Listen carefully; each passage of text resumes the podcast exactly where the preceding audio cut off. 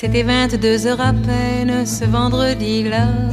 C'était veilleux de Noël et pour fêter ça, il s'en allait chez Madeleine près du pont de l'Allemagne. Elle aurait eu tant de peine qu'il ne vienne pas fêter Noël, fêter Noël, en smoking de velours vert, en col roulé blanc et le cœur en bandoulière, marchant à pas lents. À pied, longe la scène tout en sifflotant. Puisqu'il allait chez Madeleine, il avait bien le temps. Charmant Noël, charmant Noël. C'était 22 heures à peine ce vendredi-là. C'était veille de Noël, et pour fêter ça, elle s'en allait chez Jean-Pierre près du pont de l'Allemagne. Il aurait eu tant de peine qu'elle ne vienne pas. Fêter Noël, fêter Noël. Bottes noires souveraines et gantées de blanc. Elle allait pour dire je t'aime tout en chantonnant. À pied le long à la Seine, marchant d'un pas lent puisqu'elle allait chez Jean-Pierre, elle avait bien le temps.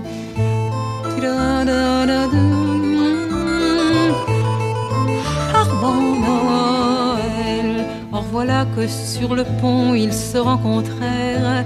C'est de là qui s'en venait d'un chemin contraire. Lorsqu'il la vit si belle des bottes aux gants, il se sentit infidèle jusqu'au bout des dents. Elle aima son smoking vert, son col roulé blanc, et frissonna dans l'hiver en lui souriant. Bonsoir, je vais chez Jean-Pierre près du pont de l'Allemand. Bonsoir, j'allais chez Madeleine, c'est juste à deux pas. Et ils allèrent chez Eugène pour y fêter ça, sous le sapin de lumière quand il l'embrassa. Heureuse, elle se fit légère au creux de son bras. Au petit jour, ils s'aimèrent près d'un feu de bois. Joyeux Noël, joyeux Noël. Mais après une semaine, ce vendredi-là, veille de l'année nouvelle, tout recommença. Il se rendit chez Madeleine, l'air un peu sournois. Elle se rendit chez Jean-Pierre, un peu tard ma foi, bien sûr, il y eut des scènes près du pont de l'Allemagne. Qu'est-ce que ça pouvait leur faire à ces amants-là? Eux qui un Noël comme on n'en fait pas. Mais il est bien doux quand même de rentrer chez soi. Après Noël,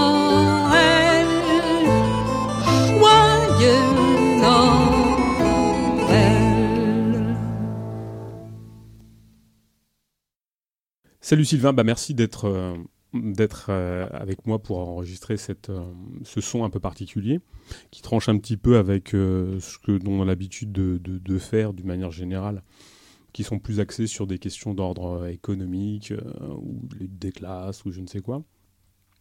Alors je vais un petit peu introduire ce son qui s'appelle donc Révolution pour interrogation sexuelle ou Révolution sexuelle pour interrogation en fait, euh, depuis très très longtemps, j'avais envie de faire ce son, enfin, que j'avais envie d'intituler euh, Le cul des militants. bon, je, trouvais que c'était un peu restrictif, un peu provocateur, ou je ne sais pas trop exactement, mais enfin, je voulais aborder un peu la question euh, du sexe, la pornographie, de, de, la révolution sexuelle de manière générale. enfin, ou plus particulièrement chez les militants. Et puis je trouvais que c'était peut-être pas forcément adéquat. Et la question de la révolution sexuelle me enfin, de la, terminologie révolution sexuelle, je trouve ça intéressant d'en débattre. Alors d'en débattre avec toi parce que euh, finalement, on, sait, je me suis beaucoup aperçu depuis X années qu'on parlait peu de ces choses-là, peu de, sexe, peu de pornographie, peu de, de, de, tout ce qui a changé, même en 20 ans, 30 ans, euh, sous les sphères militantes euh, sur cette question-là, dont on entend dont on débat très peu, voire pas, ou pas du tout. On parle pas de sexe, on parle pas de, de, rencontres, on parle pas enfin, de rencontres sexuelles ou de sexualité de manière générale. Euh, donc j'ai trouvé plutôt judicieux que ta présence soit, soit dans, dans, ce, dans, cette réflexion parce que euh, tu as initié une rubrique sur ton site euh, Zone Subversive qui s'appelle Révolution sexuelle et je trouvais judicieux donc que, que, tu, que, tu, que tu nous parles de cette rubrique que tu nous expliques aussi pourquoi tu as cru bon de, la, structurer et de l'alimenter régulièrement. Mais la première question que j'ai envie de te poser avant de parler de cette, révolution sexuelle, c'est de me demander. Alors, tu, dans, un, de tes textes qui s'appelle Site de rencontre et, misère sexuelle, tu dis Mais les mouvements révolutionnaires délaissent ces questions. Pourtant, le capitalisme ne se limite pas à la sphère de la production, mais englobe aussi les affects et les désirs. Et moi, la première question que j'ai envie de te poser, c'est pourquoi penses-tu que euh, les mouvements révolutionnaires ont délaissé ces questions, et notamment la, question de la révolution sexuelle, euh, et, même peut-être de manière générale de, la sexualité, ou même, euh, après on parlera peut-être d'autres choses, mais de l'érotisme, de la pornographie, ou de ces choses-là. Pourquoi d'après toi, et ma première question sera celle-ci, déjà un, pourquoi tu as structuré une chronique qui s'appelle Révolution sexuelle, et deuxième question, pourquoi penses-tu que les mouvements révolutionnaires ont délaissé ces questions? Alors, euh, pourquoi une, rubrique euh, révolution sexuelle? Euh, Je pense que c'est déjà effectivement parce que je je, m'adresse pas uniquement au, au, petit au petit milieu militant et que c'est une question quand même qui qui traverse la société, qui est l'objet de, de, de, discussions, de conversations, qui est présent dans, dans, dans la culture, au cinéma, aux séries, dans la vie quotidienne, tout simplement. Voilà, et c'est des questions quand même qui qui concerne à peu près tout le monde. Donc euh, voilà. Et, et, donc moi effectivement c'est quelque chose qui me qui m'intéressait parce que effectivement on voit euh, l'emprise de la logique capitaliste euh, que l'on combat évidemment à, cause des, des, inégalités sociales, de l'exploitation et pour toutes ces raisons, mais aussi qui je pense qui est à combattre par euh, par une, une, logique marchande qui effectivement euh, s'étend sur, sur tous les aspects de la vie quotidienne et notamment dans le domaine de, de la sexualité que, ou de, ou de l'amour, des, des relations amoureuses, des rencontres amoureuses, etc.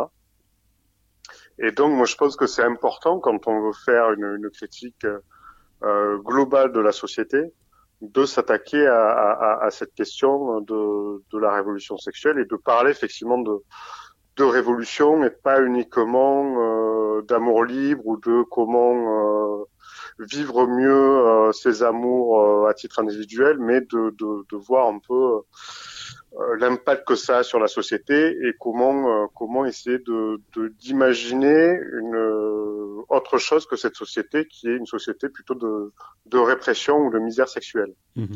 Et sur sur la question pourquoi les, les militants n'en parlent pas, étant donné ce constat, euh, alors moi j'ai pas connu de, de effectivement de de mouvements militants qui en parlaient. Il y a quelques quelques militants que que, que je connais qui, qui en parlent, mais à titre individuel. Mais effectivement, que ce soit les organisations, les collectifs, les groupes militants euh, n'en parlent pas. Euh, il y, a, y, a, une raison, je pense qu'il y a une raison euh, historique, mhm. qui est euh, que dans le, le, mouvement ouvrier traditionnel, euh, on peut penser à Proudhon qui veut euh, domestiquer euh, les instincts sexuels des femmes qui sont euh, trop trop trop dangereux, qu'il faut encadrer. Sinon, sinon voilà, les, les, ouvriers vont se détourner des vrais combats.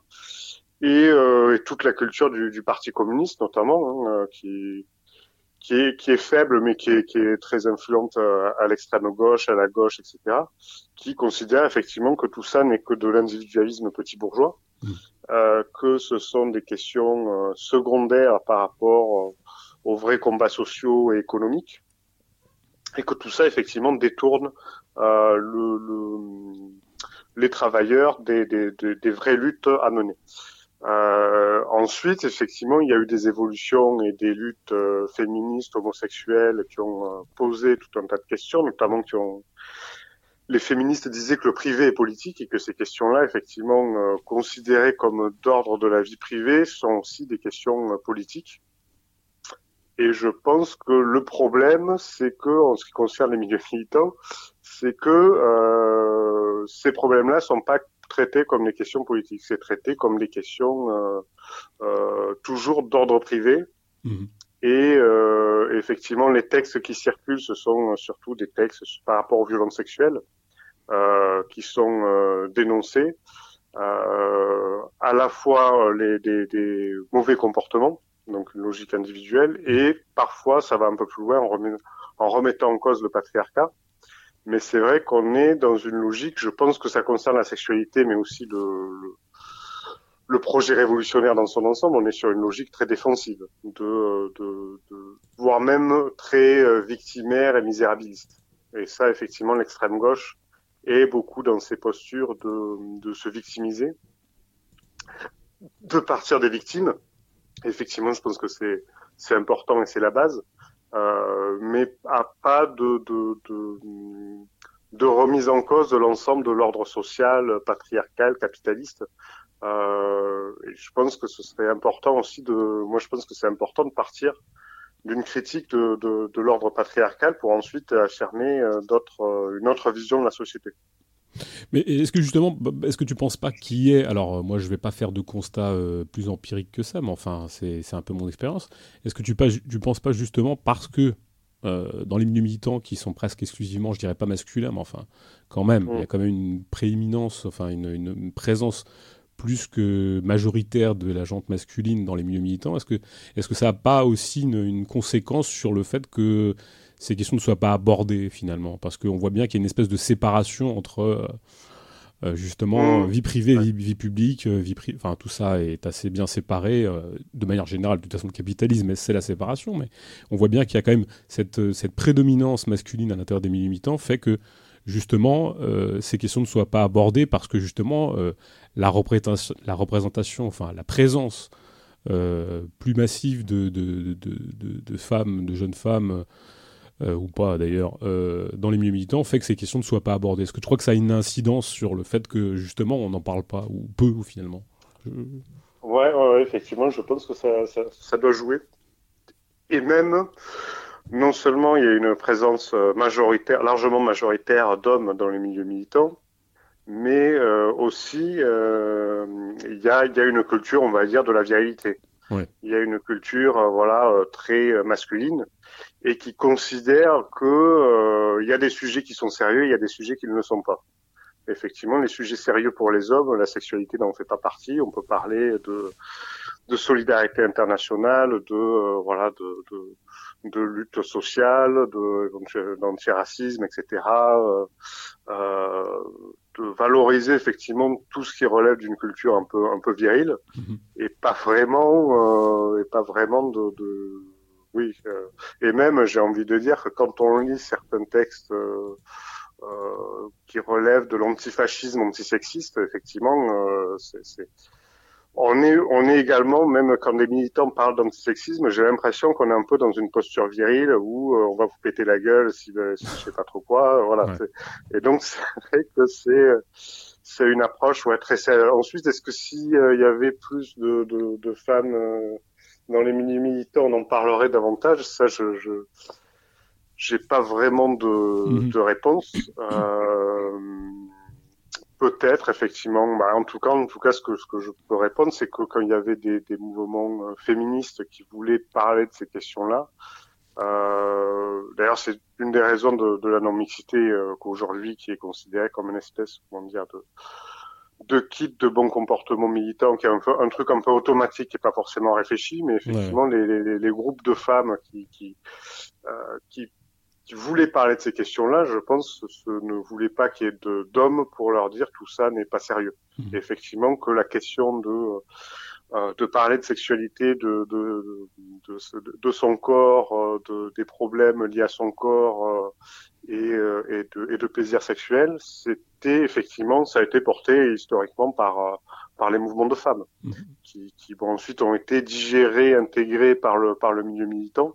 Mais à la base, effectivement, les, les, ça a été des questions effectivement plus portées par les femmes dans les, dans les années dans les années 68-70 que, euh, que par les hommes qui ont euh, traditionnellement délaissé ces questions-là et qui même au début du, des mouvements féministes aujourd'hui, je pense qu'on n'oserait pas dire ça, mais disaient euh, c'est des questions totalement ridicules, secondaires, qui n'ont aucun intérêt, c'est quasiment des, des, des, questions de bonnes femmes. Donc effectivement, ouais, je pense qu'il y a un côté genré, comme on dirait aujourd'hui, de, de, ouais, d'une, en tout cas, une culture virile du milieu militant qui empêche de débattre de, de pas mal de questions. Oui, on, peut, on, on s'aperçoit aussi d'un point de vue strictement, euh, je dirais, euh, des, espaces dévolue à chaque sexe dans les, dans les mondes dans lesquels on vit, où la représentation politique ou la parole politique est toujours portée par les hommes, et la maisonnée et l'espace social ou l'espace, enfin l'espace social de la maisonnée ou de la maison ou du privé plutôt par les femmes. Enfin, on a l'impression qu'on est dans cette caricature-là. Est-ce que tu crois qu'elle est encore, enfin, parce qu'on a l'impression qu'on ne s'est pas débarrassé de ça. Est-ce que tu penses que si ça a une incidence sur le fait que justement on, on, s'en préoccupe pas ou plus ou, ou pas du tout d'ailleurs, parce que parler de sexualité même dans les milieux militaires, enfin, alors effectivement, on va dire que c'est du privé ou, ou c'est l'ordre de, du chez-soi, ou mais, ça relève de cette séparation encore. Ça relève de cette mmh. séparation entre le public et le privé, et, donc les affaires de cul n'ont pas à, être mises sur les, la table politique d'une certaine manière. Est-ce que, est -ce que le, fait qu'il y a cette séparation entre euh, privé et public, ça a une, une, conséquence sur le fait qu'on ne parle pas de, des questions euh, intimes ou des questions d'ordre euh, liées à la sexualité ou l'érotisme ou, ou, le plaisir d'ailleurs? Est-ce que tu penses que ça a une incidence ou pas? Euh, oui, oui, oui. Bah, ensuite, c'est vrai qu'il y a une, une, une, répartition des rôles, même dans, dans les milieux militants, effectivement, où les mm. hommes sont plus dans la parole et l'organisation, et les femmes plus quand il y a des cantines à faire, des, des questions euh, parfois plus, plus logistiques, peut-être plus concrètes et plus, euh, plus euh, fondamentales, mais qui sont moins valorisées. Et, et par contre, il y a, y a, quelque chose que qu'on peut observer, c'est que quand il y a des, des femmes qui s'organisent, alors hors milieu militant, mais des femmes qui font grève, qui commencent à lutter, etc. Euh, ces questions-là, effectivement, sont posées puisqu'elles sont plus à la maison pour faire le ménage et pour s'occuper des tâches domestiques. Et donc effectivement, euh, ces, ces questions euh, euh, se posent davantage quand il y a des femmes qui, qui commencent à lutter. Euh, que, euh, que quand c'est vraiment le, le, le, milieu militant qui, qui, qui, porte ces sujets-là, effectivement, c'est oui, oui, le milieu militant d'ailleurs ne parle assez peu effectivement de ces questions-là parce que euh, il y a, y a, oui, il y a un côté, j'allais dire très prétentieux, très on est on est l'avant-garde et on doit on doit on doit guider les gens et on va pas s'embarrasser de de, de parler de sujets considérés comme futiles euh, alors qu'on a quand même euh, euh, une société à organiser, voire même à gérer, mmh. à administrer, etc. Oui, mais est-ce que le problème, justement, parce que après on reviendra sur la, la terminologie même de révolution sexuelle, qui, qui mérite d'être questionnée, est-ce que tu crois pas justement que le problème, c'est que euh, on en vienne à, j'irais, à parcelliser ou en tout cas à séparer cette question, celle de la sexualité ou de la révolution sexuelle ou de la libération sexuelle, je ne sais pas comment on peut appeler ça, euh, de ce tout de la transformation sociale. C'est-à-dire qu'on voit bien quand même même dans, le débat qu'on pose, que je pose là, qu'on pose tous les deux, euh, que, que, que, le fait de séparer cette question-là de la question de la transformation sociale de manière globale pose déjà un problème. Est-ce que c'est pas ça déjà le problème? Parce que a priori, on se voudrait, on voudrait plutôt dans une forme de dans une forme de transformation sociale que la, la question de la sexualité soit automatiquement soulevée, qu'elle soit automatiquement euh, euh, débattue et dans, dans une perspective de d'une totalité de la, la, transformation du monde. Or, on, s'aperçoit là, entre, même dans notre débat, que on est obligé de parcelliser, de séparer cette question de la question de la transformation économique euh, et sociale, alors qu'elle en fait partie. Je ne sais pas si je me fais comprendre. Enfin, en l'occurrence, ce que j'ai envie de dire, c'est que euh, cette question de la révolution sexuelle, elle est obligatoirement inscrite dans la transformation totale du monde dans lequel euh, on voudrait, sur lequel on voudrait tendre, dans, lequel, dans le monde dans lequel on voudrait aller d'une certaine manière. Donc comment se fait-il mm. que cette question sexuelle soit aussi séparée de la transformation globale du monde ou la, du projet révolutionnaire?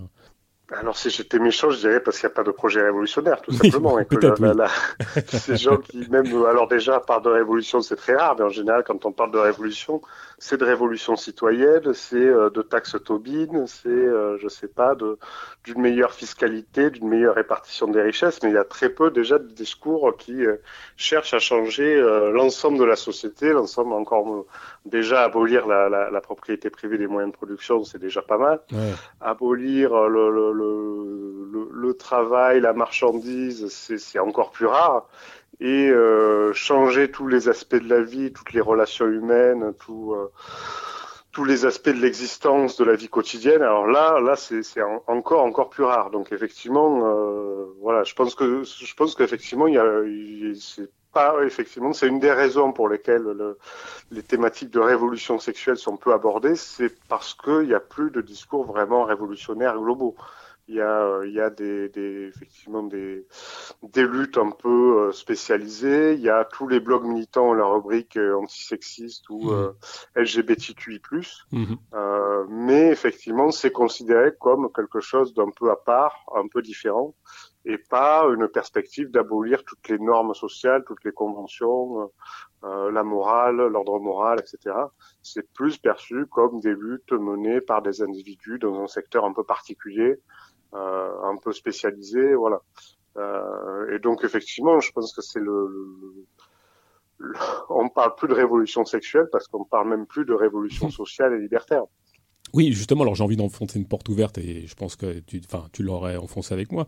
Mais euh, comment peut-on changer euh, sa sexualité ou les sexualités ou le plaisir, la manière de, de jouir de manière générale, euh, sans changer le monde, enfin sans changer les rapports de mm. production capitalistes et la manière dont ils sont, dont ils agencent nos, nos, nos, manières de, de, de, je sais pas, de produire ou de pas de produire d'ailleurs, ou de travailler ou de pas travailler, j'en sais rien. Mais comment comment on peut changer l'un sans l'autre? Et c'est là où est tout le problème. C'est comment se fait-il que euh, on puisse autant euh, séparer le projet, enfin le projet révolutionnaire euh, en petits, petits projets euh, distincts les uns des autres, sans, sans, se poser la question de savoir, c'est parce que euh, si on change la manière de, rentrer en relation avec un autre individu ou d'autres individus, comment, comment peut-on le faire sans avoir préalablement ou avant changé les rapports de production et, les rapports sociaux de production, on va dire même plutôt, plutôt d'ailleurs. C'est là où finalement on, a l'impression qu'on est on est face à un débat euh, euh, justement qui est celui de la, séparation ou des, des, luttes parcellaires finalement. Est-ce que la, problématique de la libération sexuelle, la révolution sexuelle, est pas, fait pas partie de ces luttes parcellaires dont on a beaucoup, euh, je dirais, dont on a beaucoup parlé d'ailleurs dans les années 70. Est-ce que ça fait pas partie de ces, ces, luttes qui se sont un petit peu autonomisées ou qui ont pris le pas justement sur la Enfin, je parle de révolution sexuelle ou d'autres, d'autres, d'autres combats hein, d'ailleurs. Hein. Euh, je sais pas, euh, pour en parler, il y a d'autres petites choses qui sont, qui sont un peu autonomisées. Est-ce que, est-ce que, euh, comment tu peux expliquer que ce, cette problématique de la révolution sexuelle ait pris le pas sur d'autres choses. Donc tu disais qu'effectivement il n'y a plus de projet révolutionnaire, donc peut-être qu'on on, prend ce qui vient, ou le petit précaré, la petite entreprise militante qui pourra arriver à ses fins en étant parcellisée, en étant plus spécifique, mais est-ce que, est que ça relève de ça? Est-ce que ça relève de, de l'abandon de l'abandon ou de l'efficacité? Euh, Tu vois? Alors oui, il y a plusieurs choses. Euh. Alors sur le l'aspect individuel, effectivement, je pense qu'il y, y, y, a eu un problème dans dans les utopies euh, comme comme l'amour libre, qui mhm. sont des approches effectivement assez individuelles ou à l'échelle d'une communauté de quelques groupes d'individus et, euh, et, qui a été totalement euh, digéré par euh, le capitalisme avec tout ce qui relève du développement personnel, du, voire même la thérapie reichienne est devenue des espèces de, de thérapie corporelle, de relaxation, etc. Et l'idée, c'est d'être mieux dans son corps, mieux dans son esprit, pour avoir une meilleure sexualité. Et c'est vrai que ça, ça n'a évidemment rien de révolutionnaire. Et vu que le discours autour euh, du, de, de, de, la sexualité va beaucoup dans ce sens, ça peut expliquer aussi euh, les raisons pour lesquelles les milieux militants euh, s'en détournent, parce que le, discours sur la sexualité a été quand même capté soit par des médecins, des psychologues ou des coachs en développement personnel ou, ou autres. Donc c'est vrai que ça, ça explique une, euh, pourquoi ça a été abandonné. Ensuite, sur la révolution, je pense qu'il y a quelque chose d'assez clair à, à, dire, c'est que euh, la question c'est pourquoi on veut faire la révolution. Euh, moi, je, je, je, je, pense que je suis pour faire la révolution, pour arrêter euh, ce, ce, cette vie, euh, euh, cette vie quotidienne d'exploitation, de misère, de, de salariat, etc. et pour essayer de rechercher le plus de, de bonheur et de plaisir. Mm-hmm. Et effectivement, c'est euh, c'est un objectif qui a été un petit peu abandonné, euh, puisque euh, oui, aujourd'hui, il n'y a plus personne, euh, aucun discours politique ne parle de, de bonheur, de plaisir, ni même de changer la vie comme le, le Parti socialiste à l'époque. Euh, Aujourd'hui, on est à essayer de, bah, ce que je disais sur le, la victimisation, le misérabilisme, on a essayé d'être un peu moins misérable que ce qu'on est, ou, euh, ou faire en sorte que la misère soit un peu plus acceptable, un peu plus, un peu mieux régulée, euh, un peu plus avec des revenus de base ou des salaires à vie, mais pas vraiment à essayer de, bah, de viser un, un épanouissement individuel et collectif dans une société radicalement différente. Oui, c'est très, très, très euh, juste ce que tu dis. Moi, je, je trouve que c'est très juste parce que euh, euh la dernière fois, je discutais avec un ami là-dessus, sur, par exemple, sur les, la grève, sur la grève, les grèves qui se sont mis en place ou d'autres. À une époque, on faisait la grève pour autogérer, par exemple. On faisait la grève pour euh, changer de changer de manière de, de, de produire, par exemple. après, on peut limiter, on peut critiquer cette notion de produire, mais ou de produire quoi ou je ne sais quoi. Mais enfin, quand on faisait grève, on faisait grève pour autogérer, par exemple. Maintenant, on fait grève pour euh, simplement pouvoir avoir une retraite. Bon, et donc c'est vrai que même quand maintenant on veut faire euh, une révolution sexuelle, c'est simplement pour euh, coller à une norme sociale ou demander un droit en particulier à l'État, par exemple. par exemple. Ce, que, ce, qui peut être légitime hein, en, en, soi, mais, mais, mais le projet n'est plus là, en tout cas. Il n'y a plus de projet de bonheur, d'émancipation, de, de, de, de, voir autrement la manière dont on agence les rapports sociaux entre individus ou entre groupes. Et c'est vrai que c'est assez juste cette problématique.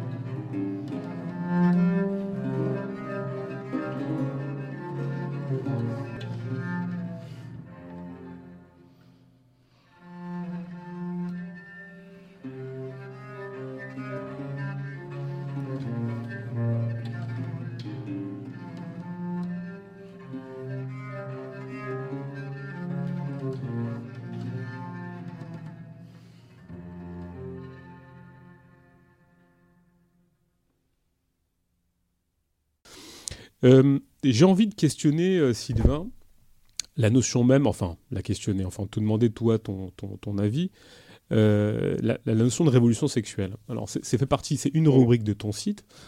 Euh, qu'on peut suivre. D'ailleurs, il y a beaucoup de contributions, il y a beaucoup de trucs, euh, beaucoup de, de, recensions de livres qui sont très très intéressants. Euh, et, les conclusions sont aussi intéressantes d'ailleurs, parce que je trouve que tu, tu, es, tu, élargis sur des, des, des questionnements et, des, et des, des, propos qui bah, tranchent et font du bien d'ailleurs. mais première question, c'est pour après débattre sur la, notion de révolution sexuelle, c'est pourquoi tu as appelé ta, ta, chronique révolution sexuelle? Et par exemple, par exemple, pourquoi tu ne l'as pas appelée libération sexuelle? Euh, mm. Parce que finalement, euh, bon, alors effectivement, quand on est dans une optique révolutionnaire, euh, je, l'entends. Et d'un côté, la, réalité de ce qui s'est passé, alors après, on peut questionner, c'est là-dessus que j'ai envie d'embrayer, on peut se questionner de savoir s'il si ne s'agit pas d'une forme de libération, entre guillemets, de, de carcan, plus que d'une révolution. Et alors, ma question est celle-ci, pourquoi révolution et pas libération? Et qu'est-ce que tu entends, toi, par révolution sexuelle? Euh, alors pourquoi révolution sexuelle? Parce que c'est une rubrique qui euh, vise euh, à décrire ce qui s'est passé, ce qui se passe actuellement au, niveau des, questions sexuelles, mais surtout qui vise une, perspective quand même. Mhm. du coup, est-ce que tu disais par rapport aux, conclusions des articles, souvent il y a quand même l'idée de, de, de d'avoir cette perspective de révolution et, de révolution sexuelle pour euh, pour pas se contenter d'une libération sexuelle. Et, effectivement, ce qui a ce qui a eu lieu avec les, les différents les différentes luttes dans les années 70, c'est davantage une, une, libération sexuelle, mmh. euh, voire même. Alors là, il y a même des, des des historiens et des historiennes qui, qui considèrent ça comme une espèce d'évolution des mœurs un peu naturelle, un peu euh, voilà, avec un, un, monde nouveau qui, qui s'effondre, mais euh, progressivement avec euh, le bikini et Brigitte Bardot pour, pour caricaturer, voilà, avec des phénomènes culturels qui, qui, auraient eu lieu de, de toute manière.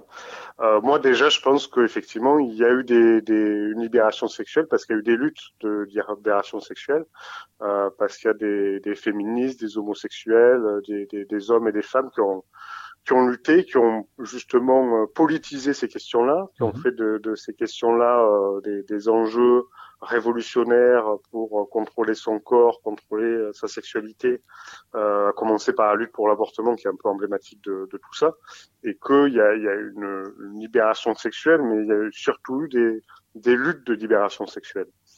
Et sur la, la révolution sexuelle, qu'est-ce que j'entends par là mhm. Euh, alors le terme, il, il, était quand même euh, pas mal popularisé par, par Wilhelm Reich et par les, les courants dits freudo-marxistes. Mhm.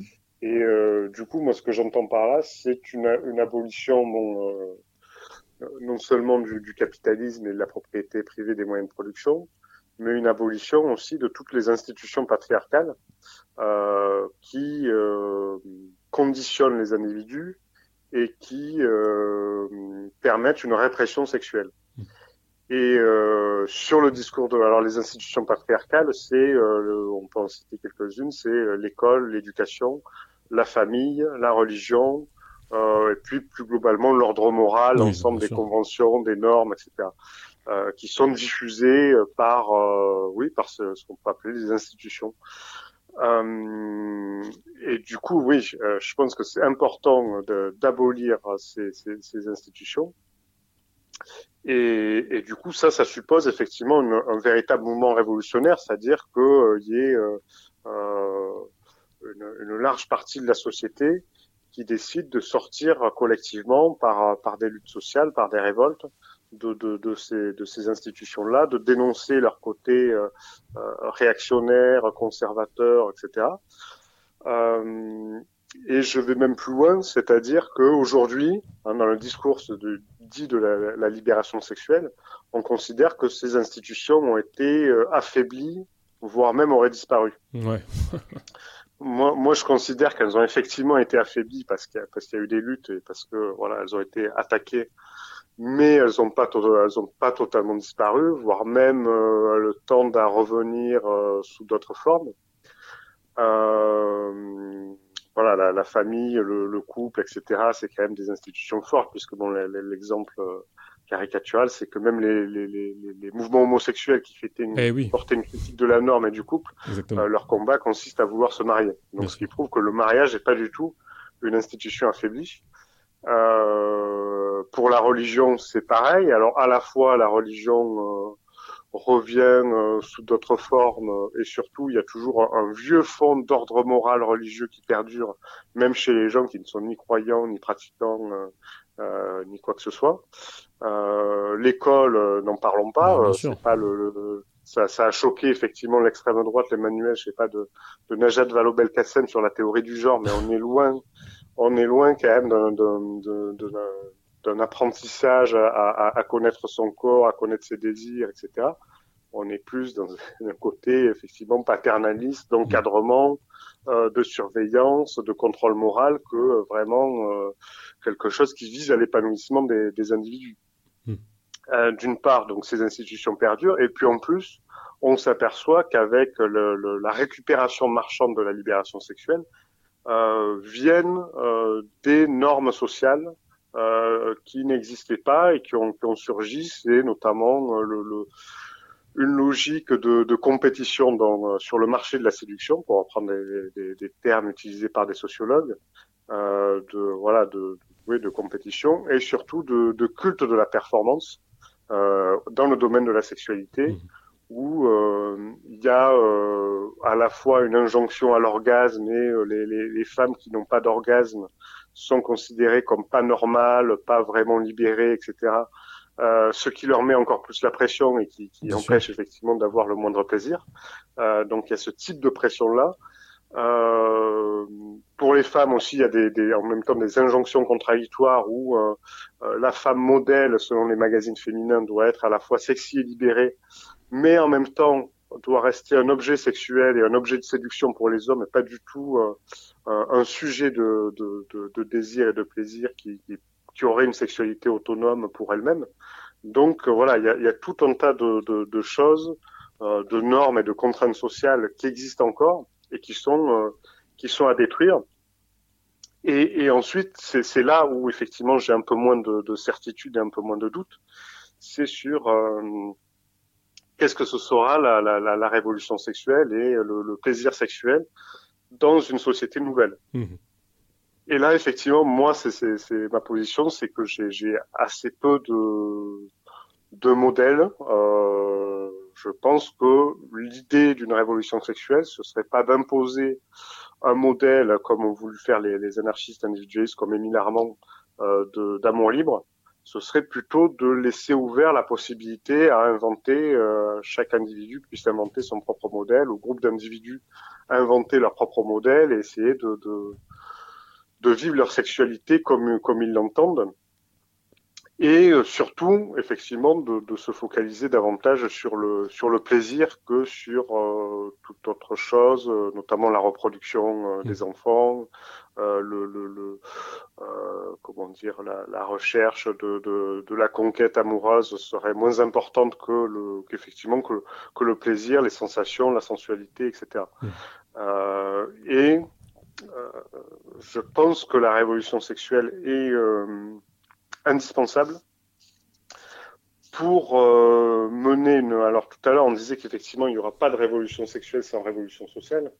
Et je pense qu'il n'y aura pas de révolution sociale sans révolution sexuelle, parce que euh, parce que si on a des individus qui sont un peu euh, mal dans leur peau, euh, névrosés, euh, des, des voilà des, des, hommes et des femmes qui voilà non, trouve que la vie euh, intime, amoureuse est toujours aussi pauvre.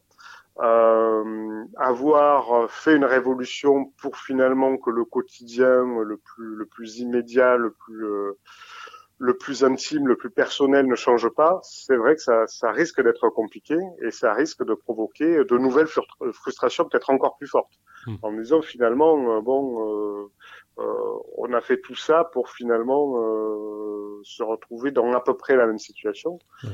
Et euh, William Reich, alors il, il explique de manière un peu simpliste, on va dire, mais l'échec de l'URSS, bon, effectivement, ça n'a rien à voir avec le communisme, mais, mais outre, outre cet aspect qui, qui, a tendance à un peu écarter rapidement, euh, il considère que le, le vu qu'il y a toujours des institutions patriarcales, vu qu'il y a toujours de la répression sexuelle, les individus ne sont pas du tout épanouis et cette absence d'épanouissement engendre de, de, la frustration, euh, voire même de, de, une forme de violence, de cruauté de la part des individus euh, qui sont voilà qui se, qui s'expriment d'autant plus que les individus ne sont pas réellement euh, épanouis individuellement.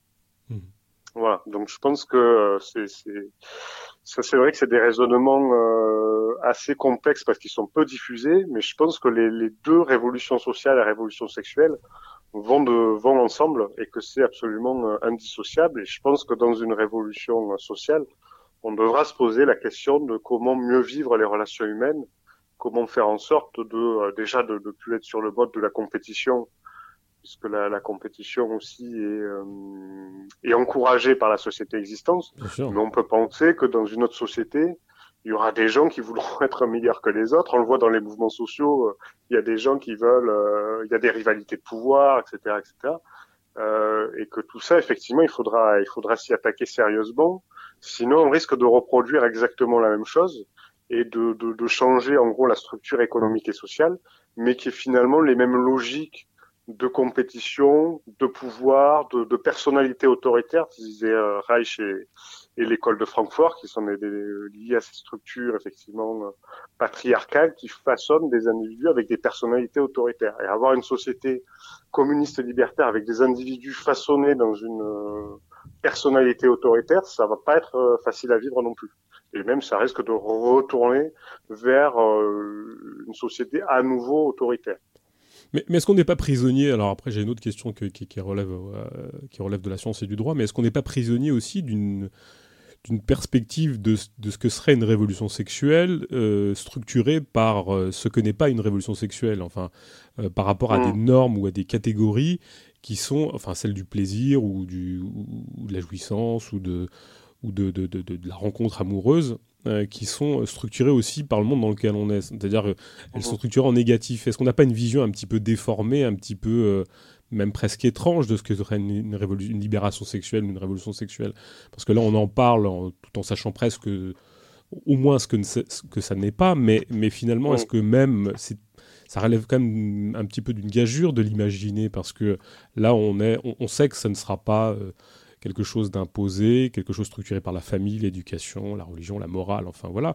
Mais, mais, c'est très difficile de se projeter sur ce que serait une forme de, de, de, de, plaisir, de jouissance ou, de, ou même, même peut-être d'amour, euh, libéré du carcan euh, marchand, de la compétition, euh, de la nécessité imposée de la rencontre et du couple, par exemple.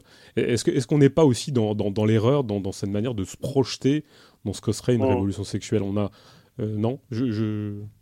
Ouais, ouais, ouais, moi je suis, assez d'accord. C'est-à-dire, c'est-à-dire à peu près la même chose pour, pour, pour la révolution en général. C'est-à-dire mhm. qu'on on est à peu près sûr de ce qu'on veut pas. Ouais, voilà, oui. Euh, mais ensuite, euh, de savoir comment sera la société future. Hein. Bon, ensuite, il y a, y a, deux courants. Il y a le courant des utopistes, euh, voire même des, des avant-gardistes qui disent bon ben la société future, il y aura ça, ça, ça et ça, et ne vous inquiétez pas, ça va très bien fonctionner. Et puis il y a un autre courant qui est plutôt euh, plutôt euh, ma tendance, c'est euh, de considérer que c'est davantage une ouverture des, de nouvelles possibilités d'existence. Plutôt qu'un modèle qui sera imposé où je pourrais dire voilà comment les gens euh, vont se rencontrer, voilà quelle manière ils vont s'aimer, voilà qu'est-ce qu'ils vont ressentir, quelles seront leurs sensations, leurs plaisirs, etc. Ça c'est plus difficile, c'est beaucoup plus difficile à imaginer. Ensuite, bon, il euh, y, y, a eu quand même quelques moments euh, révolutionnaires. Je sais que pendant la, la, la, Révolution espagnole, il y a des témoignages, euh, notamment d'Antoine Jiménez. Oui, dans le de la nuit, ouais, ouais, bien sûr. Voilà, qui, qui, qui, évoque une autre forme de, de, de, de sexualité dans, dans des moments révolutionnaires, effectivement. Ensuite, c'était une autre époque aussi, donc ce sera sans doute totalement différent. Et, euh, effectivement, ça, je pense que j'ai assez peu de, de certitude sur comment sera l'amour, euh, la sexualité, le plaisir dans une société nouvelle. En revanche, je sais ce que je refuse. Ce qui est déjà, ce qui est déjà un bon début. Oui, mais est-ce est que tu arrives à, aussi à te projeter dans le fait que, par exemple, euh, il y aurait de nouvelles psychopathologies, euh, qu'il y aurait de mmh. nouvelles, euh, de nouvelles frustrations ou de nouveaux, d'impossibilités liées, ne serait-ce que je ne sais pas. Alors effectivement, la créativité, les corps s'agenceront de, de, de, manière différente, et, les rapports amoureux, évidemment, seront, seront divers et et multiples, mais euh, est-ce qu'on ne sera pas face à des, à des, des, phénomènes objectifs euh, de, de, représentation, par exemple, de, de, ce qui peut être mm. attractif ou pas, ou de ce qui peut être mm. désirable ou pas? Est-ce que c'est des questions qui, qui, euh, qui, qui traversent ta, réflexion sur la, la, révolution sexuelle, par exemple? Alors, il y a, y, y a, deux choses. Y a, la, première chose, c'est de dire qu'effectivement, la révolution sexuelle, je pense que c'est un un processus et un processus effectivement qui risque d'être plus long que euh, que le grand soir ou même que euh, on va dire une, abolition de la propriété privée on, brûle les cadastres euh, les, les, dirigeants s'en vont on, réorganise la société de manière un peu immédiate sur la révolution sexuelle effectivement ça suppose de, de changer un peu les, mentalités, on va dire. Effectivement, il y aura un moment révolutionnaire, mais ensuite, on a été façonné euh, depuis le, plus jeune âge par euh, une certaine vision de, de l'amour et de la sexualité. Et ce sera euh, extrêmement difficile de, de, s'en défaire et de, dans un premier temps en tout cas. Ensuite, espérons que sur les, sur, sur plusieurs années où voilà, on pourra essayer de, de, pas penser avec les mêmes catégories. Et, et ensuite, oui, je pense que c'est le, le, le, principal, euh, alors là, effectivement, c'est euh, c'est plus une démarche que, qu'un, programme politique ou etc. Mais mmh. c'est que les, les, individus puissent avoir euh, l'autonomie de leur corps, euh, puissent mieux connaître leur corps, que ça soit pas confié à des gynécologues, à des médecins ou à des spécialistes de la sexualité, euh, et qu'il y ait une autonomie dans la, la connaissance des corps et euh, voilà, déjà au, moins ça. Et sur la question des sentiments amoureux, alors là, c'est encore plus encore plus complexe. Oui, oui. Euh, là, là, c'est là effectivement, je pense que c'est plus difficilement euh, imaginable une une démarche dans ce sens-là. Il y aura une part euh, de d'expérimentation, de, de, de, tâtonnement, de effectivement plus que de, de grandes certitudes affichées, de, d'une planification. Effectivement, c'est un peu le la limite des projets de, de Fourier ou d'Émile Armand, c'est qu'ils ont voulu effectivement planifier euh, l'amour libre, l'organiser, etc. Euh, au final, bon, leurs expériences de phalanstère ou autre, euh, c'est resté quand même assez assez marginal. Et là, je pense qu'il faudra plus, euh, ouais, euh, avoir une démarche de, de, de, libération sexuelle, qui est une démarche euh, collective aussi, d'essayer effectivement de lutter contre euh, l'inégalité entre, entre hommes et femmes dans la sexualité, effectivement ce rôle actif-passif, sortir un peu des, des rôles euh, conditionnés, prédéterminés, etc., essayer de réinventer un peu tout. Euh, mais ensuite, euh, qu'est-ce que ça donnera une fois qu'on aura tout réinventé? Ça, je, pense que j'ai pas assez d'imagination pour le dire. Tu, parles, tu parles dans, tes textes euh, assez souvent donc de, lutte, de lutte sociale, de lutte pour l'émancipation, donc de, révolution sexuelle bien sûr, mais donc de, des, des initiatives de lutte. Là, on est très occidentalo-centré hein, dans notre réflexion sur la révolution sexuelle. Mais euh, quelle, part tu fais à, la science? Alors, le droit, bien sûr, on, comprendra bien que c'est le, produit des luttes qui ont, qui ont pressuré, qui ont, qui ont imposé un rapport de force. Mais quelle part tu fais à la science et au, développement du capitalisme dans cette euh, révolution sexuelle? Ou en tout cas, bon, pour, pour, pour, ce qui nous concerne plutôt de la libération sexuelle, celle des années 50-60, euh, quelle part tu fais à, à, cette part, euh, je dirais presque pas, pas automatique, ni, ni nécessité, ni, ni de la nécessité euh, du développement du capitalisme, mais presque, euh, qui n'est pas de la part subjective, qui n'est pas de la part militante. Quelle part tu fais de ce, du, du mécanisme économique dans, dans, le développement ou dans... Alors la science, c'est-à-dire la, la, pilule, l'apportement. Par exemple, la pilule. Médical, ouais. Bah, la, la, pilule, oui, parce que indépendamment des luttes, alors on comprend bien que le, le, la, l'amélioration des conditions de vie, la baisse de la, natalité, la, capacité de pouvoir éventuellement avoir un nombre d'enfants moindre que, que, ce qui précédait a permis aussi à, à certaines revendications de prendre forme. C'est ça ma, ma question. C'est-à-dire qu'il y a une part qui est moins subjective, moins militante, et encore, ça reste à voir, qui est liée au développement du capitalisme et des sciences, dans, dans, la capacité euh, que euh, les, les, les, problématiques de libération sexuelle ont pu, enfin, elles ont pu déboucher aussi grâce à ça, quoi.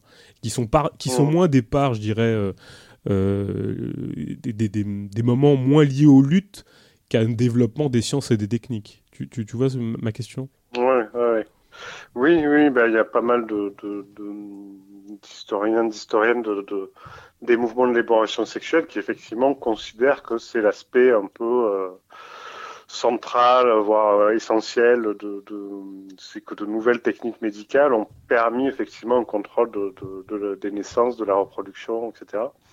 Euh, je pense qu'il faudra malgré tout, c'est des, des, les mouvements féministes. Alors moi sur la pilule, effectivement, je je, je, peux pas en parler puisque je, je n'en prends pas. Mais euh, des, des mouvements féministes on euh, s'interrogent, euh, considèrent qu'avant tout, ce sont les femmes qui doivent se, se, se réapproprier leur corps, mhm.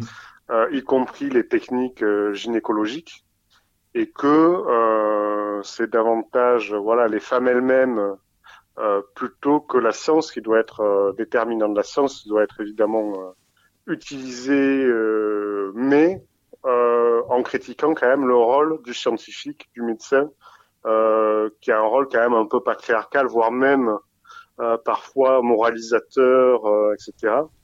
Et euh, donc moi, j'ai pas, j'ai pas de, de grandes réflexions sur sur la science, mais en tout cas, je pense que ce sont les, les individus qui doivent être euh, autonomes par rapport à toutes les techniques scientifiques et médicales, pouvoir se les réapproprier, pouvoir les utiliser ou ne pas les utiliser, plutôt que de confier ça à des, à des experts, des scientifiques, des médecins euh, qui exercent un, un pouvoir, euh, une autorité et euh, voilà, je, je, serais plus, j'aurais plus cette réflexion-là de, de, de, réappropriation de, de, des techniques euh, et du savoir que euh, que de faire une confiance aveugle à la science sans pour mmh. autant rejeter tous les, progrès médicaux indispensables.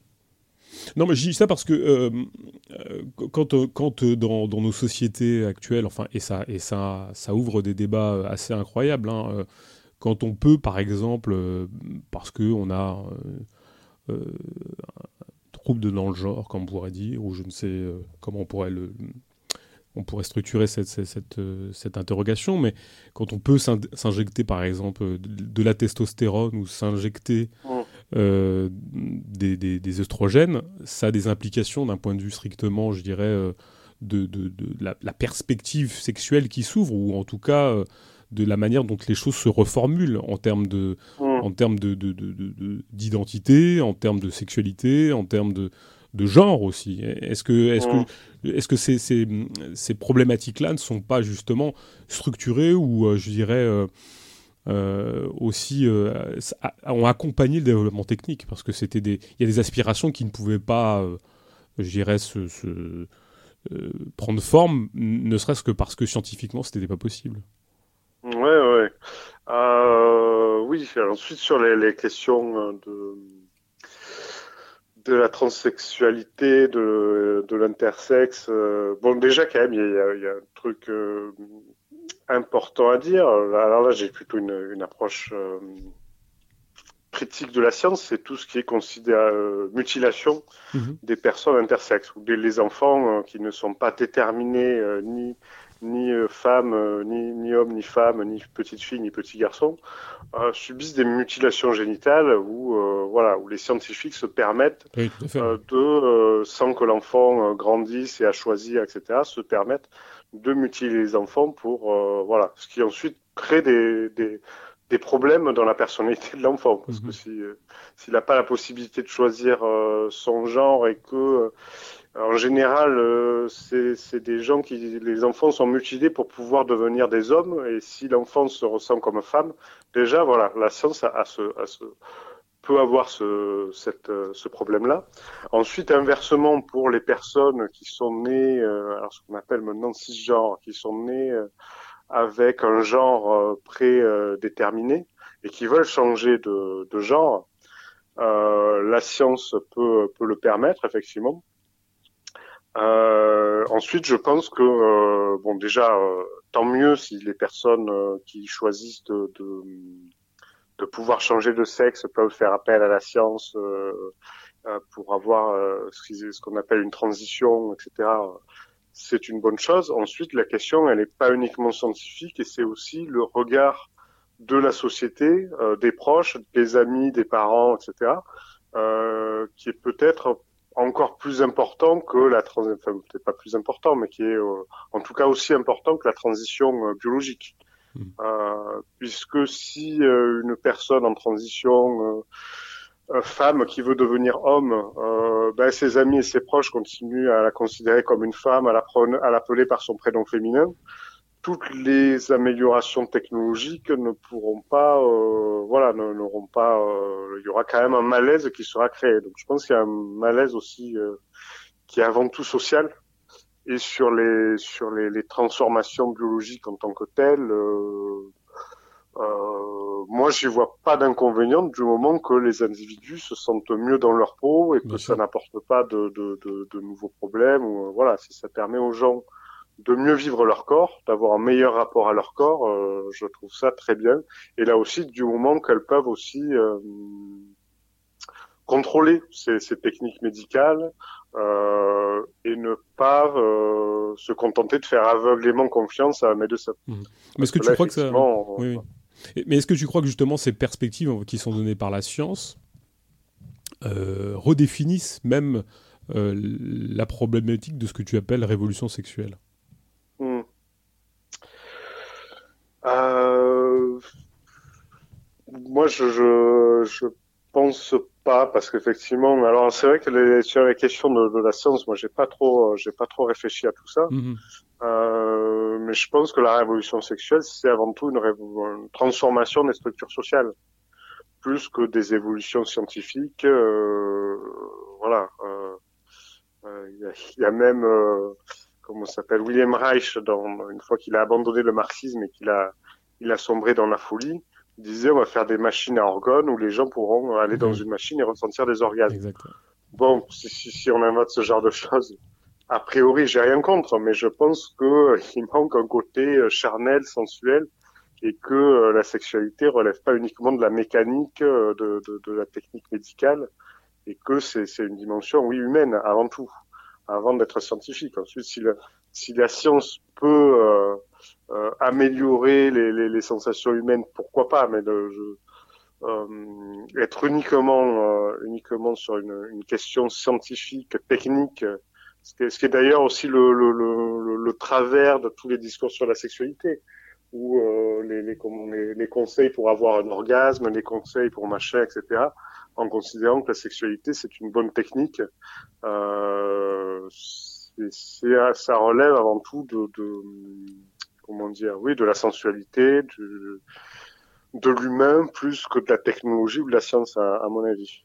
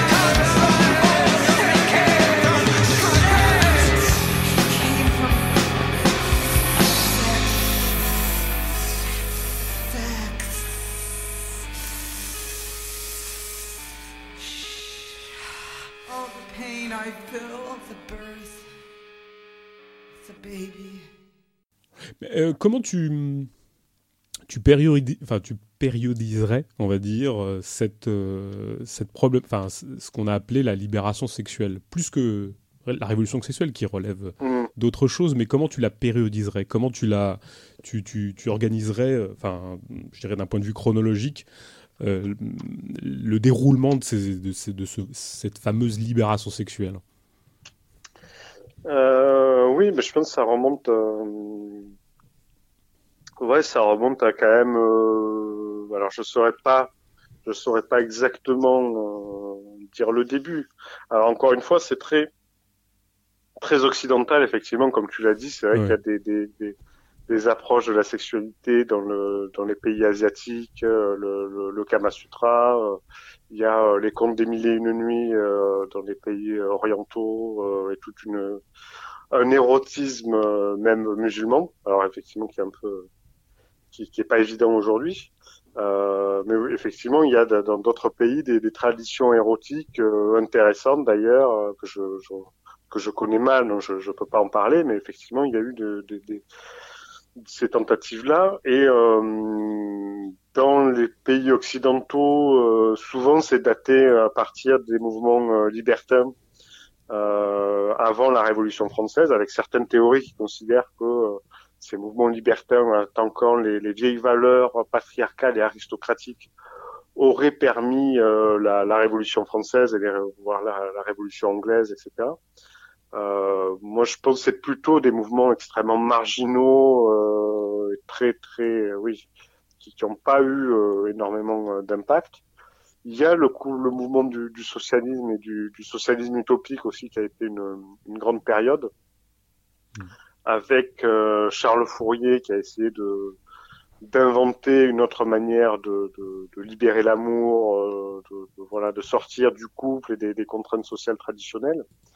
Il y a euh, Joseph Desjacques euh, qui, qui, a, qui avait un regard un peu plus critique justement sur cette utopie, euh, en disant qu'on peut pas faire une utopie clé en main, préfabriquée, où on allait obliger les, les individus à avoir à faire l'amour euh, tel tel nombre de, de, de, jours par semaine, tel nombre d'heures par jour, etc. Et que euh, voilà tout ça est quand même un peu euh, un peu rigide euh, et voire même extrêmement sérieux, alors que l'amour ça relève aussi d'une dimension ludique et, du plaisir.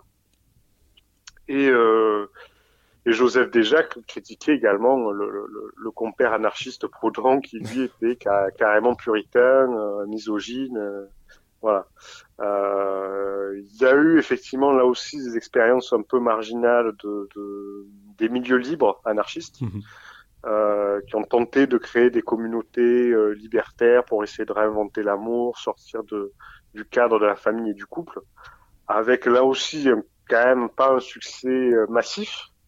Euh, ils ont été très précurseurs sur les questions de, de de l'avortement, de la, de la contraception euh, pour les femmes et de sortir l'amour de, de, la reproduction de, de, de l'enfant. Et du mariage en revanche, aussi. Ils sont pas... Et du mariage. Oui, bien sûr. Et en revanche, ils n'ont pas entraîné les masses derrière eux, c'est le moins qu'on puisse dire. Euh, effectivement, alors il y a eu l'autre grande période, c'est la, la, révolution russe, avec euh, Alexandra Kollontai, qui est la, un peu la figure la plus connue de ces mouvements, puisqu'au début de la révolution russe, il y a eu une, une législation qui était euh, euh, contre l'homophobie, euh, pour euh, même pour l'avortement, il me semble, euh, voilà, où il y avait une législation assez, assez progressiste euh, pour l'époque, et, avec l'idée quand même que si on attaquait la bourgeoisie, le tsarisme, il fallait aussi attaquer le patriarcat, puisque le, le, le les capitalistes et, les aristocrates utilisent largement le patriarcat pour euh, servir leur, ordre social dominant.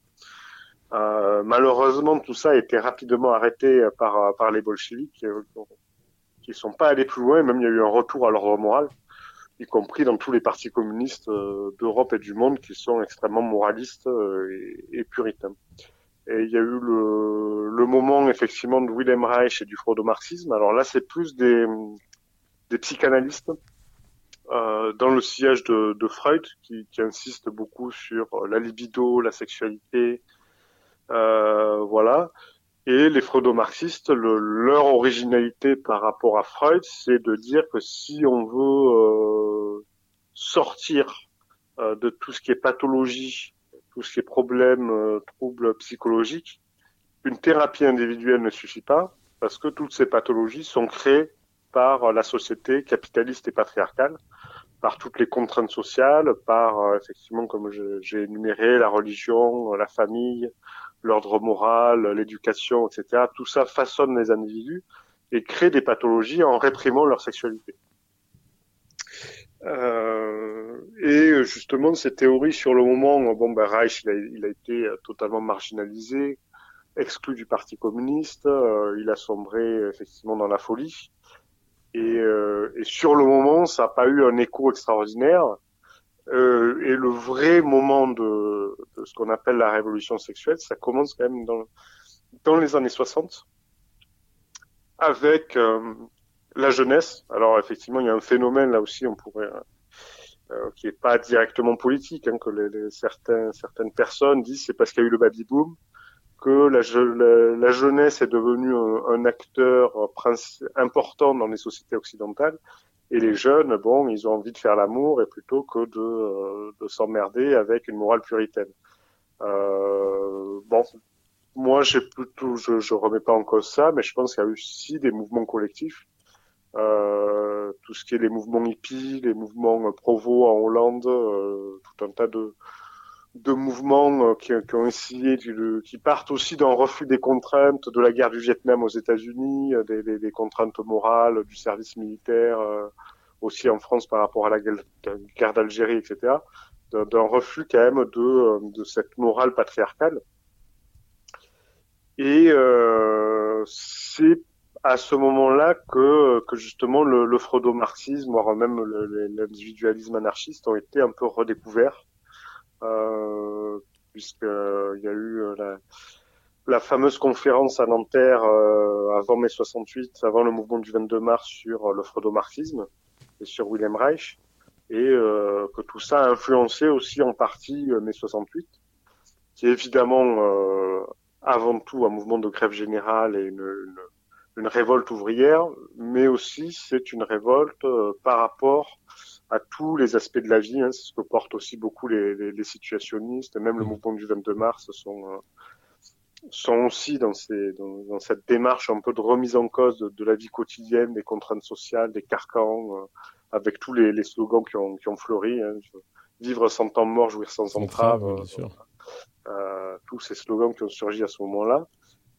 Et puis, euh, on peut considérer aussi que c'est dans les années après mai 68 euh, qu'il y a euh, un développement de tout un tas de mouvements qui vont euh, un peu approfondir euh, ces, ces réflexions-là.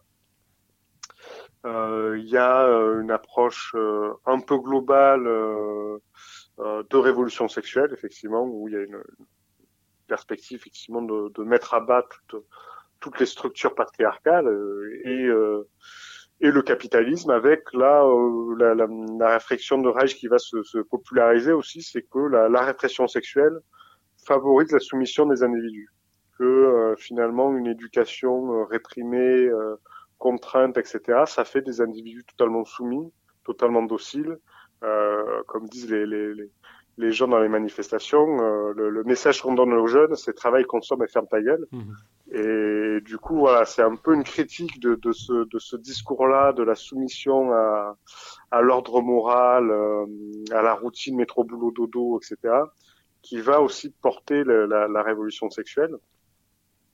Et puis ensuite, il y aura évidemment les mouvements euh, du, du féministe, euh, le, le, MLF euh, et les mouvements homosexuels, euh, qui du coup là vont euh, à la fois euh, porter la révolution sexuelle d'une manière un peu plus concrète, un peu plus euh, pratique euh, par rapport à des préoccupations immédiates de, contrôle des corps, de sortir du contrôle des corps, de, réappropriation du plaisir, et en même temps, ça va être le début d'une forme de morcellement de, de, la révolution sexuelle qui va plus être perçu comme quelque chose de global, mais comme quelque chose, dans un premier temps, euh, par rapport à, à, une orientation sexuelle, et dans un second temps, euh, une question qui va devenir totalement individuelle, que ça devient un problème individuel et plus du tout un problème politique d'organisation de la société. Et puis, effectivement, il y a euh, ce qui met un terme, à mon sens, à, à, à ces mouvements-là, c'est aussi leur institutionnalisation, avec tout un tas d'associations. Alors en France, tout ça a été contrôlé par le Parti socialiste, qui ont créé des associations ou qui ont récupéré euh, des associations euh, féministes, homosexuelles, etc., qui fait que euh, il y a encore des, alors peut-être même pas des luttes, mais en tout cas des mouvements euh, homosexuels et féministes. Mais la question de la révolution sexuelle, de la remise en cause de l'ensemble de la société patriarcale, de, de l'ordre moral, etc. Aujourd'hui, il me semble que ça a été largement, euh, largement euh, arrêté pour ce, en partie pour cette raison-là, pour, euh, pour aussi une institutionnalisation de tous ces mouvements-là qui sont subventionnés par le Parti socialiste. Alors maintenant que le Parti socialiste a disparu, mais oui il y a, y a, y a, y a d'autres relais, euh, d'autres pouvoirs publics quand même, euh, des subventions, etc., qui font que le discours quand même reste très, euh, voilà, hein, on a vu pendant le moment du, du, du mariage gay que euh, les discours sur le sujet, euh, il y avait personne qui avait de discours révolutionnaire, de dire, mmh. même de dire bon le mariage c'est une étape, mais l'objectif c'est de, de, euh, de détruire la famille les seuls qui disaient ça, c'était la manif pour tous, en disant euh, les associations homosexuelles et le Parti socialiste veulent détruire la famille. Euh, et, et, moi, je pensais, bah, si seulement c'était ça, si seulement il y avait des vrais mouvements qui voulaient détruire la famille et, et, et cet ordre patriarcal, ce serait pas mal. Malheureusement, euh, on, on en était loin quand même. Est-ce que c'est très intéressant ce que tu dis parce que hum, on a vu fleurir il y a quelques années euh, des études sur euh, sur la sur la libération des mœurs en tout cas plus particulièrement euh, qui font état d'une d'une libération mais qui précède bien bien bien avant 68 enfin qui qui au sortir de l'après-guerre ont on, on bien montré que finalement il y avait quelque chose de beaucoup plus profond beaucoup plus mmh. et même d'ailleurs dans les milieux ouvriers, d'ailleurs dans les milieux, milieux plus prolétaires, où euh, les libérations des mœurs avaient commencé bien avant 68, euh, dès le sortir de l'après-guerre, avec, euh, avec cette espèce de chaos incroyable qui a été le, le sorti de l'après-guerre, avec une forme de... Mmh. d'ordre global qui a été un peu remis à sac, enfin qui a été remis en question. Donc euh, on, on, on, voit quand même aussi que c'est un, un, mouvement qui a été porté de au long cours, quoi, et que bien sûr, je, pense que 68 a été mmh. l'acmé de ces trucs-là, mais on, on, sent aussi, d'après les, certains trucs qui ressortent depuis, depuis quelques années, que c'est un mouvement au long cours qui vient, qui vient d'assez loin et qui, bien évidemment, a trouvé son, son paroxysme euh, en 68 jusque dans les 70 et euh, pour bien évidemment à, à, à, se conclure d'une certaine manière, enfin se conclure, en tout cas prendre euh, une autre forme euh, dans les années 80-90 euh, avec des, des, mouvemements plus, plus, euh, plus spécifiques, plus, plus en pointe sur des luttes en particulier ou des droits ou des revendications de droits en particulier. Mmh. Est-ce que, est que toi, tu... Enfin, après ça c'est une...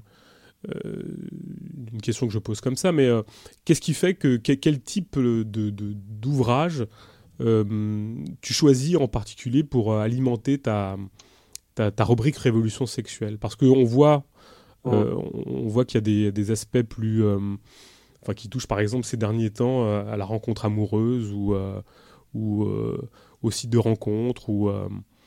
Qu'est-ce qui fait que tu, tu, tu qu'est-ce qui, qui, dicte le, le choix de, de, de, de, des chroniques qui viennent alimenter la, la rubrique révolution sexuelle? Alors, euh, bon, déjà, il y, y, a un aspect, c'est que ça dépend beaucoup des, des publications mmh. Euh, oui, de, de, de, ce qui est publié sur le sujet. Euh, et qu'effectivement, mon site, c'est aussi un reflet de ça. Effectivement, il y a récemment des, des, des livres qui, qui, traitent des, des, sites de rencontres mmh. et de, de, la rencontre amoureuse parce que, euh, tout simplement, il y a de, de, des chercheurs, des chercheuses, des sociologues ou autres qui se penchent sur le sujet, où il commence à y avoir des études sur le sujet. Je crois qu'il y a même des, certains sites de rencontres qui font passer des questionnaires, etc., et que tout ça commence un peu à être connu. C'est à la fois un phénomène plutôt nouveau et en même temps qui, commence à susciter la curiosité. Donc c'est vrai que j'en parle pour, pour ces raisons-là. Euh, ensuite, j'en parle aussi parce que ça correspond euh, aux évolutions de, la société. Bon, pour répondre de manière plus directe à la question, les ouvrages que je choisis, c'est soit, on va dire, des ouvrages historiques ou théoriques qui sont euh, dans une critique de la répression sexuelle. Mhm. Euh, qui, qui attaquent l'ordre patriarcal euh, traditionnel, euh, voilà, qui sont dans, voilà, dans une optique de, de, de libération, de révolution sexuelle, soit effectivement des ouvrages qui parlent des évolutions de la sexualité, euh, qui sont beaucoup moins d'ailleurs des ouvrages qui appellent à une révolution sexuelle. C'est souvent des, des, des, des, chercheurs, des chercheuses, des, des intellectuels qui euh, ont une réflexion un peu générale sur des sujets, des phénomènes contemporains. Euh, mais qui n'ont pas forcément une optique de, de révolution sexuelle. Effectivement, Eva Hughes, par exemple, sur le, l'amour moderne, etc., euh, que je trouve intéressant euh, pour, euh, pour analyser ces, ces, nouveaux phénomènes, pour comprendre dans quelle société on vit, pour euh, et ça aussi effectivement je pense que c'est important de dire que euh, si j'ai fait cette réplique de, de, révolution sexuelle et que c'est important d'en parler c'est que ce qui se passe dans la sexualité à mon avis c'est aussi le reflet de ce qui se passe dans, dans l'ensemble des, des, des, des, sociétés capitalistes. Et que l'amour la, euh, est façonné par la logique marchande. Bon il y a certains euh, réactionnaires qui disent que la révolution sexuelle n'a été qu'au service du libéralisme, etc. Oui, exactement, euh, fait que renforcer le libéralisme. toutes ces, théories, évidemment, sont, sont pas très intéressantes. En revanche, ce qu'on peut dire, c'est que euh, euh, l'amour et la sexualité sont un reflet de l'évolution néolibérale marchande de la société, qu'effectivement on se rencontre d'une autre manière qu'on se rencontrait à l'époque, soit des bals, soit des mariages plus ou moins forcés, euh, euh, voilà. Et, euh, du coup, je pense que c'est important aussi de comprendre ces évolutions au niveau de la sexualité, parce que pour montrer que le néolibéralisme, ça touche aussi à l'intimité, euh, aux, relations humaines et pas uniquement aux aspects économiques, mais aussi pour comprendre comment fonctionne euh, la société moderne et néolibérale, euh, qui d'ailleurs euh, même si je suis pas tout à fait d'accord avec Foucault, euh, qui, qui, dit d'ailleurs qu'il n'y a pas de répression sexuelle, ça je suis pas du tout d'accord. Mais en revanche, le, ce qui est intéressant, c'est de voir la diffusion de normes sociales où effectivement, en plus des interdits qui sont toujours là, il y a des formes d'injonctions, de normes, de, de règles informelles, etc., qui, qui codifient un peu euh, les, les, relations humaines et les relations amoureuses. Et je pense que c'est important aussi d'essayer de, de comprendre ces aspects-là, de les critiquer et de, de, de, voir en quoi ça reflète aussi le, le, le, les évolutions de l'ensemble de la société, voire même dans le monde du travail, dans les entreprises. Il y a aussi ces, ces logiques-là euh, du manager qui remplace le contremaître à l'ancienne, euh, de, de, et de voir comment, effectivement, quand on parle de sexualité, finalement, on parle beaucoup de, de la société telle qu'elle est et de la, de la société capitaliste. Hmm. Et, alors, c'est, très intéressant parce que tu parlais d'Eva Illouz, là on l'a entendu beaucoup pour la, la, sortie de son dernier bouquin. Hmm. Et euh, c'était très intéressant parce que bien évidemment, elle n'a pas d'optique trop moralisante. Enfin, bon, après, il y a beaucoup, c'est très contestable parce que elle va pas jusqu'au bout de sa, la logique. Euh, et puis il y, a des fois où elle, elle, enfonce des portes ouvertes, enfin pour des gens, pour des lecteurs de Marx, euh, mm. c'est un peu du sous-Marx parce qu'elle va pas jusqu'au bout de sa propre logique. Mais bon, enfin, en tout cas, euh, d'un point de vue strictement de la matière sociale, enfin, de, de ces données, euh, de ces relevés scientifiques, ça peut être, une, ça peut être intéressant. Quant au développement plus particulièrement subjectif qu'elle peut avoir, ça reste assez contestable. Mais enfin, mm. comment on peut, comment on peut avec, avec l'évolution des, des, des, manières de se rencontrer, par exemple, ne pas sombrer avec une grille qui serait la nôtre, dans, dans une forme de moralisme ou du c'était mieux avant. Alors, bien évidemment, je pense que tu, mhm. tu te l'évites et on se l'évite tous parce que, d'une certaine manière, c'est un peu les vases communicants. Enfin, on, a, on perd sur certains plans, on gagne sur d'autres. Enfin, et, je pense qu'on n'a jamais à, regretter euh, ce qui, ce, qui euh, ce qui est derrière nous. Mais comment on peut s'éviter justement euh, de sombrer dans une forme de moralisme au-delà, au-delà du fait de constater finalement que on est de plus en plus séparés Parce que c'est compliqué. Enfin, on parle de. J'ai quelques questions que je te poserai autour de tes, autour de tes, chroniques, mais de tes recensions. Mais comment on peut éviter ça? Comment on peut éviter de, sombrer dans une forme de moralisme en se pensant que on se rencontrait mieux avant, ou que l'amour était plus évident, ou que les choses étaient plus authentiques, si j'aime pas ce terme. comment on peut faire ça? Enfin, comment, comment on peut éviter ça, justement, quand on lit, euh, quand on lit ces ouvrages alors, euh, déjà, c'était mieux avant. C'est vrai que moi, j'ai pas forcément beaucoup connu euh, avant, donc je peux pas, dire euh, si c'était mieux avant, mais effectivement, je pense que c'est un travers euh, à, éviter parce qu'il y a, y, a, y a, aussi effectivement toute cette littérature réactionnaire euh, qui va dénoncer le, le, bon, les sites de rencontres, aussi la, la, la, pornographie, en disant que voilà, tout ça c'est c'est le mal, ça pervertit nos enfants. que dès le plus jeune âge, voilà, les gens vont sur des sites de rencontres ou sur des sites pornographiques. Euh, moi, c'est vrai que j'évite d'avoir ce regard moral et je dirais même que j'essaie d'être euh, extrêmement vigilant par rapport à ça. Parce que euh, on sait que c'est euh, bon bah, quelqu'un comme comme Alain Soral par exemple fait son fait son business un peu un peu là-dessus hein, sur le, la perte de la virilité, le, le, le, comment on s'appelle voilà enfin tout un truc euh, en disant qu'effectivement c'était mieux avant quand les hommes étaient vraiment des hommes, les femmes étaient vraiment des femmes et qu'on se rencontrait euh, de manière euh, virile. Le, le, séducteur qui partait à la conquête, tel un, un, guerrier Drague de rue. viril masculin, voilà. Donc, donc je pense qu'il faut il faut être très très vigilant par rapport à, à ces discours-là qui malheureusement sont très répandus. Et, et ensuite sur le, le constat de la séparation, euh, et de la, la difficulté de, de, la rencontre, je sais pas si avant c'était mieux. Oui, oui, bien sûr. Euh, voilà, et il y a euh, du coup les, les, derniers articles que j'ai publiés en ce qui concerne les, les, sites de rencontres vont un peu euh, critiquer Evaidius en disant euh, que finalement les sites de rencontres ça permet justement euh, de sortir du, du, contrôle des amis, de la famille ou du lieu de travail, qui sont les, les, les, les, espaces traditionnels de rencontres amoureuses. Hein. C'est sous le regard de la famille, de, des, des, amis, des collègues de travail, etc. Et que les sites de rencontres, justement, ça sort un peu de tout ça. Donc finalement, c'est une, une, liberté un peu plus, euh, un peu plus importante et qui est plutôt, euh, plutôt positive que euh, voilà. Euh, mais en tu revanche, penses ce, que les, ce que les sites de rencontres permettent vraiment de rencontrer euh, des gens euh, oui, voilà. en dehors de tout ça, ça c'est la, la, la, vraie question. Oui. Euh, euh là aussi, les, les, les, sociologues qui ont enquêté euh, disent que ça dépend.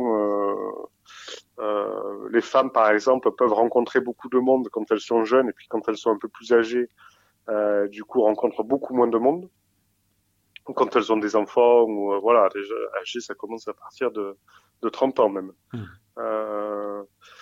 Euh, voilà euh, les hommes inversement ça correspond aussi à des, à des critères de séduction à des critères euh, de classe même euh, selon les, les, enquêtes sociologiques effectivement quand on est quand on a des goûts culturels conformes, quand on a une belle orthographe, quand on s'exprime bien oui, à l'écrit, on a plus de facilité de rencontrer des gens que quand on a euh, beaucoup moins à l'aise avec euh, euh, l'humour, qui est quand même l'humour qui est hum, au niveau des classes sociales, c'est quand même euh, surtout par l'écrit, c'est beaucoup le, le sous-entendu, euh, l'implicite, la mmh. connivence, etc. Donc c'est très difficile de créer un lien par écrit avec des personnes qui ne sont pas de même univers social.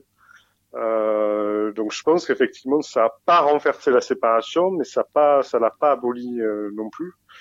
Ce, ce n'est qu'une autre manière d'être séparé, de ne pas se rencontrer. Mmh. Et, euh, et, la question de la séparation, effectivement, euh, c'est euh, c'est une question assez importante. Et ce qu'on peut observer, c'est que dans l'espace public, les espaces de rencontre, justement, se diminuent. Oui, tout à fait. Soit c'est des, des, des, des, boîtes de nuit où là aussi il y a un formatage de la rencontre puisque euh, c'est du bruit. Euh, ou euh, voilà, ce, ce, genre de, de rencontres très codifiées, etc. mais les espaces de rencontre, on va dire, de type urbain, parc ou autre, ou tout simplement des, des, des, chaises et des bancs à proximité où on, on, peut discuter, ou même dans, le, dans les transports en commun, etc. C'est vrai que c'est pas vraiment non plus des, des espaces qui, qui, qui rendent propice à la rencontre. Euh, c'est plus des espaces d'agressivité, de, de euh, voilà, voire même de d'isolement avec chacun devant son smartphone, euh, qui est euh, voilà où les gens sont plutôt isolés, euh, mais voilà, sont ensemble mais de manière isolée plutôt que des, des vraies rencontres.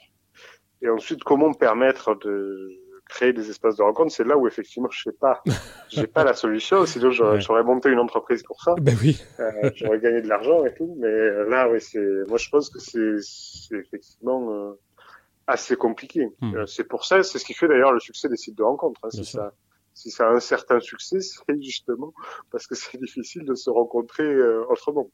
Euh, oui, il y, a toujours l'endogamie. Enfin, il y a toujours le. Enfin, non, il y a toujours. Mm. On, se rencontre toujours dans les mêmes espaces et dans les mêmes classes sociales, et il y a très mm. peu de, de, rencontres hors cadre. Enfin, il y a toujours le, le, hors cadre de sa couche sociale et de sa représentation mentale, psychologique, euh, euh culturelle. Enfin, c'est je crois que tu faisais état aussi de sites de rencontres communautaires. Enfin voilà, on, mmh. on, est encore plus atomisé et médié par une instance technologique. Alors je dis pas que c'est pas bien ou que c'est mal ou je ne sais quoi, mais enfin en tout cas on retrouve d'autres codes, les mêmes codes qu'on retrouvait mmh. précédemment dans des espaces euh, confinés à la famille, au travail. Parce qu'effectivement, maintenant, peut-être d'une certaine manière, on est encore plus isolé, euh, chez soi en tout cas, seul face à son ordinateur. enfin, après, est-ce que c'est euh, est-ce qu'on a, est-ce qu'on a gagné quelque chose, peut-être un espace, euh, on s'est peut-être libéré de l'espace euh, familial et du travail, mais on se retrouve encore plus, peut-être plus seul face à ce, mm. cet univers incroyable de choix et de possibilités. Et justement, est-ce que c'est pas ce qui fait tourner un peu la tête? Parce que au-delà de ça, il y a quand même une espèce de, rapidité et de mm. cette rapidité qui, qui, qui, auquel les gens ne sont pas habitués. Enfin, cette espèce de d'infinité, d'infinies possibilités de rencontres, c'est un mm. peu euh, bon, ça, fait un peu tourner la tête. Moi, j'ai une série de questions, euh, euh, Sylvain, à te poser concernant tes concernant tes articles. Alors, j'espère que ça va pas tourner au conseil matrimonial ou au conseiller en, en plaisir et en en, en, perspective de, enfin, ou en analyse de, de ce qu'est le sentiment amoureux ou, la sexualité ou je ne sais quoi, ou, sexo, ou en sexologue. Mais enfin, euh, sur certaines chroniques que j'ai trouvées très riches et très intéressantes, j'avais envie de poser quelques, quelques questions. Euh, par exemple, sur, euh, sur la, la, la, la, chronique que tu fais sur Sex Friends et, Amour moderne, j'avais envie de te poser des questions. Je, tu poses des constats et, elle m'amène cette question. alors, tu l'interprètes comme tu veux, mais qu'est-ce qui fait que, et je, je, tire ça de Sex Friends et Amour moderne, Qu'est-ce qui fait que pour toi, le plaisir n'est plus obligé de s'accompagner de sentiments? Euh, Alors oui, non, moi je j'oblige personne à, faire quoi que ce soit. Non, en revanche, je pense que euh, euh, il faut laisser la possibilité à de, à ce que la sexualité effectivement soit uniquement pour le plaisir et pas forcément accompagnée de sentiments. Mmh euh, je pense que ça doit être une possibilité. Euh, D'autant plus que je pense que l'enjeu politique est, est pour, pour, parler de l'enjeu politique, je pense qu'il y y a quand même une, une morale bourgeoise euh, ou patriarcale qui considère que euh, là-dessus les hommes et les femmes sont différents, que euh, selon les, les, les, lieux communs, euh, les hommes n'ont pas besoin de sentiments pour avoir des relations sexuelles, alors que pour les femmes, par contre, elles sont obligées d'être éperdument amoureuses pour euh, se donner euh, à, leur homme. Euh, et je pense que déjà casser ça, c'est la, la, la, première chose à, à, à faire, c'est que les femmes peuvent avoir des désirs sans avoir de sentiments. Euh, on peut avoir des désirs sans avoir de relations sexuelles aussi. On peut avoir du plaisir sans avoir de, de, de sentiments. Et je pense que c'est important de porter ce, ce discours-là pour casser quand même euh, ce, qui reste quand même de vieux relents euh, moralisateurs, patriarcal. Euh, voilà. et c'est pour aussi casser l'image de qui touche là encore une fois plus que les femmes que les hommes. Les hommes sont considérés comme euh, s'ils ont beaucoup de conquêtes amoureuses, ce sont des séducteurs euh, qui sont une place sociale importante, qui ont mmh. du succès, etc. Euh, pour les femmes, effectivement, le regard est beaucoup plus euh, négatif. Euh, pour les femmes qui euh, soit euh, accumuleraient les, les, les relations amoureuses, sexuelles, ou qui diraient qu'elles ont des, des, relations sexuelles sans avoir de sentiments. Mmh. La, la, société, c'est là qu'on voit quand même que que l'ordre moral et les vieilles institutions patriarcales sont pas sont pas totalement mortes, c'est que euh, il y a un regard quand même euh, assez, assez, mal vu, hmm. euh, qui est aussi lié que euh, une femme elle a le droit d'être euh, sexuellement libérée à condition que ce soit pour séduire des hommes. Si c'est uniquement pour elle-même, pour son propre plaisir, pour son propre désir, etc. ça c'est pas bon elle doit être sexuellement libérée, mais pour euh, pour avoir l'image, correspondre à une image, à une norme euh, de, de femme euh, séductrice qui doit avant tout plaire aux hommes. Voilà, une femme qui, qui, est, qui, est, qui est sexuellement libérée uniquement pour son propre plaisir, c'est quelque chose qui est euh, très mal vu. Voilà. Et ensuite sur sur les, les questions plus conseillées conjugales, là effectivement, je, je j'évite de m'aventurer sur ce terrain-là. Euh, c'est toujours, euh, bon, je botte un peu en touche, mais euh, c'est toujours pareil. Je pense que c'est permettre à, à, à, chaque personne euh, de, de, de, vivre leur le relation amoureuse et sexuelle comme ils l'entendent. Euh, que les sentiments, effectivement, c'est très important. Euh, je pense que c'est pas pour, que c'est pas quelque chose à, à négliger et euh, il ne faut pas non plus sombrer dans une, une sexualité qui serait euh, mécanique, euh, dénuée de sentiments, comme c'est montré dans, dans, dans, dans les, les, films pornographiques. Effectivement, il n'y a, y a, aucun sentiment, mm.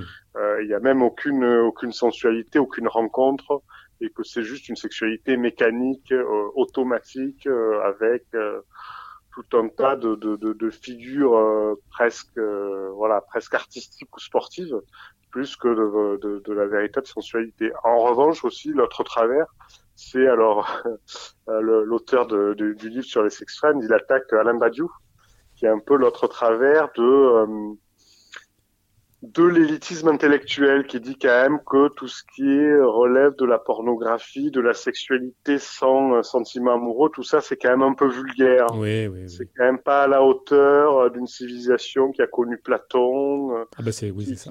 qui joue de la musique classique, etc. c'est quand même trop avilissant pour nous.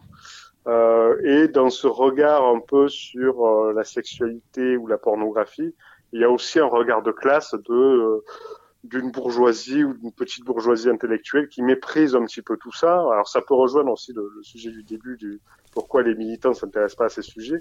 Il y a une espèce de mépris euh, en disant quand même tout ça c'est c'est un peu sale, c'est un peu vulgaire et que nous si on parle de ces sujets-là, on doit parler de, de la noblesse du sentiment amoureux, mais surtout pas des plaisirs de la chair ou de, de ou de la sensualité ou autre. C'est quand même, on doit rester, dans... on reste avant tout des beaux esprits avant d'être des corps. Pas, pas, de sperme et de sang euh, absolu ou, ou, de merde, hein. attention, parce que non, pas, pas, mais pas à l'école normale supérieure.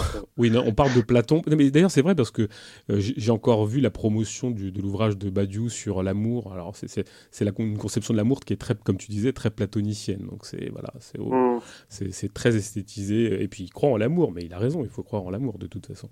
Euh, il euh, y a une. C'est marrant parce que là, j'ai une réflexion qui me vient, euh, euh, qui n'a rien à voir avec les questions que je voulais te poser, mais c'est la. Peut-être que tu as vu ce film de Jean Eustache qui s'appelle La maman et la putain. qui, qui, vient après, je crois qu'il doit être de 72, 73, je sais pas, on me le confirmera, je ne sais plus, mais qui vient justement après cette, cette, cette, ce grand moment des possibles de 68 et qui fait état justement d'une configuration à trois qui échoue, enfin qui échoue, qui, mm. tente, qui tente de prendre forme et qui échoue autour d'une jeune femme et d'une, enfin de deux jeunes femmes et d'un individu qui est euh, comment cet acteur m'échappe, mais enfin très connu, qui est un acteur typique de la nouvelle vague. Jean-Pierre Léo. Jean-Pierre Léo, exactement, et, qui lui est là comme ça, une espèce de, d'autocrate qui, qui, qui, essaye de, profiter à la fois de cette libération des mœurs.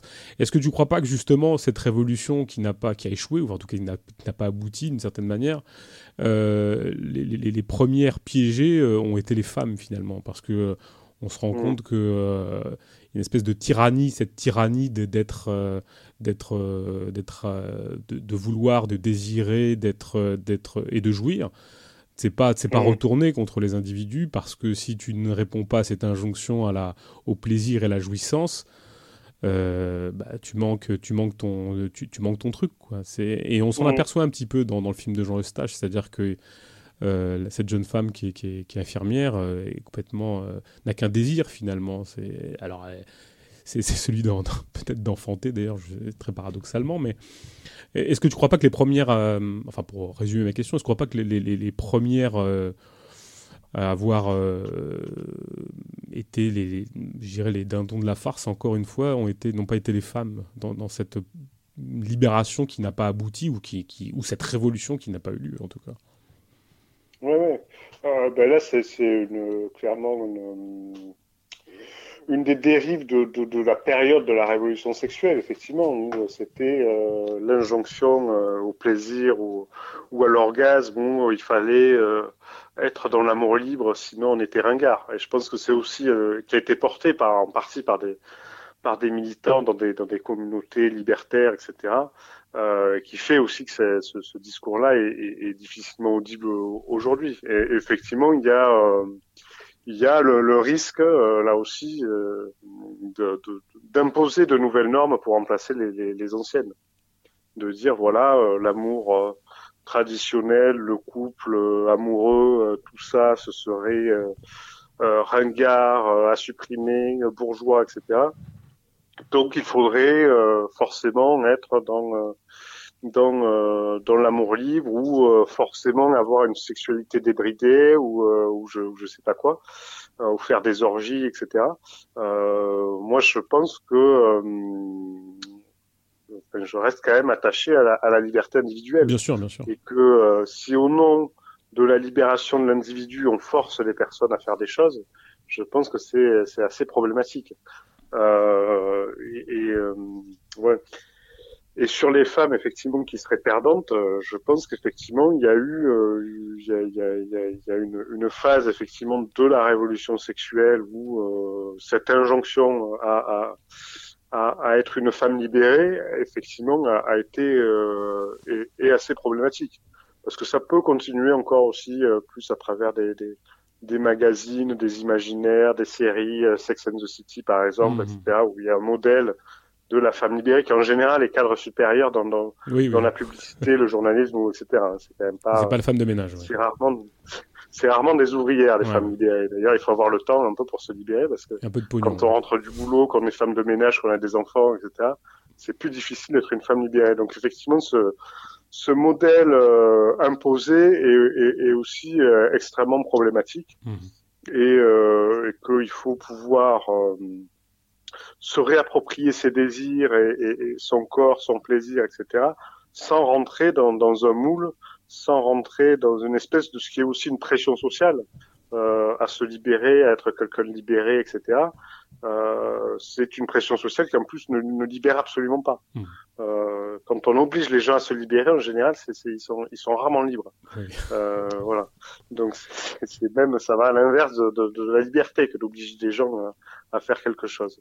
Donc c'est un peu le, le côté euh, paradoxal, les, les, les injonctions contradictoires, euh, voilà, de, de, de, un peu de, de l'époque, euh, un peu liées à la libération sexuelle, et qui en plus ont été récupérées par tout le langage à la fois marchand, à la fois du coaching, du développement personnel, où il faut euh, voilà être bien dans sa peau, bien dans son corps, euh, faire du sport tous les jours, euh, avoir un corps svelte,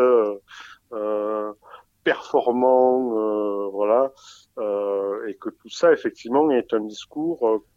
moi, je dirais pas forcément que c'est lié à la révolution sexuelle, mais c'est le le, la logique marchande qui a récupéré le discours de, de la révolution sexuelle pour euh, mieux le réutiliser, le récupérer, l'utiliser le, bah, pour défendre ses propres intérêts d'une société euh, totalement normée, totalement lisse euh, totalement insipide qui, qui, qui, est au service de, d'une de, classe dominante. J'ai envie de, de, poser une question un peu, un peu provocatrice, enfin un peu provocatrice, oui. Est-ce que, est que les, les ouvrages freudo-marxistes n'ont pas été des très beaux bréviaires de, de drague au bénéfice des mecs finalement? Mmh. Non mais je veux dire, euh, ouais. tu vois ce que je veux dire? Euh, alors, moi, ça, j'ai pas connu non plus cette, cette époque-là où c'était à la mode.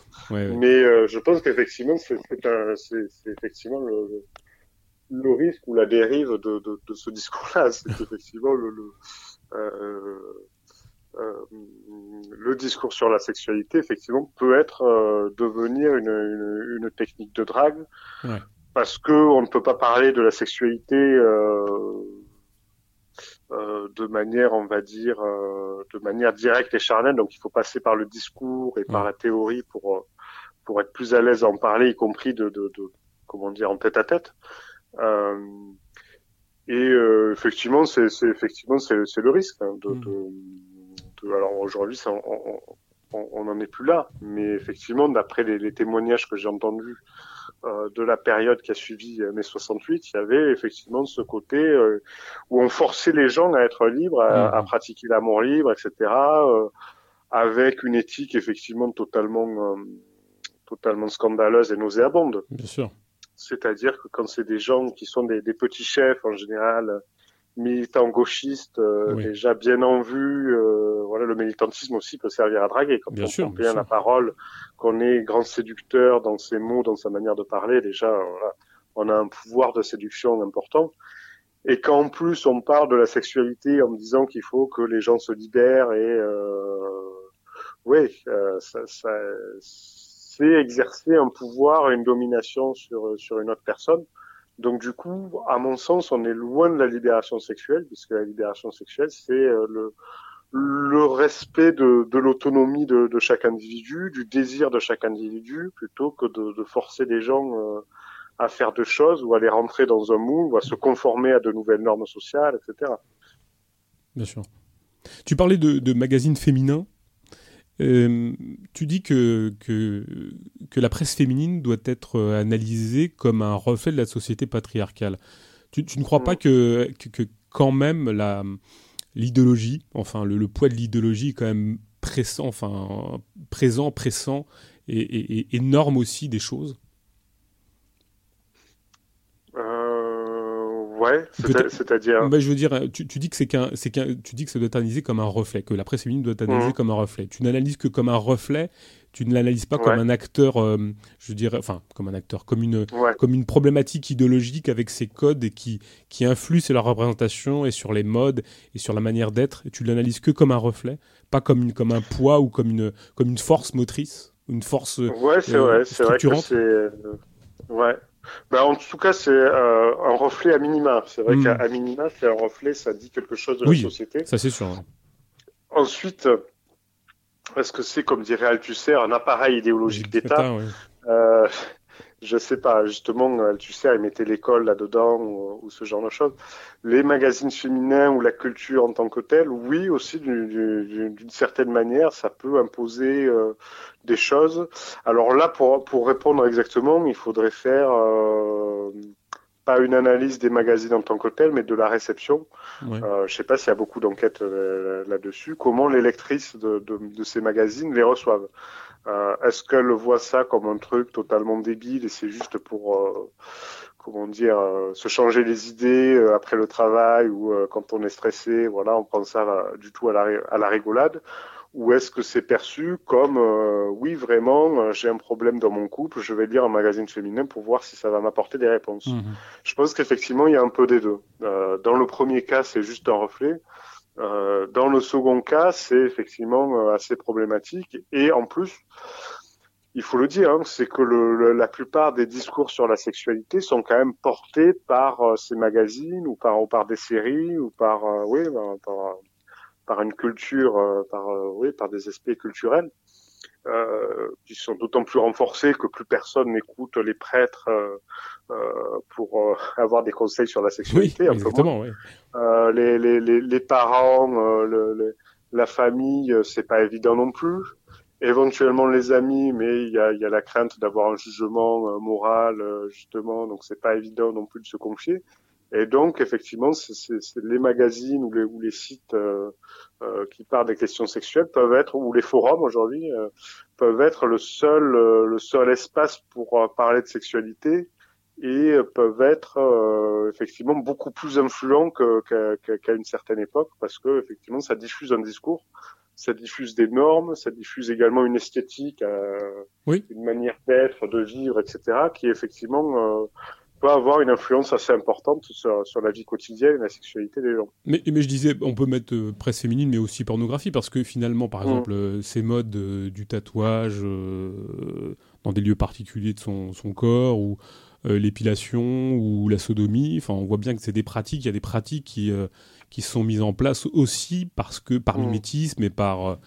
enfin, des pratiques, je veux dire, qui n'étaient pas très usitées dans euh, dans la sexualité, qui, ont été impulsées ou qui ont été mises à la mode, qui ont été euh, qu'on qu essaimé, en tout cas qui sont diffusés par mimétisme et par, par influence de certains médias, que ce soit, que ce soit la presse ou que ce soit euh, des, des, des formes liées à la pornographie ou au film ou, au cinéma. Enfin, on voit bien qu'il y a des, des, choses, qui, des tendances qui sont plus que des reflets, mais qui imposent aussi des modes d'être et des modes de relation à l'autre. Enfin, moi, je, je, le voyais comme ça, mais... Euh, je vois aussi ça.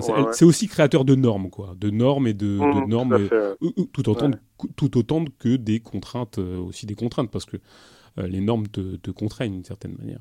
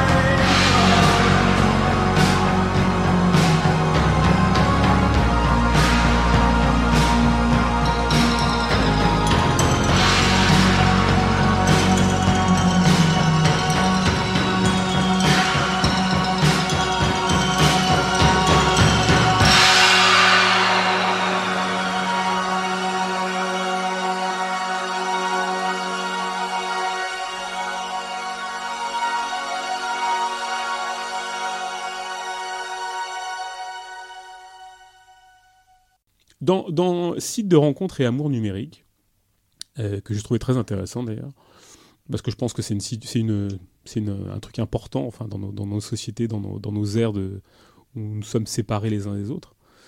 Euh, je me posais une question, je me posais la question de ce qui était celle-ci. Est-ce que tu penses que les, les rencontres amoureuses, alors en as un on en a un peu parlé tout à l'heure, mais j'aurais bien envie qu'on développe la chose. Est-ce que tu penses que les rencontres amoureuses et les relations ont été vraiment bouleversées par l'évolution, bah, les évolutions numériques.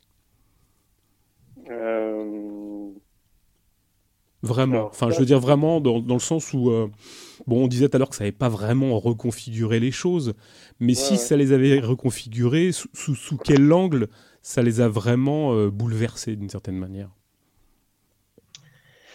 Alors, euh, oui, alors sur la, la reconfiguration, bon, déjà, il y a beaucoup, il y a quelques enquêtes sur sur la sexualité. Euh, Nicolas Bajos, euh, Nathalie Bajos, je crois, Michel Boson, mm -hmm. etc., qui, qui montrent que, alors c'est toujours pareil, les enquêtes sur la sexualité, les gens euh, disent ce qu'ils ont envie de dire. Oui. Et étant donné qu'il y a beaucoup de tabous, d'interdits, etc., bon, c'est pas toujours très fiable. mais selon ces enquêtes, il n'y a pas énormément de d'évolution dans dans nos comportements de, du nombre de partenaires, par exemple, au cours de la vie est à peu près, à peu près stable. Euh, voilà. Mais sur le, en quoi les sites de rencontres, ça a influencé, euh, ça a modifié. Mmh. Oui, tout à fait. Euh, je pense qu'effectivement, oui, c'est un espace supplémentaire de rencontres. Euh, en plus des réseaux euh, de, de, liés au, au, monde du travail, à la famille, aux amis. Voilà, donc effectivement, il y a cette, cette dimension-là. Ensuite, euh, la réalité, là aussi, euh, c'est très difficile à savoir, mais euh, le, le, le, entre, entre le, chat et la relation sexuelle, il y a tout un tas d'étapes mmh. que beaucoup de gens ne franchissent pas. Il y a beaucoup de gens qui vont sur des sites de rencontres juste pour se rassurer sur leur capacité à séduire. Euh, voilà, pour euh, montrer que euh, c'est des gens, voilà, qui ont des goûts culturels respectables, etc., etc. Juste, voilà, dans une optique de uniquement de séduction et pas forcément ni de rencontre ou quoi que ce soit. Ensuite, ouais, c'est c'est difficile encore à, à, à avoir l'impact plus sur les jeunes générations. C'est possible que ce soit plus, plus facile de, de rencontrer des gens, euh, de, d'expérimenter une sexualité avec des personnes qu'on connaît pas, donc du coup il y a un peu moins de, de pression, euh, de mhm. tabou, etc. Éventuellement. Euh, et sur euh, sur les aspects négatifs, effectivement, c'est un peu ce que ce que tu disais ou ce que dit euh, Eva Elius, cette espèce de comment dire d'abondance de, de profils ouais. euh, qu'il faut liker ou pas liker. Euh, voilà, soit on est soit on est pour, soit on est contre, et euh, où effectivement l'individualité est un peu niée. Euh, on ne rencontre pas un individu, on rencontre un profil. Mmh. Et on rencontre des critères, que ce soit des critères physiques, esthétiques, des critères de goût, etc. Et c'est vrai que ça, ça, ça, ça, ça enlève sans doute une dimension qui n'existe pas dans la rencontre physique, où ça passe par peut-être davantage par le regard, euh, par les émotions, euh, par euh, voilà, par, par, par des sensations. Tandis que là, c'est une rencontre qui est un peu plus rationalisée et qui est euh, qui est un peu plus euh, ouais un peu plus mécanique, algorithmique aujourd'hui, on dirait avec les algorithmes, ouais, ouais. parce qu'effectivement on rencontre. Alors moi j'avais vu une, une anecdote amusante que euh, sur euh, le, le, site bien connu euh, Tinder, mmh. euh, les gens qui ont, sont très peu, alors je sais pas si on dit liker, enfin qui ont très peu, oui, très peu de gens veulent les rencontrer en gros, eh ben ils ne rencontrent avec les algorithmes, ils ne rencontrent que des gens euh, que personne d'autre ne veut rencontrer aussi. ça, ça, crée une espèce de hiérarchie entre les gens qui ont des qui ont des beaux profils, des jolies photos, etc. Euh, euh, du coup, qui, qui, qui, se rencontrent entre eux. Et les gens, euh, soit qui sont considérés comme moches, soit qui ont plus de mal à, à, à se faire un profil valorisant, euh, ben, du coup, se rencontrent entre eux. Donc, euh, et ce qui est amusant, c'est que Tinder a été obligé de, de démentir ce, ce, côté algorithmique, mais ce qui montre quand même que ça, ça, ça loin d'être un, un, côté euh, de la rencontre spontanée, euh, euh, voilà, on est quand même dans une, logique euh, mécanique, en tout cas, peut-être pas marchande, mais en tout cas euh, mécanique, euh, fait par des ordinateurs, fait par des, critères de sélection, etc., où les gens doivent se rencontrer parce qu'ils ont exactement les mêmes goûts culturels ou autres, qu'ils likent les mêmes choses sur Facebook, qu'ils aiment les mêmes choses sur Facebook. Et, du coup, oui, c'est, ça enlève effectivement tout, tout, tout, un charme de la rencontre amoureuse. Ensuite, la question, c'est est-ce que euh, est-ce que c'était mieux avant? Parce que euh, je... c'est vrai que les mouvements, euh, les, les, artistes comme les surréalistes, par exemple, ont beaucoup valorisé la rencontre amoureuse au hasard, mmh, dans mmh. la rue. Tous les, les, les, films romantiques aussi valorisent ça. Ensuite, est-ce que euh, ça, ça, se produit euh, très souvent, c'est-à-dire oui, un, un, coup de foudre réciproque? Est-ce que ça aboutit sur des amours oui. durables, des relations durables, vraiment avec une, une, une, une, réelle complicité, une, voilà, des, des vrais sentiments.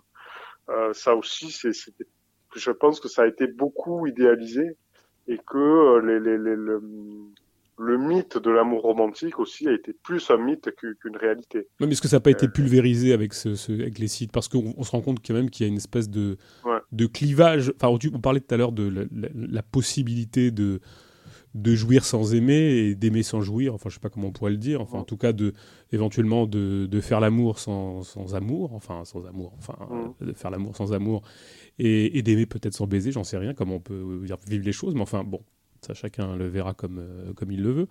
Mais est-ce que justement, ça, ces sites de rencontres ont pas justement encore plus clivé ou, en, ou enfin, ont plus euh, justement porté vers, vers cette, ce, ce, type mmh. de, de choses-là, enfin, de, de, dissocier les deux choses Est-ce que sont pas, ça n'a pas tendance à justement aller dans ce sens de, cette de, de, de, dissocier euh, cul et, et, et sentiment euh, oui, ouais, bah ensuite ça c'est ça c'est euh, difficile à, difficile de savoir. Euh, alors je pense voilà comment s'appelle Richard Memto sur les sex friends, lui parle d'un site très particulier qui s'appelle Grinder qui est une application pour euh, homosexuels, hommes.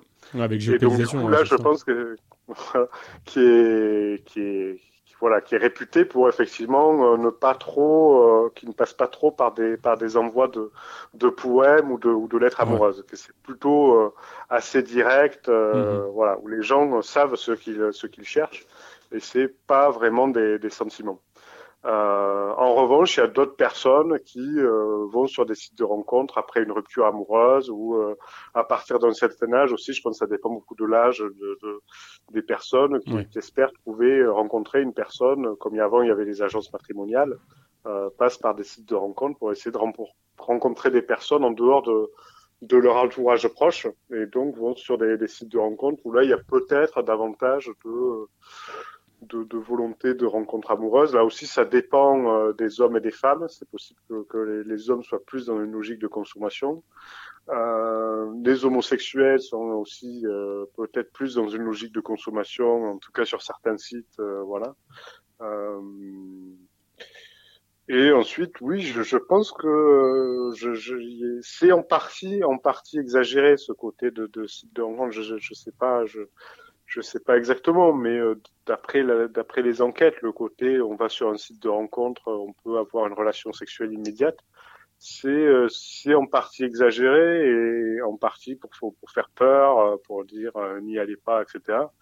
Ou n'allez pas, ne laissez pas vos enfants y aller. Peut-être d'ailleurs pour les adolescents, ça va peut-être un peu plus rapidement parce qu'il y, a des codes justement numériques qui sont mieux mieux ancrés et encore et encore parce que il y a il y a effectivement différentes étapes. Et je suis pas sûr que la, la, séduction à travers un écran, à travers des messages, soit plus rapide que la séduction euh, dans le monde réel. Euh, oui, mais tu as, euh, as, une, as une infinité de propositions. Tu, bon, imaginons voilà. que tu prends un râteau, tu peux, tu peux continuer, ouais. ton, tu peux continuer ta, ta, tes, tes pérégrinations. Et jusqu'à l'infini, jusqu'au point justement de créer une forme de frustration, parce que une mmh. rencontre chasse l'autre euh, jusqu'au point où tu te voilà. dis que tu manques la prochaine. Quoi. Et, ouais, euh... ouais, ça effectivement, ça, ça effectivement, je pense c'est le, le, le, le problème le plus le, le, plus terrible, c'est que oui, ça crée une, une espèce de frustration euh, continue. Hein. C'est Eva Hughes insiste beaucoup là-dessus, c'est-à-dire qu'on rencontre une personne, mais on espère toujours rencontrer mieux, oui. euh, que ça correspondra mieux à nos critères, que machin, etc. Donc on est dans une espèce d'abondance. Mm-hmm. euh, on peut entretenir des correspondances avec plein de monde et rencontrer personne. Euh, voilà, il y a tellement effectivement de, de de possibilités virtuelles, hein, parce que ça reste, ça reste quand même beaucoup virtuel. Il y a tellement de possibilités virtuelles que c'est difficile de faire un choix, de décider, euh, de, de, oui, de rencontrer vraiment une personne avec laquelle il y aura un feeling mmh. euh, ou quelque chose de, de, de réel. Euh, donc ça, effectivement, c'est un problème. Euh, et Richard Memto, lui, répond par une espèce de, de, de presque de provocation. Euh, en disant euh, moi ça me dérange pas de, de, de, coucher avec tout le monde avant de rencontrer euh, l'homme idéal. Exactement. ce n'est pas vraiment gênant. Non non c'est pas grave. voilà. Donc, oui, encore une fois ça dépend. Ce oui, mais recherche. Oui exactement. Mais est-ce qu'il n'y a pas un problème justement entre des, des, une société et c'est là où se pose le, le, le, problème de l'anomie quoi parce que c'est un peu ça. Est-ce que dans une du, du passage du, du prince charmant d'une société où, où, on imaginait le prince charmant ou la princesse charmante, je sais pas comment on peut dire ou l'individu idéal, euh, où justement on le rencontrait dans un lieu donné, cadré, normé euh, par, euh, par les relations sociales, par, par le travail, la famille, qui, une fois rencontré, devenait l'homme de sa vie, l'unique expérience sexuelle ou amoureuse de sa vie, à une société où l'univers des possibles est presque infini. Quoi. Et, mm. c'est ça qui pose peut-être problème, c'est-à-dire qu'entre cette société où l'ordre était déjà donné à la première rencontre à une société où l'univers est, je dirais, est, foisonnant, euh, c'est assez vertigineux quand même d'une certaine manière. Et j'ai l'impression que s'il y a quelque il y a de l'ordre du bouleversement, c'est justement dans l'infinité des propositions et, jusqu'au point où, la tête tourne. Euh, tourne à, n'en plus finir, quoi, finalement. Oui, ensuite, ensuite, moi, je, je, relativiserai parce que euh, il euh, y a des gens qui sortent de chez eux, hein, qui peuvent avoir euh, avoir du désir pour des hommes ou pour des femmes, euh, voilà, qui, qui, qui, croisent dans la rue, qu'ils aperçoivent marcher, etc. Aussi, on pourrait dire oui, que dans la vie, il y aurait, y aurait une infinité de possibilités. Ensuite, là, c'est vrai que ça offre l'opportunité de dialoguer, etc. Ouais, c'est bah, oui. Euh, bah, a priori, les gens sont sur le site internet pour euh, pour rencontrer des gens. Dans, dans la rue, ils sont pas forcément là pour te rencontrer et, et, et, te faire une proposition de rencontre. Euh, c'est un lieu qui est défini pour qui est, un espace amoureux ou même un espace mm. de baise. Enfin, c'est pas un problème. Mm. Enfin, les gens les gens sont là pour ça. Donc il n'y a pas dans l'interpellation, les choses sont entendues et le code est, et les codes et, les, et, le langage est structuré autour de ça. Dans la rue, mm. a priori, tu vas voir une inconnue, euh, tu, tu peux l'offrir des fleurs parce qu'elle a mis du un très bon parfum. Je suis pas sûr que ça passe très bien et qu'elle ait envie véritablement dans le métro de, de de t'écouter parler ou, de, tu lui scandes un poème, même s'il est très beau. Mais, euh, mm. mais disons que euh, cet espace de, de, rencontre, moi, c'est un peu ce que l'effet que ça me faisait en lisant ton, euh, ton, ton, papier, c'est que j'ai l'impression quand même que cette, ce bouleversement, il est dans il relève d'une forme de, de, de, transition qui n'est est pas encore effectuée totalement, où les codes sont pas totalement assimilés, où l'infinité des rencontres fait véritablement tourner la tête. Et d'une certaine manière, il faut peut-être un temps, euh, d'une certaine manière, pour euh, apprivoiser les, les, les, codes et la manière dont on peut encaisser euh, la rapidité, parce que c'est ça aussi qui, qui, pose, qui pourrait poser problème d'une certaine manière. C'est-à-dire qu'il faut être capable d'assimiler et de supporter le rythme des mmh. émotions qui te viennent dans la gueule. Quoi. Et j'ai l'impression que ça relève aussi de ça, c'est-à-dire une capacité à structurer un mental, un psychisme qui est capable d'ingurgiter euh, la rapidité et ce que certains appellent euh, l'accélération de la rencontre ou les possibilités de rencontre. Euh, et j'ai l'impression que qu'on n'a pas encore fait l'analyse globale des conséquences que ça pouvait avoir. Peut-être Eva Illouz le dit, c'est-à-dire l'incapacité pour les hommes et les femmes de se rencontrer et de vivre durablement ensemble ou de fonder quelque chose, une, un espace ou une histoire au long cours. Mais, euh, mais il est vrai que euh, ça donne une, une, incapacité à poser des bases euh, plus, plus, plus longue sur, sur, une, sur, sur, des, sur un monde de rencontres, en tout cas. Hmm. oui, c'est vrai, c'est c'est intéressant parce que c'est un peu à l'image de la société où c'est vrai que c'est difficile de construire quelque chose sur la durée. Euh, y a, comment dire, il y a Parisot disait euh, l'amour est précaire, pourquoi le travail ne serait pas aussi Mais exactement, le parallèle peut être fait, oui, oui, je pense. Les espaces collectifs de travail ont été complètement démantelés. Il y a une atomisation des individus qui, euh, et d'ailleurs, euh, l'ubérisation relève un peu de la même, de la même mmh. chose, c'est-à-dire que les, collectifs de travail n'existent plus, la, possibilité de poser des bases au long cours sur des luttes, par exemple, euh, tout en mmh. parce que on avait la capacité de poser des luttes au long cours parce que les gens se connaissaient de longue date, donc ils se faisaient confiance, mmh. ils pouvaient lutter ensemble, se ils, arrivaient à comprendre qui ils étaient. Maintenant, structurer une lutte sociale avec des inconnus, de fiefés inconnus ou des gens qu'on qu'on voit mmh. par intermittence ou parce qu'ils euh, travaillent en décalé avec nous, c'est compliqué. Enfin, c'est les collectifs de travail ont été complètement démantelés. Et mmh. euh, le, parallèle pourrait être fait, c'est vrai, c'est vrai. Je, pense qu'il peut être fait, mais euh, après, ça c'est c'est une question qui va se trancher, enfin qui peut se trancher, je pense, quand on arrivera à, à, s'apprivoiser à la fois les, les ces, médiations qui malheureusement, alors moi je, moi je m'en désespère un petit peu personnellement, j'avouerai, je, je, reste un peu encore un peu old school, c'est-à-dire que euh, je ne fais pas de critique morale de, la de cette médiation, enfin, de, de, en particulier, des, des, médiations en général, oui, parce que c'est, en fait, on nous revend, et c'est là où je, ma critique serait peut-être plus morale, mais on nous revend notre impossibilité de rencontre. Tu, tu, vois ce que je veux dire? C'est-à-dire que si la médiation technologique n'était pas fort, enfin, je, je, suis pas sûr que dans un monde débarrassé de la marchandise, quoique j'en sais rien, mais peut-être que ce, ce, type de médiation existerait. Elle existe parce que nous sommes incapables de nous rencontrer, d'une mmh. certaine manière. Enfin, en tout cas, de nous rencontrer physiquement, parce que nous sommes éloignés euh, euh, géographiquement de nos lieux de travail, de nos lieux de, mmh. qu'il n'y a plus d'espace de rencontre. Que...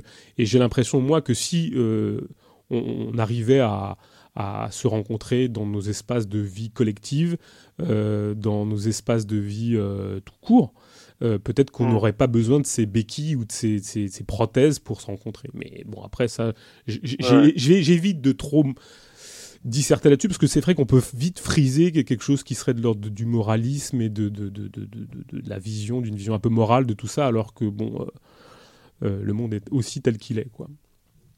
Ben, il faut, c'est ça qui est compliqué, c'est qu'il faut c'est pour ça que sur ces sujets-là, je suis souvent euh, nuancé, un peu moins tranché que sur d'autres sujets, parce qu'il y a un équilibre entre l'ordre moral et euh, la fascination aussi pour la modernité marchande, où effectivement tout va plus vite, donc c'est formidable avec ces plateformes, ces applications. Euh, en un clic, on peut avoir soit à manger, soit trouver du travail pour les pour les pour les cyclistes, soit rencontrer l'amour, etc. Et je pense qu'il faut pas non plus tomber dans, dans, dans cette fascination là et que euh, malheureusement il y a Eva Elius qui est un petit peu euh, sur une ligne old school. Et inversement euh, je trouve que Richard Memto par exemple est sur une espèce de fascination pour la, la, la modernité libérale mhm. technologique pour les applis qui permettent voilà de, de euh, en plus voilà c'est des applis sur smartphone où on peut géolocaliser tiens euh, à deux minutes d'ici je peux rencontrer quelqu'un etc et que tout ça serait formidable non mais moi l'exemple que je prendrais c'est on n'a jamais autant trouvé euh, Karl Marx sur Internet et les écrits les plus subversifs qui soient sur Internet et la révolution n'a pas eu lieu. Et pourtant, la médiation technologique donne la, capacité d'écouter tous les discours les plus subversifs qui mm. n'ont jamais été. Et, et pour autant, mm. les choses n'ont pas pris forme euh, plus particulièrement. On a beau faire une radio euh, Vostani euh, une radio Vostani, on n'est pas pour autant euh, contacté pour nous, pour nous dire échangeons, euh, rencontrons-nous, ou je ne sais quoi. Et c'est bien le, mm. grand paradoxe. Peut-être qu'à une époque euh, où ça demandait un peu d'effort et de sortir de chez soi, les gens ont repris leur plume et auraient écrit. Alors maintenant, c'est très facile d'envoyer un mail, donc c'est si facile mm. qu'on l'envoie, on l'envoie pas. Quoi. Donc c'est aussi le paradoxe des, des sociétés où finalement tout est à portée de clic et c'est comme d'habiter au centre-ville à côté d'un théâtre, euh, bah, on n'y va jamais finalement. Quoi. Bon. Mais euh, bon. Euh, il y a dans, dans, dans, la rubrique La pornographie féministe, je me suis posé une question en lisant ton, ton, ton papier. Je me suis posé cette question, je voulais savoir si. Est-ce qu'il était possible de penser un imaginaire alternatif porno? Parce que bon, mmh. l'industrie pornographique et moi, j'en fais pas euh, de critique morale, si ce n'est que se dire que euh, finalement, je plains les, les, hommes et les femmes exploités dans cette industrie, hein, mm. et, et, exploités d'une certaine manière assez honteuse et, comme tout travailleur, je dirais d'une certaine manière. Et pour autant, la pornographie, c'est encore autre chose. Mais est-ce que tu pourrais, toi, d'une certaine manière, nous dire ce que serait un imaginaire alternatif porno, quoi, ou ce, ce que serait, et est-ce que finalement la pornographie n'est pas consubstantielle au capitalisme dans le sens où euh, c'est encore une forme de représentation, enfin d'une médiation ou d'une vision de la sexualité médiée donc par des images, mmh. médiée par euh, une forme de d'imaginaire, euh, enfin en tout cas de représentation de la sexualité, mais qui est simplement une compensation ou d'une forme d'impossibilité quoi. Mmh. Moi j'ai rien contre la pornographie, hein, bien évidemment, j'en fais pas de critique morale. Euh, et ça ne me dérange pas. Et j'ai été, enfin, je dirais, mon imaginaire a été aussi structuré par l'imaginaire euh, de la pornographie, euh, dans ses aspects les plus sympathiques et les moins sympathiques. Et pour autant, je me pose la question d'une possibilité de la pornographie, en tout cas de la représentation pornographique, qui serait débarrassée d'une, d'une, peut-être d'une problématique marchande. Est-ce que tu, c'est comme ça qu'il faudrait le formuler? C'est, c'est comme ça que tu, tu vois ce que serait une alternative à cet imaginaire? Ouais, ouais. Bah ensuite, le, porno féministe euh, qui existe, bon, déjà, il est extrêmement marginal. Hein. C'est quand, même, euh, c'est quand même, euh, voilà, ça existe sur quelques quelques sites, mais bon, marginal. Il y a quelques festivals aussi qui sont dans, dans une pornographie féministe ou queer. ensuite, bon, les, limites que ça a, outre la marginalité, c'est euh, comment dire? Ouais, c'est bon. Il y, a un aspect. Euh, ouais, ça reste, ça reste un spectacle. C'est-à-dire qu'il y, a un aspect effectivement euh, qui est, oui, ça reste médiatisé par des images. Mm-hmm. Ensuite, a priori, le, le, le, le porno féministe va critiquer un peu pas tant de la marchandise parce que euh, il y a des entreprises, des producteurs, des productrices de, de, de, porno euh, ou des réalisatrices donc qui, se, qui gagnent leur vie de cette manière-là du porno éthique. Donc c'est pas en dehors de la marchandise c'est un créneau on va dire de contre-culture un peu un peu en dehors du porno mainstream mais euh, qui reste quand même commercial et d'ailleurs je pense que ça, ça, ça doit être il faut il faut davantage payer pour le, le, le, pornographie euh, justement pour que les actrices et les acteurs soient soient correctement rémunérés, etc., etc. Effectivement, ça a un coût plus important que le porno classique, du porn, etc. C'est un pornographie euh, équitable alors. voilà, c'est un peu ça. C'est un peu la, version commerce équitable de la pornographie. D'accord, ok. Euh, donc ça reste ça reste un commerce. Ensuite, euh, par contre, d'après ce que j'ai compris, c'est que euh, c'est une pornographie qui est réalisée par des femmes. Mhm.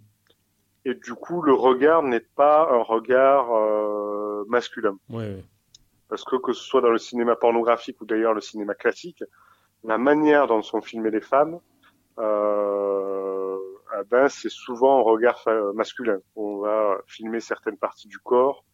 Euh, alors que le porno féministe va davantage euh, va, va, être va faire moins de gros plans sur les parties génitales par exemple.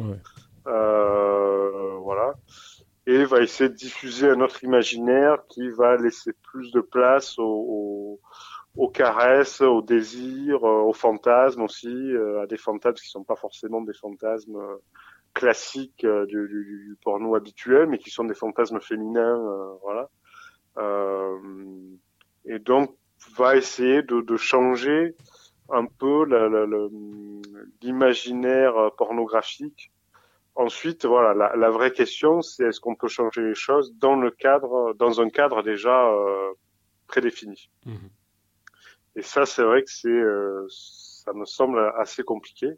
Euh, moi, je trouve très intéressant euh, ces, ces types, ces types d'expériences de contre-culture, de, de, de vouloir diffuser à notre regard des, des, films alternatifs, pornographiques alternatifs, etc. En revanche, je pense pas que ce soit ça qui va qui va changer la société. Oui, bien sûr. Euh, tout simplement parce que ça reste marginal.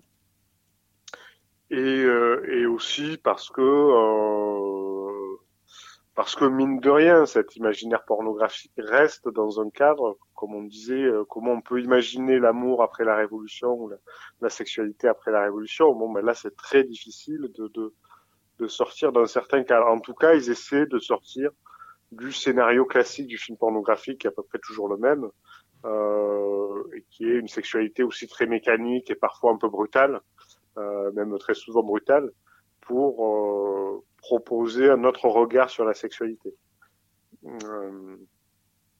Euh, maintenant, oui, c'est pas c'est c'est pas ça qui va qui va qui va changer euh, qui va changer quoi que ce soit. Il y a, y a, un peu, il y a une petite euh, une petite influence, hein, euh, mais le cadre le cadre reste un peu le même. Alors peut-être que ça peut être bon à titre individuel. Hein, mm-hmm un support euh, ludique pour des couples, euh, voilà, ou pour pour nourrir l'imagination, euh, euh voilà. mais mais pour dans une perspective de révolution sexuelle, à mon sens, on, on, en est très loin.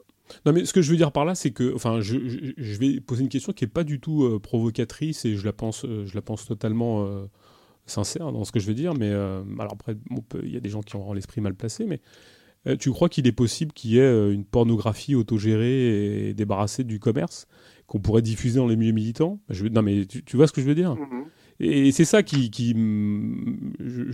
c'est ça que je me demande, quoi. C'est-à-dire que parce que la pornographie, au sens étymologique du terme, c'est une forme de représentation, et j'ai rien contre la représentation de la sexualité euh, médiée, qui peut être support de fantasmes, qui peut être voilà, mais qui serait pas soumise à, la productivité, qui serait pas soumise à la soumission euh, des corps à un, un impératif marchand. Moi, j'ai rien contre la représentation, je veux dire euh, picturale, graphique ou je ne sais quoi. Donc, euh, au sens étymologique du terme, le porno ne m'effraie pas. En revanche, les hmm. conditions de travail, la, capacité que, les, que les gens ont à être mis dans des situations de soumission et je ne sais quoi. Et encore, ça reste même, même dans, un, dans une pornographie libérée de la marchandise, il faudrait compter sur la multiplicité des fantasmes et des, et des, capacités, je sais pas, par exemple, à, à, rentrer dans des rapports euh, sadomaso euh, bien compris, avec, euh, par, par, exemple, hein, qui pourraient être librement consentis. Enfin, je veux dire, après, c'est un vrai débat d'ailleurs, celui-ci, que celui de la d'une vision de ce que pourrait être, même dans une société libertaire ou communiste, est-ce qu'il y aura des rapports sadomaso librement consentis, par exemple, et qui pourraient être médiés par une représentation picturale ou, vidéo ou, je ne sais quoi. Voilà. Mais ma question, c'est ça. Est-ce que tu penses qu'il est possible qu'il y ait, d'une certaine manière, une, représentation euh, graphique, vidéo, je ne sais quoi, d'une forme de. Enfin, donc pornographique, euh, de quelque chose qui serait débarrassé d'une certaine forme de. Enfin, de la marchandise, de l'exploitation, et qui pourrait être faite, d'une certaine manière, par les intéressés eux-mêmes? Ouais, ouais, c'est pourquoi pas. euh, c'est en tout cas, oui, c'est une, une, piste à creuser. Euh, euh, des espèces, oui, de, de, de groupes Medvedkin de la pornographie. Oui, pourquoi pas, bien sûr, bien sûr. ouais, ça serait intéressant. Hein. Ben, le problème de la pornographie féministe, d'ailleurs, c'est que c'est souvent fait par des anciennes actrices porno qui sont assez coupées des milieux militants, même des milieux queer. Euh, que les milieux queer sont eux-mêmes souvent très tournés vers des aspects très culturels, contre-culturels, justement valoriser des, sexualités un peu excentriques, etc., mais pas vraiment vers, euh, pas vraiment tournés vers des, mouvements de lutte, mais plus vers des festivals, des, spectacles, etc. Et que euh, une un vrai porno. Alors maintenant, c'est vrai que le porno amateur, c'est euh, aussi une industrie. Bien sûr. Où des gens euh, censés être anonymes se filment, etc. Euh, voilà, euh, c'est aussi, c'est aussi d'une certaine manière une industrie euh, qui d'ailleurs c'est pas souvent des, toujours des amateurs. Euh, mais oui, un porno pour essayer de, de oui, autogérer, ouais. Euh... autogérer. On fait bien du, on fait bien du pain euh, dans des boulangeries autogérées. On peut bien faire du porno ouais, dans, ouais, vrai. dans, des, dans, des, dans des studios de production autogérés. Euh, ouais. Dans, dans, Libération sexuelle, alors moi c'est une question d'ordre presque, mm, je dirais, euh, langagière, enfin. Tu as, intitulé une chronique qui s'appelle La libération sexuelle en France. Mmh. Et dans Libération, il y a, d'une certaine manière, il y a euh, on acte comme si la, chose avait eu lieu, d'une certaine manière. Mmh. Et est-ce que tu penses donc finalement que cette chose, cette, libération a eu lieu en France, en tout cas? Est-ce qu'on parle de libération Moi, j'entends ça comme quelque chose qui aurait eu lieu, en tout cas, qui, qui serait effective. Est-ce que tu penses vraiment que, d'une certaine manière, oui, la, chose a eu lieu, en tout cas? Et voilà. Alors, moi, je pense qu'effectivement, il y a eu des avancées euh, mhm. assez importantes dans, ce domaine-là, euh, notamment pour euh, les femmes et les homosexuels. Je pense qu'il y a eu des, améliorations, même si évidemment la situation est loin d'être parfaite et qu'on n'a pas, on n'est pas dans une société égalitaire et libertaire, ça c'est clair. Bien sûr. En revanche, il y a eu des, évolutions dans le sens où le la vieille morale puritaine a été quand même assez affaiblie. Elle, elle perdure encore. Hein. C'est vrai qu'il y a toujours des, aspects euh, de l'ordre moral ancien qui sont toujours là. Mais il y a quand même, euh, ne serait-ce qu'effectivement, sur les images de sexualité, aujourd'hui, c'est plus facile de euh, montrer la sexualité sur les écrans. Euh, au niveau culturel, c'est vrai qu'il y a une... voilà, la sexualité est beaucoup plus visible et un peu moins tabou, on va dire. Il y a un peu moins de de tabous, d'interdits. Euh, voilà, il y a tous ces mouvements-là euh, qui, qui, ont permis un peu de casser le, le, le carcan euh, de, de, de, de l'ordre moral, puisqu'il y avait même, alors là, l'article porte sur la France, mais dans, dans, le cinéma américain, par exemple, euh, je crois que c'était avant la, la, Seconde Guerre mondiale, même, même un peu après d'ailleurs, il y avait le code ACE qui interdit, qui interdisait le, la représentation sexuelle à l'écran. Même un baiser, c'était déjà, ça allait trop loin. Donc à ce niveau-là, il y a, il y a eu des, des, améliorations. Je pense qu'il y a eu des améliorations effectivement pour le, le droit à l'avortement, euh, toutes ces questions-là. Euh, L'homosexualité a été aussi euh, dépénalisée, est un peu moins euh, stigmatisée, en tout cas dans les villes. Hein. C'est vrai que ça, ça c'est ça dépend. Hein. Oui, là, je parle de la France et même on pourrait préciser de la France euh, urbaine. Euh, ensuite, est-ce qu'il y a eu une vraie libération? Ça, c'est vrai que le, combat, euh, à mon sens, il est, il est loin d'être achevé. Si, hmm. si, le combat a commencé, s'il a été mené, etc. En tout cas, il est, il est, il est loin d'être achevé et il y a effectivement d'autres luttes. d'autres luttes à mener et que effectivement cet ordre moral et patriarcal qui, qui, est, qui a été affaibli euh, notamment la religion catholique aussi, une des grandes institutions. Bon, euh, sa morale s'est un petit peu diffusée, mais euh, les curés ne sont plus des gens qui donnent des, des conseils en matière de sexualité, euh, en tout cas pour la majorité de la population. Bien sûr. donc il y a, y a, un peu cet aspect-là qui a évolué.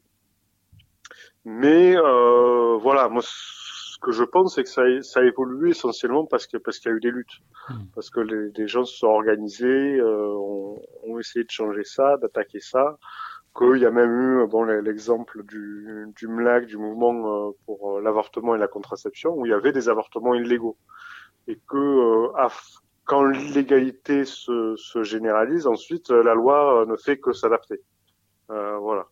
c'est donc à ce niveau-là, oui, je suis même pas sur la, la, la la position qui dit que c'est Simone Veil qui a permis euh, la, la, légalisation de l'avortement. Je pense que ce sont les, les femmes et, et, et, les luttes euh, féministes qui ont euh, généralisé l'avortement, qui ont généralisé l'illégalité. Il y a eu le manifeste aussi des 343 salopes, euh, qui, qui, affirme, ce qui aujourd'hui est assez rare, hein, qui affirme une position de refus de la légalité, d'illégalisme, mmh. de, de, de, refus des lois, etc.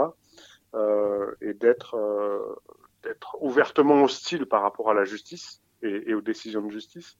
Donc euh, voilà, il y a eu ces, mouvements quand même euh, assez forts. Euh, ensuite, aujourd'hui, la libération sexuelle, effectivement, serait peut-être sur dépasser ça, même si au niveau de l'avortement, il y a, il y a encore des gros combats. Ouais il y a encore des gros combats euh, au niveau des financements des, des centres IVG, etc. Euh, au niveau voilà de, de l'accès, euh, de, de, de, faire en sorte qu'on puisse se faire avorter sans que euh, la famille soit prévenue ou ce genre de choses, etc. Enfin, c'est encore très compliqué. Euh, et puis en plus, il y a effectivement toutes les, tout ce dont on a parlé, c'est-à-dire effectivement une marchandisation de la sexualité qui a, qui, a, un peu remplacé le, le, le vieux puritanisme, plus quand même des, des, des, des, des interdits moraux qui perdurent. Des, donc oui, c'est la libération sexuelle a été euh, amorcée, il y a eu des luttes, il y a eu des combats, mais effectivement, on n'est pas dans une situation où on va dire que la, la, euh, y a, euh, la libération sexuelle serait achevée, terminée, et mmh. qu'on vivrait dans un monde formidable. Oui, alors justement, tu dis, toi, tu parles de, de nouvelles formes de conformisme. Quelles mmh. sont ces, formes, ces nouvelles formes de conformisme, justement? Alors, ces nouvelles formes de conformisme, ce serait Ouais, ben toutes, toutes les toutes les normes sociales dont, dont, on a un peu parlé, c'est-à-dire justement ouais, la figure de, de, de, de la femme ou de l'homme libéré, euh, performant, euh, euh, avec un sex appeal, euh, voilà déjà la notion de sex appeal, de euh, être être euh, avoir une image un peu conforme, un peu normée pour pouvoir séduire, de d'avoir, euh, oui, des, des, normes aussi, euh, des normes morales, etc. Il y a tout un tas ouais, de, de nouveaux conformismes qui existent, hein, puisque le, le conformisme, c'était beaucoup ce qui était attaqué par les mouvements, notamment le phare, euh, qui a fait, fait, le rapport contre la normalité, qui attaquait un peu toutes les normes sociales, le conformisme, etc. Et j'ai l'impression que euh, ça, effectivement, ça n'a pas totalement, ça n'a pas totalement disparu parce qu'il y a il y a, y, a, y a une norme qui est plus la norme de, euh, de, de, de, la femme puritaine, discrète, euh, euh, soumise, etc. Mais il y a quand même la norme, comment dire, ben les femmes, par exemple, doivent être sexy, mais restent des, des, des, objets de désir et pas du tout des, des sujets euh, qui peuvent avoir euh, elles-mêmes du désir, euh, qui peuvent avoir une autonomie de leur sexualité, etc.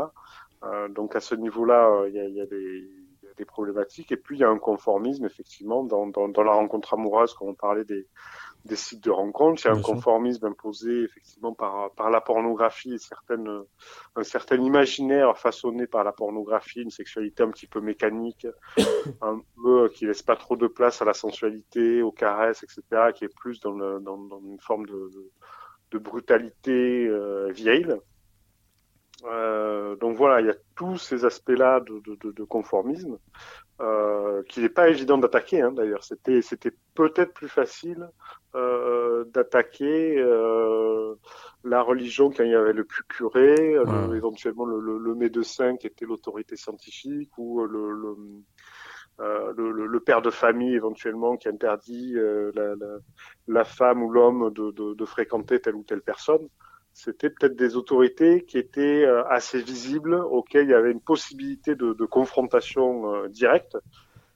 Et aujourd'hui, effectivement, l'autorité est un peu plus un peu plus diffuse, où on ne sait pas vraiment à qui s'attaquer. Hein, quand on critique le, le conformer sur les sites de rencontres, bon, euh, c'est pas évident de, de s'attaquer à, à, une autorité en particulier. Ça, effectivement, là, là, aussi, ça rejoint dans, dans, le monde du travail, où quand on travaille pour une plateforme, bon, bah, c'est c'est pas évident de savoir à qui s'en prendre si on veut avoir une augmentation euh, de, de, de ses revenus ou autre. Euh, et c'est vrai que c'est un peu plus difficile de, de, de... c'est aussi en partie pour ça, pour revenir au sujet du début, qu'il y a très peu de discours politiques sur euh, la révolution mm-hmm. sexuelle. C'est que à, à, à l'époque actuelle, euh, les combats pour la révolution sexuelle sont beaucoup moins euh, évidents, visibles. Euh, bon, le dernier grand mouvement, c'était pour euh, pour le, le, mariage euh, le mariage pour tous, le mariage gay. Éventuellement par rapport aux questions sur les, les, les violences faites aux femmes, les agressions sexuelles, mais euh, les discours effectivement qui est porté, c'est euh, ben, il y a le terme de consentement par exemple qui a remplacé le, le terme de désir. Donc consentement, c'est un terme de, juridique, ouais. alors que il euh, n'y a pas, en tout cas à ma connaissance, il n'y a pas trop de discours pour dire que pour euh, euh, lutter contre les, violences sexuelles, il faudrait que les femmes connaissent leur corps, leurs désirs, et que pour refuser un, rapport sexuel, quand on connaît parfaitement ses désirs, qu'on les assume parfaitement, ses désirs et ses non-désirs, c'est beaucoup plus facile que dans la société actuelle où effectivement il y a euh, ben, les femmes sont considérées quand même comme des, comme des, comme des objets de désir plus que des sujets. Mhm. Mais c'est vrai que c'est extrêmement, euh, c'est extrêmement difficile. Beaucoup, euh, beaucoup insistent sur le, le, changement des mentalités, euh, euh mais il n'y a pas effectivement de lutte concrète comme il y avait par rapport à l'avortement et la contraception. Oui, bien sûr. Euh, y a, y a, on, a, on a assez peu de prise pour, pour, pour attaquer ces questions-là. La seule prise, effectivement, c'est de, de, de, parler de révolution sexuelle comme, comme un discours global, comme un discours de, de remise en cause un peu de, de, de cette société, de, de, de, oui, effectivement, de ces conformismes. Oui, mais alors c'est qu'on doit se plier. Euh, oui, c'est très paradoxal parce que justement, ce que tu dis est, enfin, mon avis très important. Euh, tu parles, on parlait tout à l'heure de freudo-marxisme. Et, euh, et, on a l'impression qu'on a abandonné le marxisme et qu'on est revenu à, à, un freudisme d'une certaine manière. Mmh. un freudisme qui permet justement à beaucoup de tenants, de, enfin à mon sens, hein, de, de, gens qui se revendiquent de la théorie critique, euh, qui d'ailleurs ont abandonné le marxisme pour, pour certains, hein, parce que je pense mmh. qu'ils sont plus du côté dans le versant euh, freudien que dans le versant marxiste et révolutionnaire. Mmh. Euh, et qui, euh, justement, euh, en l'absence de perspectives révolutionnaires, puisque de toute façon ils ont aussi abandonné la période marxiste, donnent des choses très très très ambiguës. tu parles dans, dans, dans, théorie critique et libération sexuelle, tu dis, enfin, tu, pointes du, de, tu pointes justement dans j'irais certaines dérives de, de, de, gens qui ont voulu critiquer d'une certaine manière, même peut-être presque cette forme de libération, jusqu'au point en arriver à des positions très très très réactionnaires et, et, et, et revenir sur un mode qui est, euh, qui est plus freudien que, que freudo-marxiste d'une certaine manière. Oui, oui, ouais, c'est bon, c'est on peut citer c'est la critique de la valeur notamment qui est, euh, Par exemple, un peu euh, et le, le, dernier livre d'Anselm Japp est assez est extrêmement freudien et même, euh, j'ai envie de dire, extrêmement réactionnaire, puisque euh, c'est les références, c'est Danny Robert Dufour, Christopher mm. Lash, euh, Michéa, qui sont des gens effectivement, bon, qui est le discours réactionnaire un peu, un peu à la mode. Hein. Je parlais d'Alain Soral qui a effectivement plus d'audience que ces que ces gens-là et qui est beaucoup plus clair surtout. Hein. C'est l'avantage, il s'exprime de manière extrêmement claire, donc on voit exactement où ils vont venir. Mais voilà, il y a deux, il y a deux, il y a deux travers. Il y a le, le, travers d'être fasciné par cette sexualité marchande, moderne, etc. Et, et, et l'autre travers dans lequel euh, tombe un peu la, la, critique de la valeur euh, des gens comme Christopher Lash, etc. C'est euh, de euh, dire un peu c'était mieux avant. Ouais. Et finalement revenir. Alors Christopher Lash a même fait un bouquin sur la famille. Oui, oui, tout à fait. qu'il faut revenir à la famille. je rajouterai de manière un peu ironique travail, famille, patrie comme un peu les vraies valeurs, euh, les valeurs sûres qui nous protégeraient de, de, de la tyrannie marchande, euh, de, de, cette espèce de libéralisme culturel qui, qui nous monterait. Il faut revenir vraiment aux communautés traditionnelles, patriarcales, etc. Et euh, c'est vrai qu'il n'y a plus, il y a plus d'analyse de de critique du patriarcat, euh, de critique du capitalisme, et que on critique un peu juste une logique libérale. Euh, et il y a, y a un peu, euh, il y a un peu une ambiguïté entre le, le, le la, la, la, libération et le, le, terme de libération et de libéralisme sexuel. Euh, c'est vrai qu'on peut dire que la, libération sexuelle a, a, est tombée dans le libéralisme, mais euh, quand ils disent ça, justement, bah, tous ces auteurs très très critiques, justement, se contentent de faire une critique du libéralisme et pas et pas du capitalisme et pas forcément euh, pas forcément de l'ensemble de la société. Ils critiquent juste quelques quelques travers un peu de la société, sans remettre euh, en cause l'ensemble le, du, du cadre. Oui, tout à fait, tout à fait. Mais euh, c'est d'autant plus vrai que, enfin, dans la tradition euh, freudo-marxiste ou reichienne, par exemple, celle du début, en tout cas, euh, la tradition de sex, des sexpoles, moi, enfin, moi, je, de, de, référence, enfin, j'ai pas trop bossé cette question-là, parce que ça fait très longtemps, mais euh, je me rappelle d'initiatives de Reich dans les sexpoles où l'objectif, quand il recevait une famille ouvrière, c'était de questionner les conditions d'une sexualité dans 10 euh, mètres carrés, quoi. Et quand on a 10 mètres carrés et de la promiscuité, et, il est évident que c'est pas la même chose quand on a une sexualité dans 150 mètres carrés. On peut faire chambre à part de ses enfants et la promiscuité et l'hygiène et euh, la capacité à se retrouver, à s'isoler, à se, à se donner un peu de temps pour se toucher, se caresser, prendre du plaisir, n'est pas la même, quoi. Et les mm. conditions de la sexualité, d'une certaine manière, sont pas interrogées par ces courants-là, en tout cas.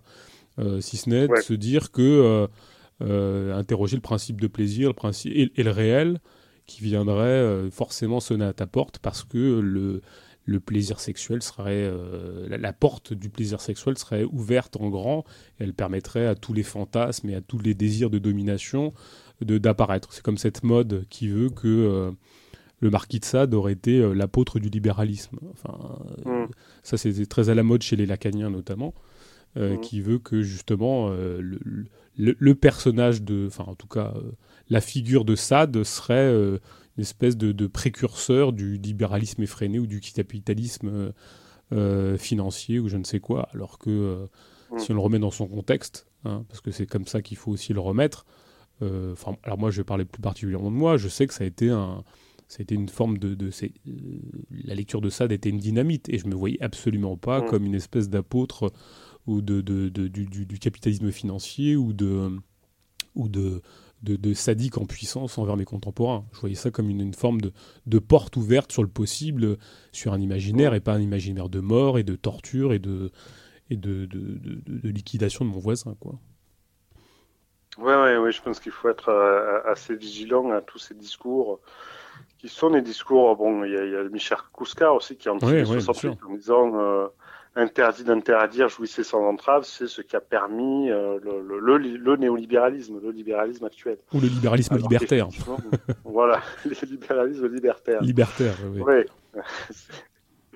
c'est vrai que c'est un peu, euh, un peu problématique euh, de, d'être un peu dans la confusion, voilà. Et effectivement, je pense que c'est important par rapport à ce que tu disais de, de Reich et, et, de Sexpol, c'est vrai qu'il y, y a, un côté effectivement très euh, matériel, Bien sûr. très ancré dans le réel finalement. Alors que ces discours euh, un peu euh, lacaniens ou psychanalytiques, euh, ce sont pas des gens qui sont, bon, ce sont pas du tout des thérapeutes. Et, euh, et, du coup, ce sont des gens qui ont simplement des discours un peu vagues sur le sur le capitalisme, euh, sur le capitalisme libéral, mhm. euh, voilà, mais qui sont pas vraiment, euh, qui prennent pas en compte les les, les, les conditions matérielles. Et euh, oui, ensuite on sombre sur des, des, des l'exégèse de Sade pour essayer de trouver tel passage isolé d'un autre. Euh, sans dire si c'est de la fiction, du réel, etc., ou prendre des textes littéraires et euh, les prendre au pied de la lettre hein, ou ce genre de choses hein, sur euh, ou sur les surréalistes, etc. Et c'est vrai qu'il y a, il y a il y a un côté, oui, qui relève uniquement du discours, de, de, de la déploration, euh, d'une posture un peu, ouais, de, de, de, de vieux grincheux, on va dire. C'est un mmh. peu la, leur posture, voilà, de, de, des gens qui sont revenus de tout. Euh, de critique de la modernité. C'est vrai que c'est l'ambiguïté de la critique de la modernité hein, qui, est, mm, mm, qui, est, mm. déjà dans, dans, dans le romantisme. Euh, le romantisme révolutionnaire, il y a une critique de la modernité, ou chez, chez Guy Debord, par exemple, il y a une critique de la modernité qui euh, est pour critiquer la modernité capitaliste, mais pour aller vers euh, des perspectives meilleures, des perspectives d'un monde meilleur, d'un monde égalitaire, libertaire, etc. Et il y a une critique de la modernité qui n'a aucune perspective, c'est celle effectivement de la critique de la valeur qui euh, rejette la lutte des classes, qui pense de toute manière il n'y aura pas de révolution. Donc quand on n'a plus aucune perspective, on se retourne uniquement vers le passé et vers les, traditions, les valeurs traditionnelles, la famille, etc. Et c'est effectivement ce qui manque beaucoup à, tous ces auteurs-là, c'est des, perspectives de, révolution, euh, de, évidemment de révolution sexuelle qui est euh, qui a disparu de ce discours-là en disant de toute manière révolution sexuelle c'est le libéralisme donc on n'en parle plus et on parle plus de révolution de tout court, encore moins de lutte des classes, encore moins de même pas de lutte ou de quoi que ce soit.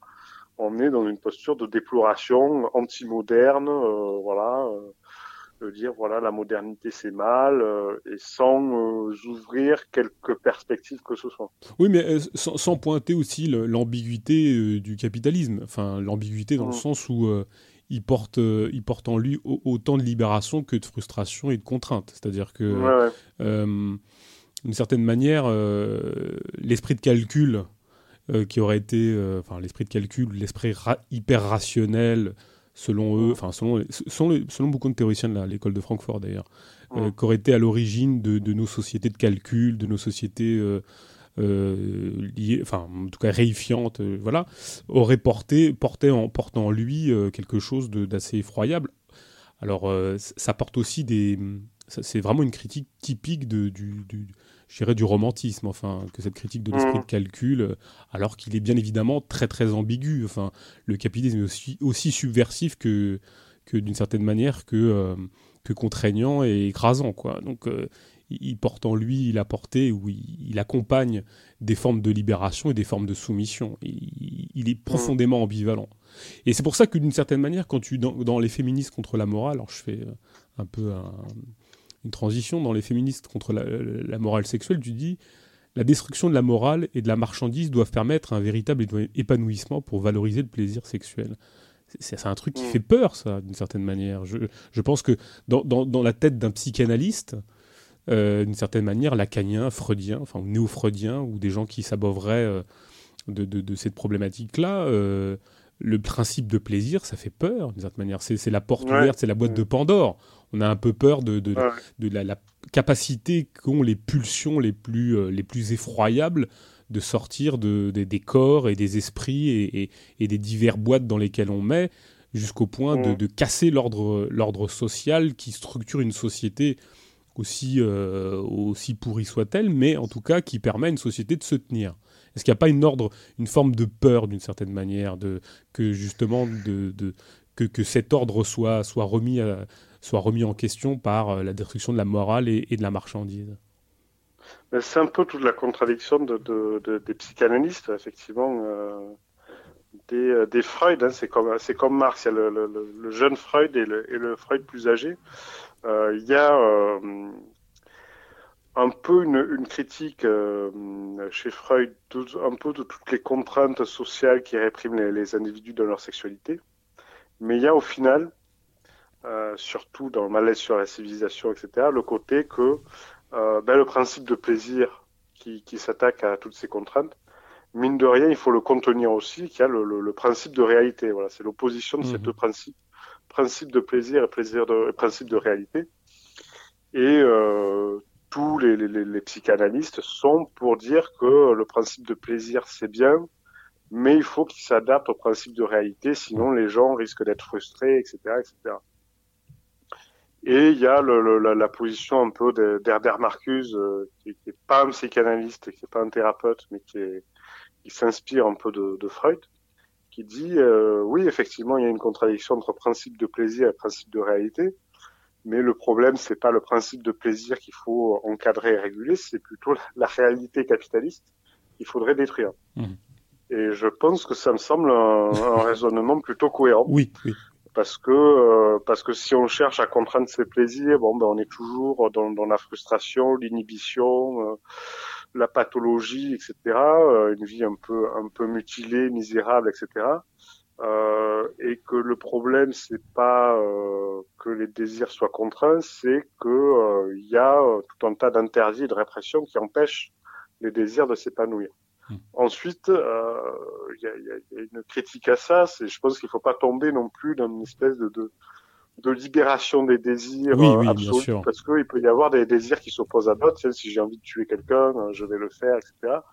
Euh, oui, effectivement, la, la, libération des désirs en tant que tel, ça peut, ça peut faire peur si c'est pris euh, au sens sadien justement du, du, du terme, euh, ou sadique plutôt, euh, comme, on, comme on perçoit le sadisme aujourd'hui. Euh, je pense qu'effectivement, euh, il faudrait plutôt, euh, Fourier parle d'une harmonie des désirs. Il faudrait voir, euh, hein, ou, ou, Bakounine qui dit que qu'il y a une vision de la liberté, ou, qu'on peut, on peut dire du désir ou de la liberté intéressante en disant contrairement à la vision justement kantienne des, des très traditionnels, ma, liberté s'arrête ou commence celle d'autrui. Ma liberté, c'est la tienne liberté se prolonge dans, dans, dans la liberté d'autrui. Je pense que la libération des désirs, c'est plus au sens effectivement de, de, de Bakounine, de euh, les, les, désirs se renforcent avec les désirs des autres. Par exemple, j'ai envie de construire une maison, s'il y a, d'autres personnes qui ont le même désir, ça va aller plus vite que si je suis tout seul. Euh, et avoir une vision de, de, de la liberté et du désir qui soit qui soit collective et pas pas uniquement individuelle. Sinon, effectivement, ça peut faire peur. Oui, mais c'est très intéressant ce, ce, débat parce que finalement, ça fait la jonction avec euh, la, la, chronique qui vient après, et je pense qu'elle est symptomatique de, alors justement, d'une actualité qui est très présente. Est-ce que justement l'inconséquence de cette incompréhension ou l'incapacité, je dirais, euh, pratique euh, que la révolution n'a, enfin, c'est-à-dire que la révolution n'a pas eu lieu. Est-ce que c'est pas cette incapacité et, et, et, est-ce que la polémique, par exemple, autour de Guy Hockenheim dernièrement, mm sur la pédophilie n'est pas l'inconséquence de tout ça. C'est-à-dire que on fait pas de, on fait pas de demi-révolution d'une certaine manière, et on fait pas, euh, on, ne, on, ne va pas jusqu'au bout de son désir d'une certaine manière dans la mmh. société dans laquelle on est. On n'ouvre pas la boîte, c'est-à-dire on n'ouvre pas la boîte de Pandore dans une société capitaliste. Euh, par exemple, le Guy Game, alors après, on aime ou on n'aime pas. Moi, je n'ai jamais été un, très grand fan. J'ai lu, euh, comme beaucoup, euh, son truc sur les, sur les Mao et, le Rotary. Mais, mais est-ce que justement, cette, cette, polémique et cette, cette, cette figure, maintenant controversée, et à l'époque, hein, toujours aussi un petit peu de, de qui, qui, qui, en, qui en ce moment fait un peu l'actualité, enfin pour ceux qui la suivent un peu sur, euh, sur ces prises de position quant à la pédophilie, est-ce que c'est pas ça justement? Est-ce que c'est pas justement l'inconséquence de cette ouverture de ces, de ces, de ces désirs jusqu'au bout de, de la négation de ce qu'est l'autre quoi? Ou que, Tu vois ce que je veux dire? Oui, bah ensuite c'est le, les désirs dont ne parlent pas les, les, les, gens pour la pédophilie, c'est des désirs des enfants. Ben oui, oui. effectivement, euh, et puis ça pose la question, comment dire, de, de de l'autorité. Et c'est vrai que l'autorité de l'adulte sur enfant, c'est pas quelque, c'est pas quelque chose de, de, qui doit être négligé. Ouais, euh, donc l'apologie de la pédophilie euh, sans tenir compte de euh, l'autorité des adultes sur les enfants, c'est euh, assez problématique. Il y a, il y a comment dire, il y a, y a, une volonté aussi de dans cet esprit de, de après mai 68 du phare du front homosexuel d'action révolutionnaire de il y a une culture de la provocation aussi et de pousser, de casser les tabous les plus ultimes et euh, de s'attaquer à la sexualité infantile, ce qui n'est pas euh, totalement inintéressant, disant que les enfants peuvent aussi avoir des désirs sexuels. Mhm. Euh, et là, il y a deux, il y a deux optiques de dire que les enfants peuvent avoir des désirs sexuels et avoir une sexualité entre eux, et ne pas que les adultes ne viennent pas les réprimer quand ils se caressent ou, ou autre chose, soit eux-mêmes, soit, soit entre eux, avoir des jeux sexuels. Ça, c'est une chose. En revanche, que les adultes aient euh, une emprise euh, sexuelle sur les enfants et les obligent à faire des choses, euh, ça, c'est beaucoup plus problématique parce qu'il y a, y, a, y a des adultes qui ont une sexualité euh, construite, qui connaissent parfaitement leurs désirs. Et il y a des enfants qui ne connaissent pas encore leurs désirs, qui ont besoin de découvrir leur corps et qu'on peut pas euh, comme ça embrigader dans euh, ce, ce côté-là. Euh, et puis il y a un côté effectivement, euh, il y a bon, il y a cette réflexion qui n'existe pas chez Guy Kengem ou chez euh, René Scherer. Mm, mm. Ou même Daniel, Daniel Guérin aussi, le, militant communiste libertaire. il y avait une bande de rôle du phare, c'est les comment s'appelle, les collégiens sont mignons. Ouais. Voilà, une bande de rôle portée par Daniel Guérin à l'époque. Euh, dans cette volonté un peu de provocation. Je ne sais pas si c'était au, pied de la lettre, mais de fait, il y avait quand même quelques impensés euh, dans, dans, ces, dans, ces, mouvements de libération sexuelle euh, qui sont assez problématiques. Euh, et la question du désir mutuel euh, et le, le, ce qu'aujourd'hui on appelle le consentement avec une version un peu un peu juridique, mais du désir mutuel n'était pas du tout euh, pas vraiment posé. J'ai, je, je, je, désire quelque chose ou quelqu'un, euh, je le prends euh, sans tenir compte de ce que la personne euh, désire aussi. Voilà. Et ça, effectivement, ça c'est quelque chose qui est qui est important, qui est soulevé effectivement avec toutes ces histoires de pédophilie ou d'agression sexuelle sur des enfants ou même sur des adultes. Ouais. je pense que c'est important aussi de, de, de poser cette question du justement du consentement et même d'aller plus loin, de poser la, la, la, question du désir et de, de, de considérer que le désir c'est pas que dans un sens, sinon euh, c'est de c'est de la prédation. C'est euh, voilà, pas, on n'est pas vraiment euh, dans, dans, dans, la relation amoureuse et sexuelle. Mais comment, comment tu analyses le fait que justement on en soit arrivé à, ce type de prise de position de la part d'intellectuels mm. de différentes je dirais de différentes écoles, parce que Guy Hockenheim n'était pas forcément anarchiste. Mm voilà, euh, que ce soit des Foucault, des, des, des Hockenheim et d'autres qui ont pu signer des pétitions euh, assez problématiques.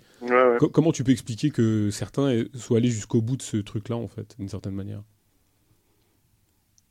Alors, bon, déjà, il y, a un côté, un aspect que je, pense qu'il faut préciser parce que euh, c'est beaucoup utilisé en disant, j'ai lu des articles, bon, notamment dans la, la presse conservatrice, évidemment, mhm. qui disent voilà la, révolution sexuelle, les projets de révolution sexuelle. Exactement.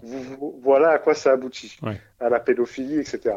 Donc euh, ça, déjà, je pense qu'il faut il faut l'écarter en disant que c'est euh, au mieux une dérive, au pire euh, que ça n'a ça n'a rien à voir. Bah et, comment expliquer du coup qu'il y ait des, ces prises de position là Je pense qu'il y avait une culture de de la provocation absolue. Mhm il y avait un côté, ben, notamment Libération à l'époque, aujourd'hui ça a un peu changé, euh, mais Libération, euh, oui, quoi qu'ils ont gardé au niveau des mœurs, ils ont gardé quand même ce côté provocation.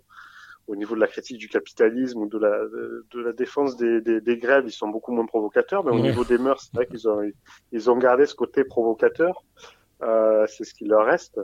Euh, mais il y avait cette volonté de chercher à provoquer pour provoquer. Et c'est un petit peu ce qu'on peut euh, reprocher à, à Guy Game, euh, c'est on va chercher de, de l'antinorme. C'était le nom aussi d'un journal euh, homosexuel. Euh, c'est-à-dire on va essayer de prendre euh, le contre-pied de toutes les normes existantes. Donc si les normes actuelles interdisent la pédophilie, c'est que la pédophilie, ça doit être bien. Ouais, ouais, exactement.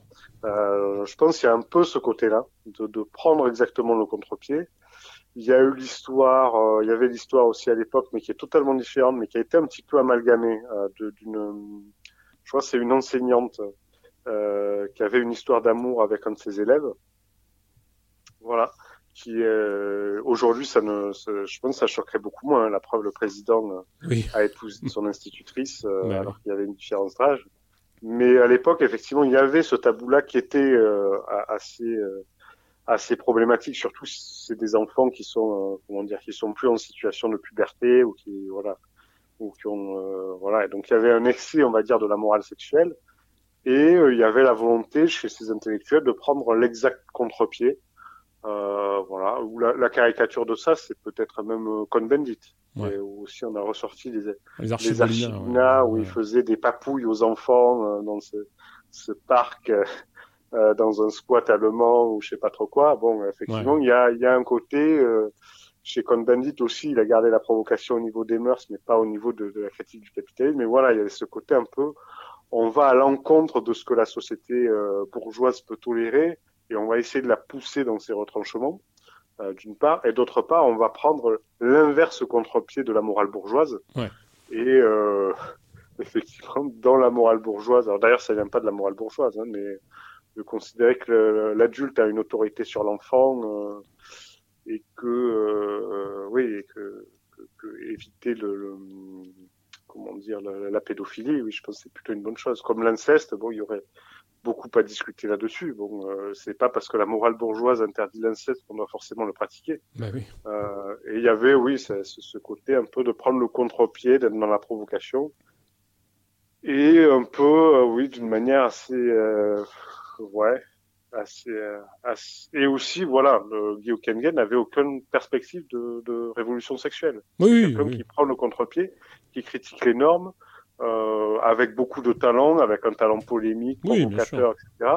Mais de là à dire qu'il faut une révolution sociale et sexuelle, euh, renverser le, le, le, le, toutes les toutes les structures sociales et patriarcales, il est effectivement dans le dans l'anticonformisme. Il critique le conformisme, les normes existantes, mais sans proposer une, une perspective révolutionnaire. Et c'est à peu près pareil pour Foucault et pour la, la plupart des, des, signataires de, pour la pédophilie.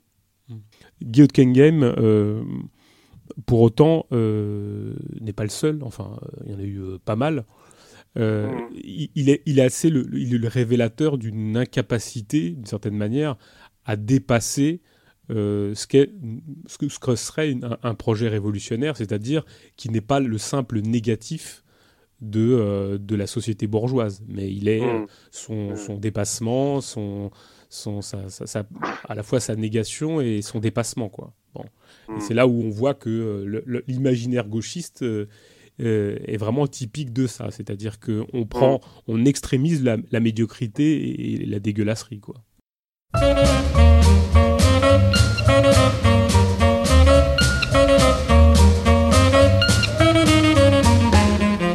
Il s'est levé à mon approche, debout il était plus petit.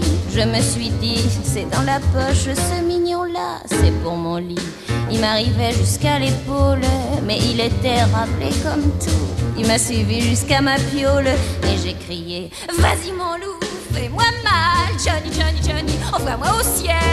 Zoom, fais-moi mal, Johnny, Johnny, Johnny. Moi j'aime l'amour qui fait boum. Il va lui faire mal, il va lui faire mal, il va lui faire mal, il va lui faire mal. Il n'avait plus que ses chaussettes, des belles jaunes avec des raies bleues. M'a regardé d'un œil bête, il comprenait rien, le malheureux.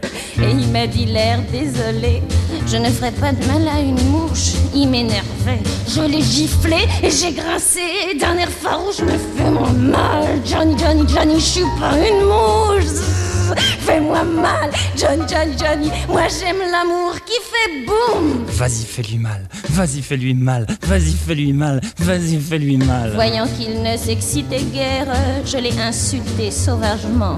J'y ai donné tous les noms de la terre et encore d'autres bien moins courants. Ça l'a réveillé aussi sec. Et il m'a dit Arrête ton chat, tu me prends vraiment pour un pauvre mec. Je vais t'en refiler de la série noire. Ah, tu me fais mal, Johnny, Johnny, Johnny. Pas avec les pieds. Si, tu me fais mal, Johnny, Johnny, Johnny. J'aime pas l'amour qui fait bing. Il lui a fait mal, il lui a fait mal, il lui a fait mal, il lui a fait mal. Il a remis sa petite chemise, son petit complet, ses petits souliers.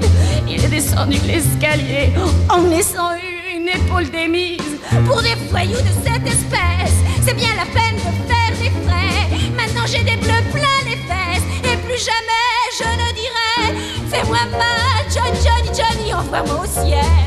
Non, mais fais-moi mal, Johnny, Johnny, Johnny. Moi j'aime l'amour qui fait boum. Oh, Johnny. Oh la vache. Oh, j'en ai marre alors.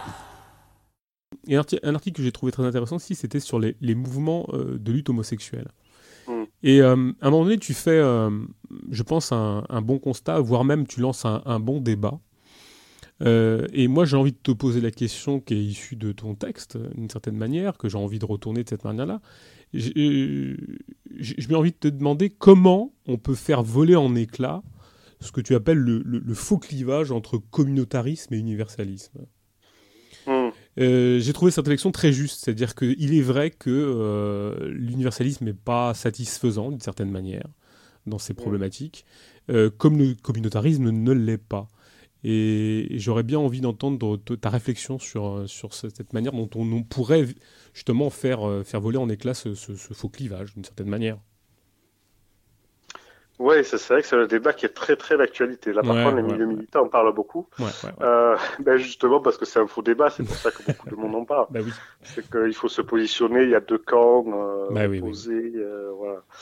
Euh, oui, je pense que c'est un faux clivage parce que euh, bon, l'universalisme, on connaît on connaît les, les, limites. Hein, c'est que euh, l'universalisme, c'est alors c'est les mouvements homosexuels disaient c'est un peu le, le, la norme hétérosexuelle appliquée à tous et à toutes.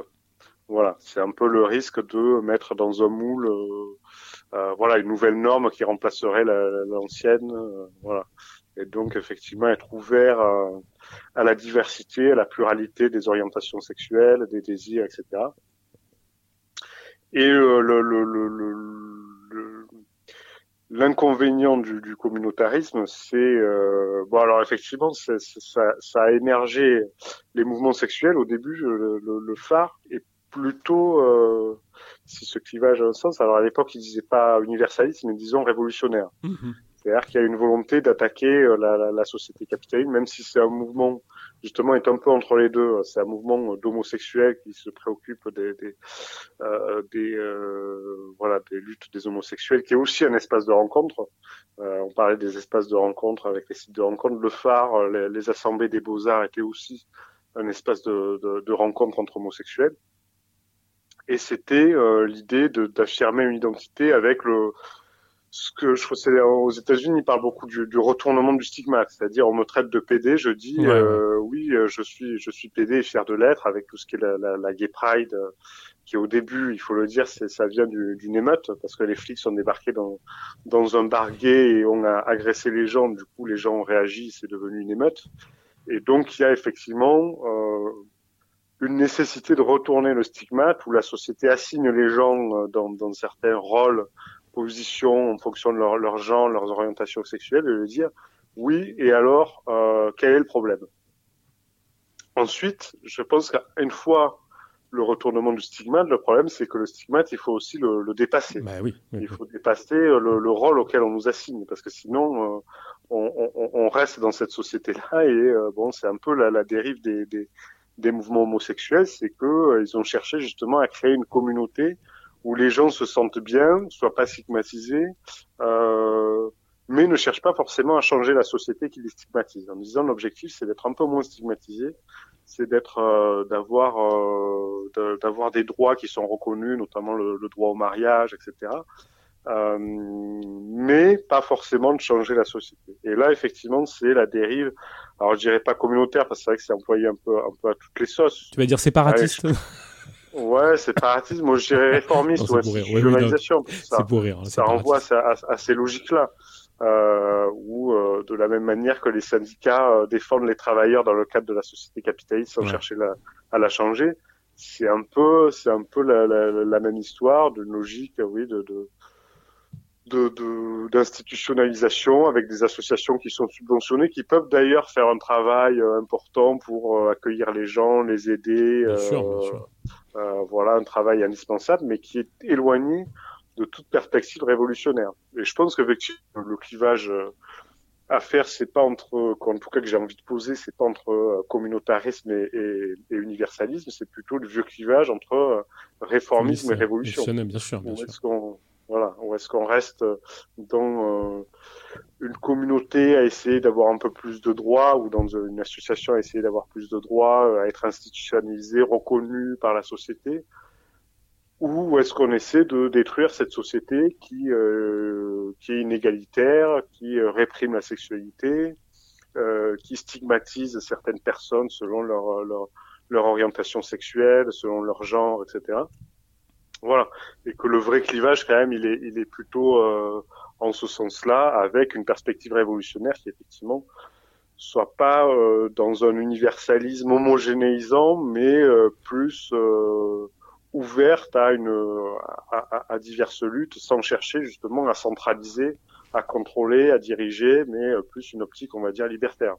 Mais est-ce que c'est pas c'est pas un constat qu'on pourrait élargir à, à toutes les formes de, de renvoi des débats, des luttes parcellaires d'une certaine manière, parce que ouais. on, on, est systématiquement, enfin, euh, on le voit, hein, toutes les les, les, les, les, clivages, les identités diverses et variées qui qui s'assument dans pas dans le séparatisme parce que c'était c'était un, un, pied de nez à l'actualité euh, macronienne, mais euh, tous les mots d'ordre qui s'assument comme revendiquant des identités propres, justement, est-ce que est-ce qu'on peut pas les renvoyer à ce que tu dis, c'est-à-dire réforme ou révolution d'une certaine manière?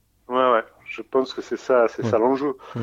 Que, que des gens euh, aient envie de s'organiser effectivement par rapport à, à, un vécu commun, à ce qu'ils vivent dans leur vie quotidienne. Et c'est vrai que euh, des femmes ou des homosexuels peuvent avoir envie de parler de, de leur sexualité, de leur intimité, de leur euh, des, des, des, stigmatisations subies et de s'organiser, de discuter par rapport à ça au moins, et de s'organiser. Ensuite, je pense qu'effectivement qu'il faut qu'il y ait un, un, un, dépassement de tout ça. Ouais. Sinon, euh, sinon effectivement, euh, euh, voilà. Et c'est l'absence de perspective révolutionnaire qui débouche aussi vers, vers ce que j'appelle le, le, morcellement postmoderne ou les, les, les, luttes partielles, séparées, etc.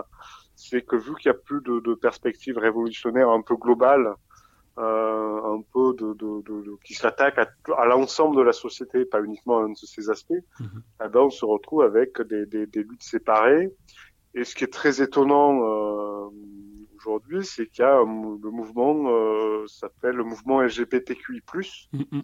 Où il y a, il y a une volonté de ce qu'on appelle l'intersectionnalité d'ailleurs, qui est de, euh, de, de, on, on voit bien qu'il y a les limites de ces luttes séparées, donc on veut les relier, mais plutôt que de les relier derrière une perspective révolutionnaire, globale, euh, libertaire, on essaie d'additionner les luttes séparées pour faire une espèce de projet commun avec euh, bon l'intersectionnalité en plus. Euh, je crois que c'était le, le, le, pire qui voulait prendre la tête de la Gay Pride euh, oui, après oui, avoir infiltré ACT UP. Donc on a des gens qui sont des islamistes qui se retrouvent aux côtés de drag queens, etc.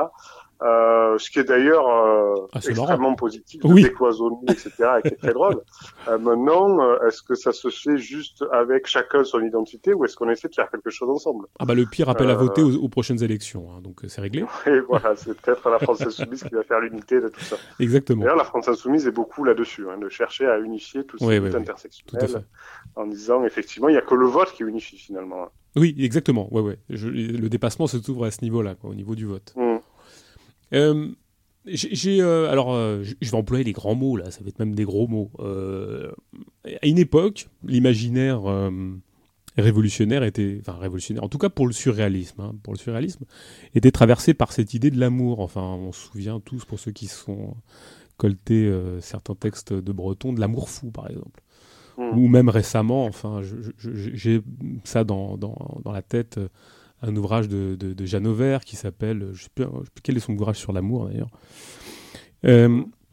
Euh, dans, ton article qui s'appelle Réinventer l'amour pour passionner la vie, j'ai envie, j'ai envie de te poser la question qui me paraît, moi, je dirais presque. C'est pas, pas badiusien quand même, hein, faut pas non plus déconner, mais, mais euh, pourquoi il semble, d'une certaine manière, difficile d'accorder, alors je, tu vas faire le conseiller thérapeute de, en sexologie là, euh, pourquoi il semble difficile d'accorder la pratique de la théorie et la pratique à la théorie dans le domaine de l'amour? Mmh. euh, Oui, là c'est une vaste question. Euh, relie la théorie et la pratique dans le domaine de l'amour. Euh... Et est-ce que l'amour est possible d'une certaine manière? Parce que est-ce que l'amour implique pas une certaine forme de, je sais pas, peut-être que j'ai des, j'ai une vision très hétéronormée euh, du truc, j'en sais rien. Euh, mais voilà, est-ce que ouais, c'est, je pense que là, là effectivement, il y a plus, d'ailleurs dans les articles que j'ai que j'ai publié sur le sujet, il y a plus de questionnements que, que, que de réponses. Ouais. Il y a plus de doutes et de questionnements que de réponses. Euh... Alors déjà, est-ce qu'il peut y avoir une théorie de l'amour? Ça c'est ah. là là aussi, on risque de, de sombrer dans oui. euh, la nouvelle norme qui remplace l'ancienne. Euh, D'ailleurs, bon, le, le, le terme, c'est le, la, à la base, hein, c'est un peu Arthur Rimbaud qui dit l'amour est à réinventer. Ouais. Voilà, c'est un peu euh, alors réinventer. Par contre, il dit pas comment. Euh, oui. C'est juste voilà de sortir euh, de la conception dominante de l'amour, euh, en voyant les limites d'un amour, soit qui sombre dans dans, dans la routine, euh, dans l'ennui, soit qui s'assèche, etc. comment comment faire pour face à ça? Ouais c'est ben j'ai pas vraiment de, de, réponse. Ensuite je pense qu'effectivement déjà euh, en avoir confiance en avoir conscience euh, questionner un peu ces ces, ces, ces enjeux là c'est déjà c'est déjà un bon début. -hmm. Euh, mais sur le, le, le, le, comment vivre l'amour de manière anarchiste, bon, bah, les tentatives qui ont été faites n'ont pas été extraordinaires. Hein. non, Moi, j'en ai pas fait, mais les, les, les, les communautés euh, libertaires de l'amour libre ou les communautés hippies, etc., qui ont tenté de réinventer l'amour, le, le, problème euh, principal, c'est qu'on est conditionné par euh, par tout un tas de d'images et de conceptions de, de l'amour dominante, notamment par la jalousie, bah, euh, par tout un tas de, de, de sentiments contradictoires. D'un côté, on a envie de, de, changer les choses, d'un autre côté, il y a la jalousie qui ressurgit, euh, voire même le sentiment d'appropriation, euh, encore pire quand on est contre la propriété privée, etc. Euh, donc c'est extrêmement compliqué de, de de réinventer l'amour sans remettre en cause les, les structures patriarcales, les, les, les, imaginaires dominants, etc. Et dans la société euh, telle qu'elle est, en tout cas, il me semble. Oh, bah, il y a une bonne illustration. Oui, en plus, pour faire écho à ce que tu disais, il y a, il y a une très belle illustration de ça euh, dans un film de, Jean-Louis Comolli qui s'appelle La Cecilia, où euh, des mmh. anarchistes partent au, partent au, Brésil pour fonder une communauté anarchiste. Enfin voilà. Et l'un des principaux, on va dire, théoriciens de ce truc-là est, pris entre plein de contradictions euh, pour son amour euh, euh, transi pour une, jeune femme qui fait partie de la communauté, qui doit être la seule d'ailleurs au, début. Et il est pris de contradictions, pris de, de, désespoir, parce que justement, il est, il, est amoureux transi alors qu'il doit se libérer de cette jalousie, de l'exclusivisme, de, de, de, et, et peut-être penser éventuellement à la partager avec un homme qui vit ailleurs, d'ailleurs je ne sais où. Donc euh, on voit bien que tout ça est très très très difficile. Enfin, et pour autant, est-ce que est-ce que euh, est-ce qu'il n'y aurait pas des formes d'amour? Parce que justement, euh, en ce moment on parle beaucoup de, enfin on parle, je ne sais pas si on en parle plus que ça, mais on parle de polyamour. On mm. parle de on parle aussi de. Et puis après, il y a aussi des formes d'amour en fonction des âges, d'une certaine manière. Parce que tu parlais d'assèchement aussi. Mais, mais est-ce que l'amour, l'assèchement, l'assèchement n'accompagne pas l'amour Et l'amour est aussi assèchement et, et mm. n'est de véritable. Enfin, n'est amour que parce qu'il y a des séchements, malgré. Euh, les épreuves, malgré, j'en sais rien, là j'ai un beau mm. discours là, mais, euh, mais un beau discours de, de, personne qui vieillit aussi.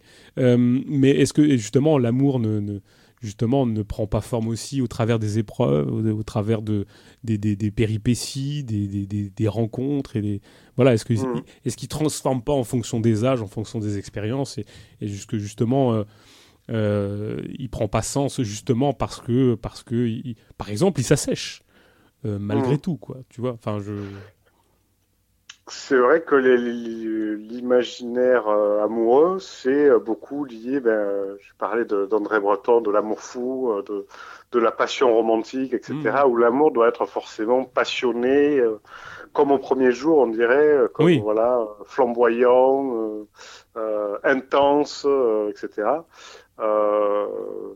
Et oui, la question, c'est comment faire perdurer l'amour malgré le temps. Oui, malgré la routine. Euh, malgré... Ouais, ouais. Euh, ben ça ensuite c'est pas évident, hein, c'est tout un défi. C'est peut-être plus plus euh, plus un défi de, de, maintenir la flamme plutôt que de. C'est peut-être plus difficile que de réinventer l'amour et de, de et de, de, tout vouloir détruire. Ensuite, ça peut l'amour peut se transformer aussi. effectivement, la passion amoureuse peut se transformer en autre chose qui est pas forcément pire ou moins bien, mais qui est qui est juste différent. Euh, mais j'ai pas, oui, j'ai pas trop de, de, de, de réponses là-dessus.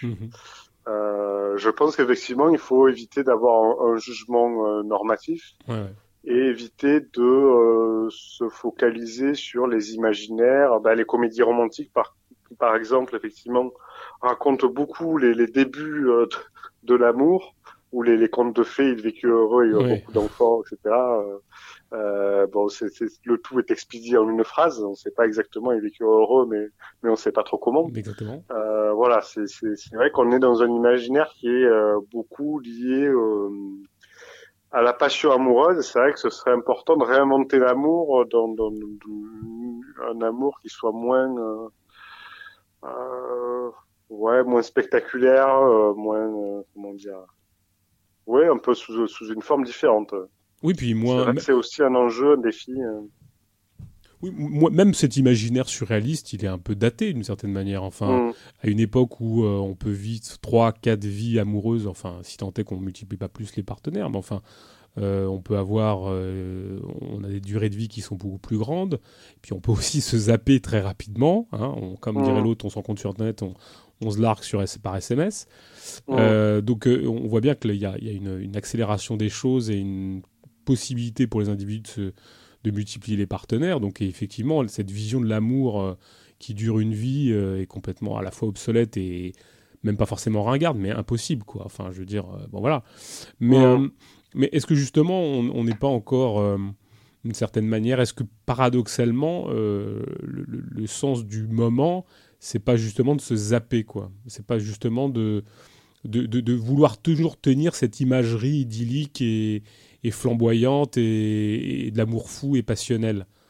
Or, mm. or la vie n'est pas faite que de d'amour fou et de, passion et, de belles choses. Enfin, tu vois, c'est-à-dire que cet imaginaire cinématographique ou littéraire ou romantique, c'est très bien, mais c'est à la fois c'est pas le réel et c'est pas non plus ce qui donne les possibilités de, solidarité, d'entraide et de. Mm. Tu vois, c'est ça. C'est pour ça que c'est toujours très paradoxal d'une certaine manière que que cette vision de l'amour, euh, qu'elle soit idéalisée d'un côté ou dénigrée de l'autre, quoi. Mm. Je, enfin, moi, je suis, je reste euh, perplexe par rapport à ce qui est, proposé dans les sociétés dans lesquelles, euh, dans lesquelles on vit. Enfin bon. on parlait de Reich tout à l'heure.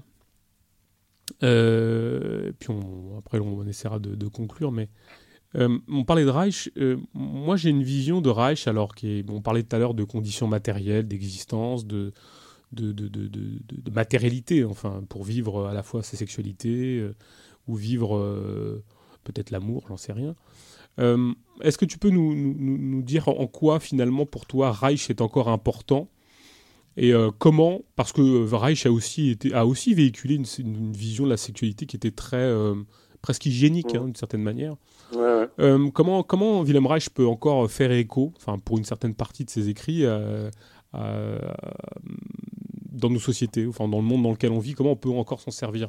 À la fois contre le, contre le, freudisme ambiant, très normatif, où finalement on nous demande de rentrer dans, dans des cases et, et euh, sans forcément tenir compte des conditions matérielles dans lesquelles on est.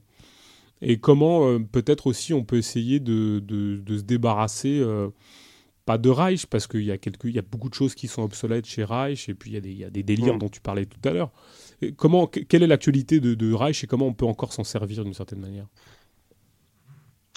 Euh, ben Reich, c'est vrai qu'il a, il a, il est pas vraiment euh, à la mode. Hein. Mais non, pas du tout même. C'est vrai que c'est pas du tout à la mode. Il été à la mode effectivement pendant cette période des années 68, un peu avant, un peu après, etc. Mais euh, actuellement, oui, c'est pas, il n'y a pas grand monde euh, qui, qui, qui, se réfère à Reich ou même au freudo-marxisme, etc.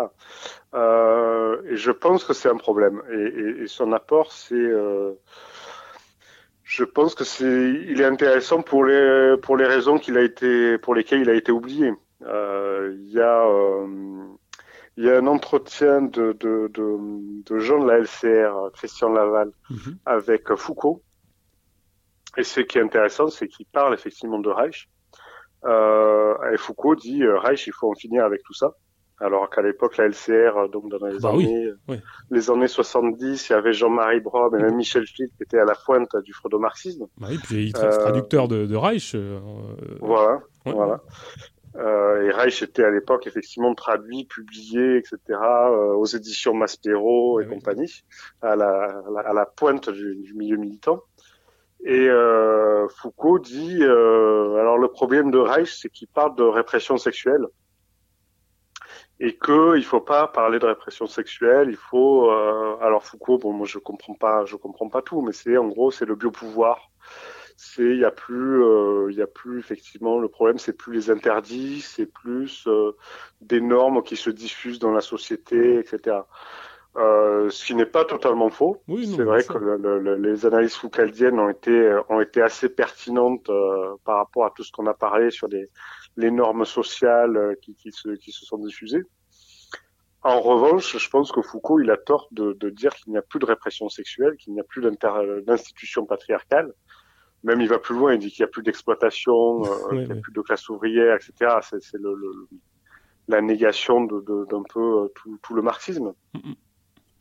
Euh, et moi, je pense que Reich, il est intéressant justement pour, pour dire qu'effectivement, il y a des normes, mais euh, ces normes, mine de rien, elles sont aussi euh, façonnées par euh, des institutions patriarcales, qu'il y a des, il y a des autorités morales, que même, effectivement, ce que tu disais sur les magazines féminins, il y a un côté, c'est pas uniquement un reflet, c'est aussi une forme d'institution patriarcale nouvelle qui diffuse des normes, qui fait autorité, voilà, et que, et que Reich, il est, il est il est extrêmement pertinent sur euh, sur tous ces aspects-là, de montrer qu'il y a une répression sexuelle et de montrer surtout que la répression sexuelle est au service de l'ordre capitaliste, que l'objectif de de ces discours et de ce contrôle sur la sexualité, c'est de fabriquer des individus qui sont soumis au capitalisme. Bien sûr, c'est le contrôle. Ils veulent juste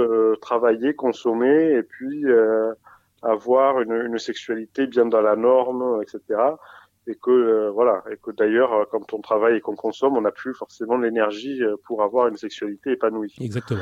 Euh, et, et, donc effectivement, je pense que Reich est très intéressant par, par, par rapport à ça et par rapport aussi à, à une critique globale du, du, patriarcat et du capitalisme et d'essayer de, de, relier les deux, de montrer comment euh, euh, l'ordre patriarcal euh, arrive à façonner le, le, capitalisme avec justement des individus soumis euh, dans des normes extrêmement claires, etc.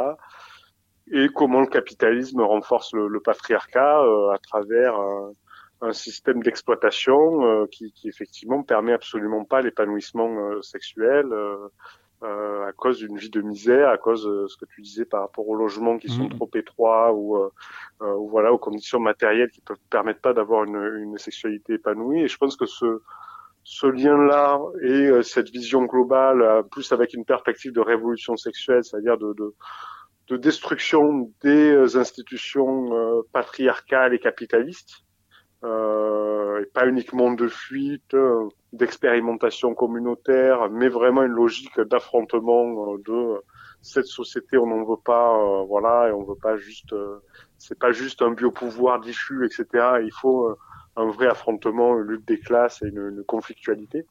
Je pense que là-dessus, effectivement, il est, il est très intéressant et toujours très pertinent pour pour comprendre la, la société actuelle, ses contradictions et donner aussi quelques perspectives de, lutte euh, et de révolution sexuelle. Alors justement, parce que euh, c'est très important ce que tu disais. Alors on parlait de moi j'aurais même envie d'aller plus loin, c'est-à-dire, euh, bah, alors c'est vrai qu'il y a eu des dérives, des, des néo-reichiens et des, continuateurs de Reich et tout ça, mais en tout cas, ce qu'on peut bien dire pour le freudo-marxisme, enfin pour, pour Reich et tout ça, c'est que il y avait une place pour le corps, il y avait une place pour le, le, le poids du corps et pour, et pour son, son, la réflexion sur ce qu'était le corps. Et or, euh, chez les Freudiens, chez les Lacaniens, euh, notamment chez les mm. Lacaniens, on, a l'impression qu'on n'est que des êtres de langage.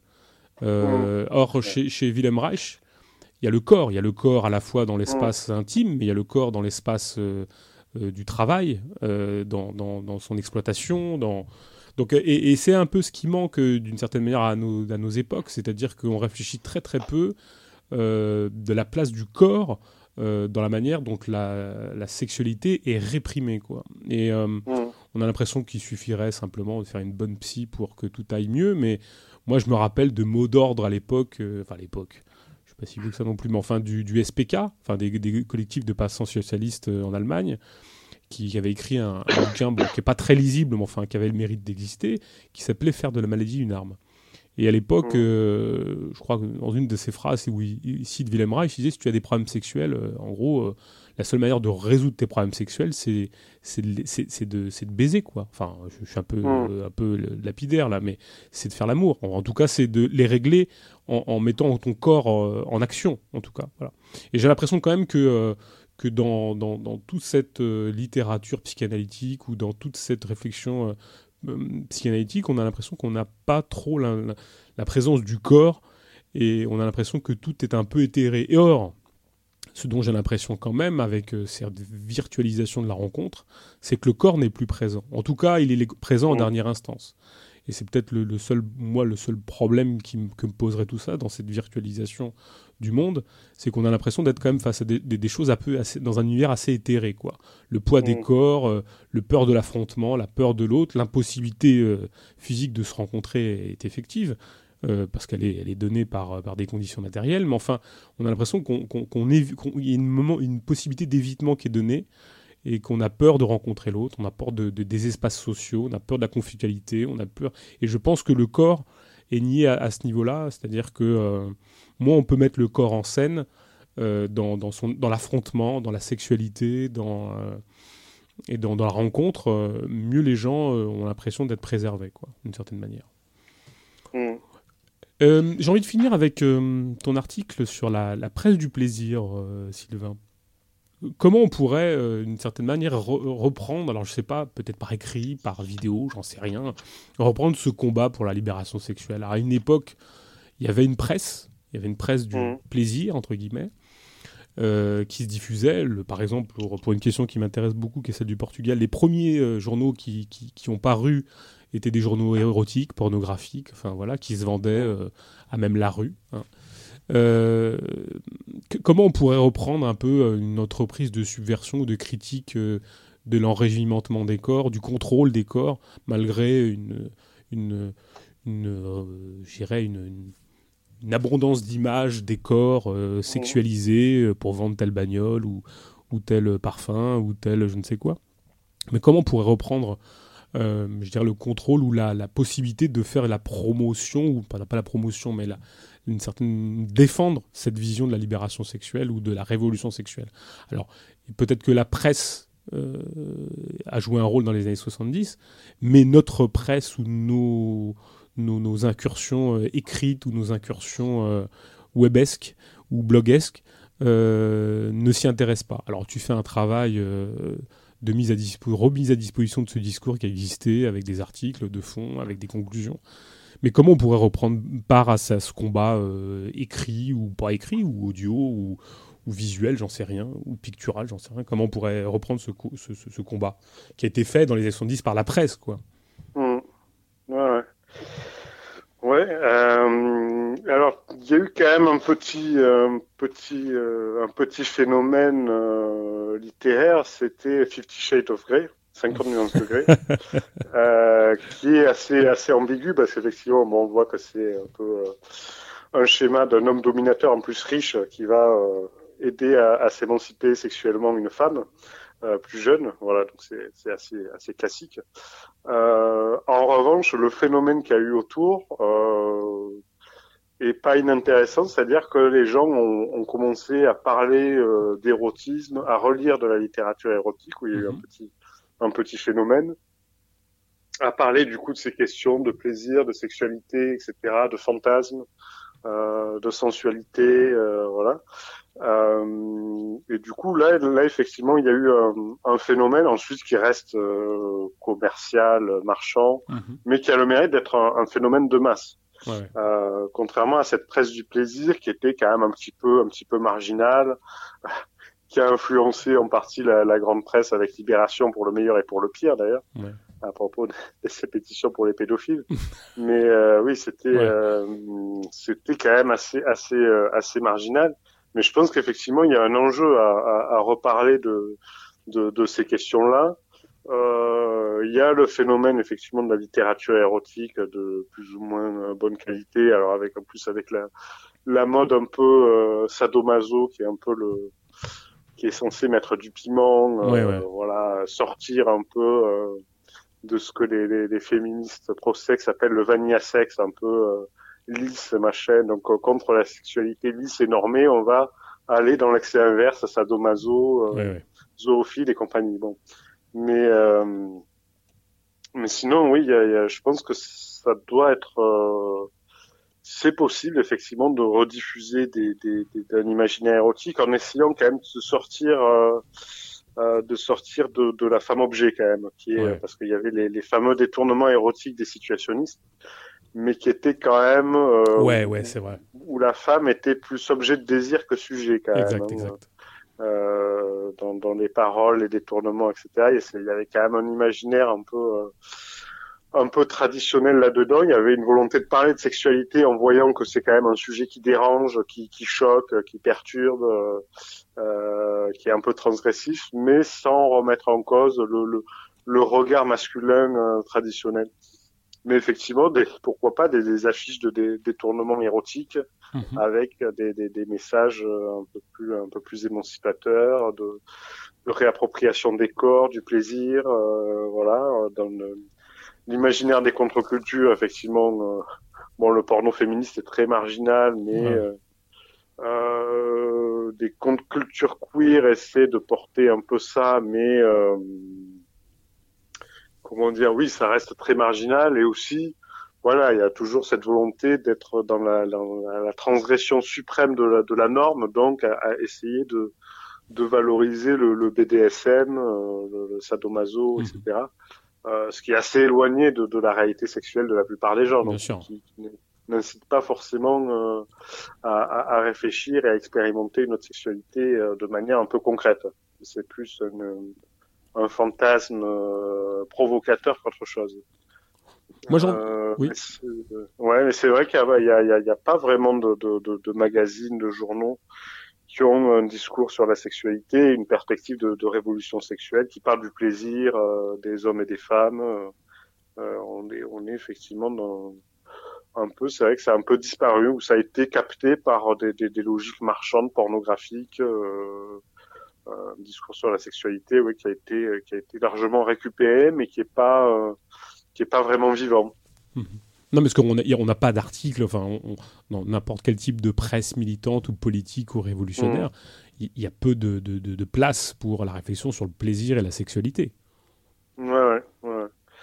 Il y a, euh, bah, dans, dans, quelques mouvements féministes, euh, ça, ça ressurgit un peu. Euh, de manière marginale, effectivement. Il y a mhm. d'autres sujets, euh, bah, les violences sexuelles, c'est un sujet beaucoup plus euh, beaucoup plus centrale.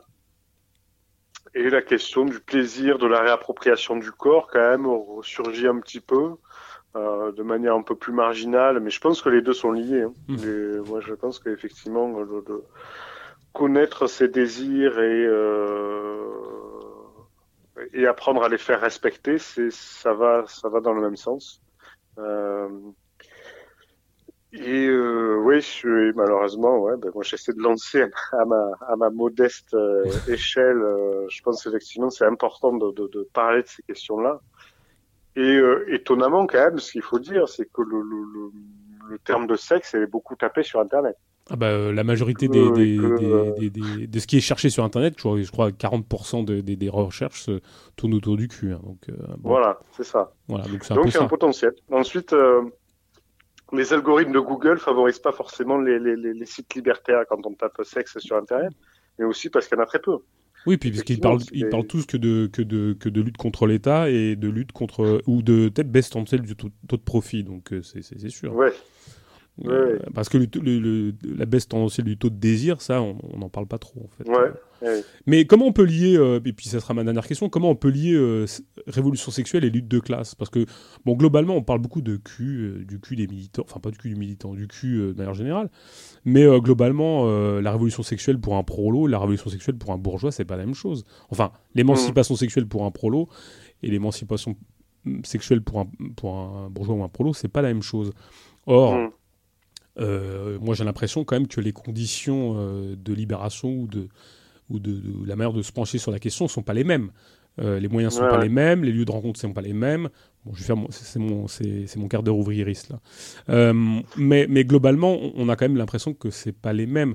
Par exemple, on parlait de polyamour tout à l'heure. Mm. Par exemple, c'est c'est partie de ces, possibilités qui sont données à des couches de la population qui ont les moyens de le vivre, d'une certaine manière. Mm. Euh, vivre de multiples rencontres dans différents espaces. Il faut, être un individu un petit peu euh, bon. Il faut avoir le, faut avoir ce temps-là pour se libérer. Il faut avoir euh, la capacité financière de, pouvoir structurer des relations. Enfin, voilà. comment comment on articule révolution sexuelle et lutte de classe, surtout dans nos, sociétés? Comment tu le vois, toi, ça? Bon, alors il y, a un aspect. bon, c'est pour éviter de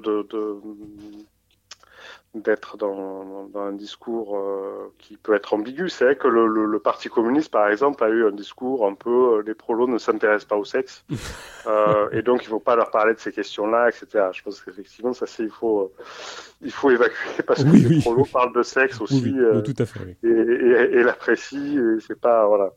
Il n'y a pas de.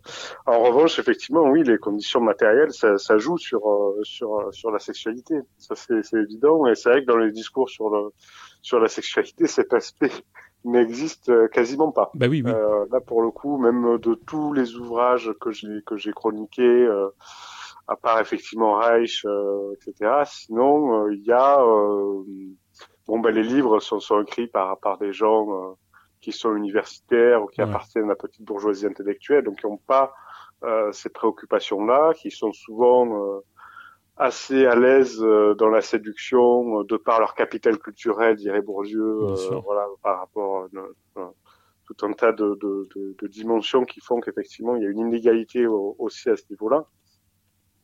Et je pense qu'effectivement les deux sont, sont liés que euh, que le, le, il y a une lutte des classes dans le domaine de la sexualité. Mm.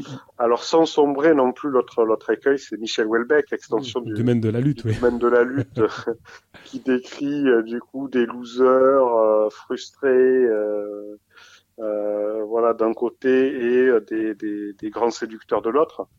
Euh, je pense qu'il faut pas non plus détruire, enfin décrire les les prolos uniquement comme des losers frustrés et, avoir cet imaginaire misérabiliste euh, aussi. Euh, maintenant, c'est vrai que de fait, pour pour euh, la séduction, pour les gens qui, qui sont dans, dans la séduction, euh, ce sont des codes sociaux et les critères, euh, comment dire, les critères de séduction sont fixés par la bourgeoisie. Oui, bien sûr. Qu'est-ce qui est séduisant ou pas, ça, je crois que c'est absolument clair. Euh, la, mode, c'est le, les vêtements que porte la bourgeoisie et qui, qui l'impose à, à l'ensemble de la société. Donc déjà, rien qu'à ce niveau-là, euh, il y, a, y, a, y, a, évidemment un lien avec la lutte des classes, et puis évidemment tout ce, tout ce dont parle Reich, des, des, des conditions matérielles pour un bon épanouissement euh, sexuel, c'est vrai que quand on a euh, un travail euh, difficile, fatigant, etc., avoir l'énergie pour avoir une vie sexuelle épanouissante, c'est difficile. Ouais, Euh, le temps aussi, le temps pour du coup pour avoir une vie sexuelle épanouie, effectivement, ça peut prendre du temps, ça peut prendre, il faut il faut savourer, etc. Ce, ce, et il n'y a pas forcément le, le, le temps disponible pour tout le monde. Donc effectivement, il y a des conditions matérielles. Euh, je pense que c'est important aussi de d'insister sur ces aspects-là. Mm. Sinon, on est uniquement dans, dans, dans un discours un peu en apesanteur, euh, un peu idéaliste euh, sur le sexe des anges et pas vraiment dans, dans, dans la réalité matérielle.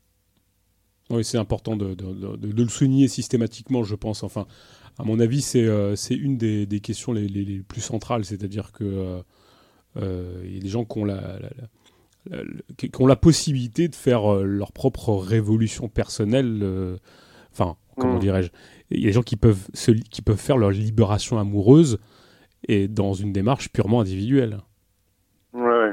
Et or, la, chose ne peut être que collective. Enfin, moi, j'ai l'impression qu'elle elle sera collective ou elle n'est mm. pas. Alors, effectivement, à titre individuel, on peut essayer de s'émanciper de certains tabous, de certaines petites choses qui nous ont structurés, je ne sais pas, de différentes manières. Mais enfin, euh, quand l'autre n'est pas notre égal, c'est difficile en tout cas. Je, on est dans mm. une forme d'asymétrie et euh, dans des formes d'ascendance, dans des formes de, de, suggestion. Euh, euh, et, et c'est difficile d'entrevoir des relations pleinement épanouies quand, quand l'autre n'est pas notre égal. Enfin, moi, c'est comme ça que je le verrais en tout cas. Ouais. oui, je suis tout à fait d'accord.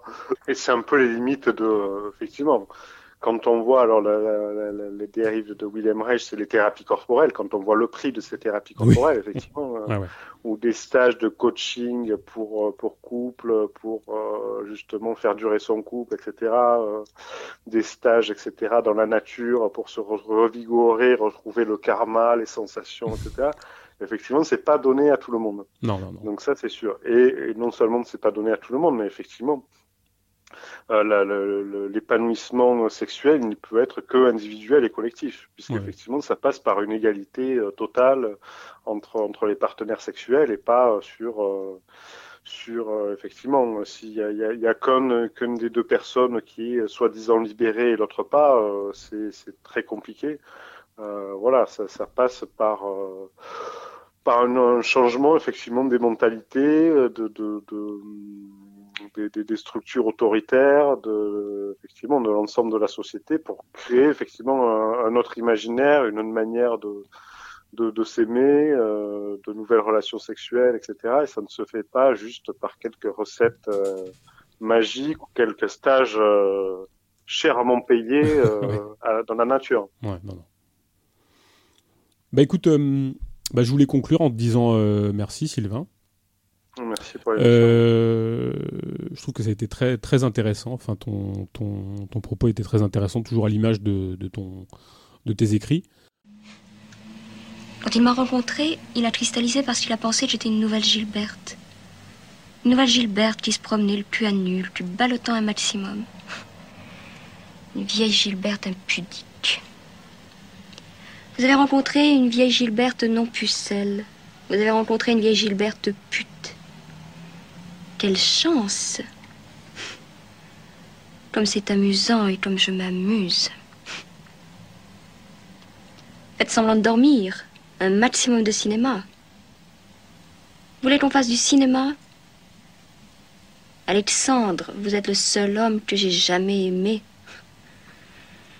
Avec vous, c'était le super pied.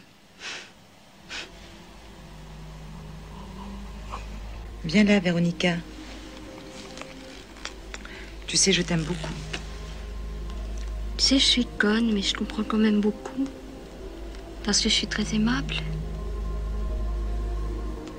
Si vous saviez comme je me sens bien en ce moment. Tu sais, je t'avais parlé que je voulais te faire un cadeau. Euh, mais je crois qu'il sera un peu trop grand. Il faudrait euh, le reprendre sous les bras. Tu as déjà vu Véronica reprendre quelque chose sous les bras? Faut pas me faire de cadeau. Vous savez, tous les deux ensemble, c'est un super cadeau. Arrête de déconner. Non, tu m'as raconté, c'est super suffisant. J'en veux pas. Je peux savoir de quoi il s'agit? Non, vous, ne pouvez pas savoir. C'est une histoire entre nous. Alors, si c'est une histoire entre vous? Vous avez de la chance, Alexandre, d'avoir deux nanas qui vous aiment et qui ont une histoire entre elles. Quand vous serez vieux, sur un fauteuil roulant, gardé par une super nénette qui vous filera des gouttes dans le nez, ou autre part, souvenez-vous de ça. Vous avez eu une super chance, Alexandre, d'avoir deux nanas qui vous aiment et qui s'aiment bien. Ce qui n'arrive pas toujours. La dernière fois, c'était pas comme ça. Et marquez ça dans votre petite tête, parce qu'elle n'est pas bien grande, votre tête.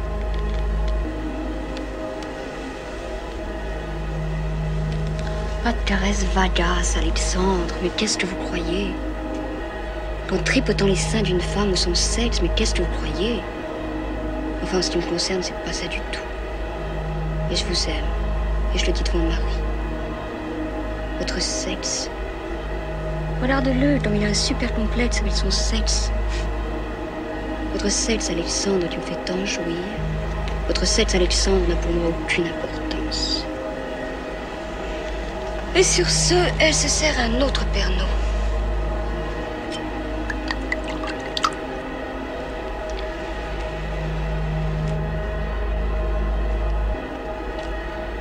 Votre petite tête qui comprend tout, qui raconte des grands trucs grandiloquents et absolument ridicules et prétentieux.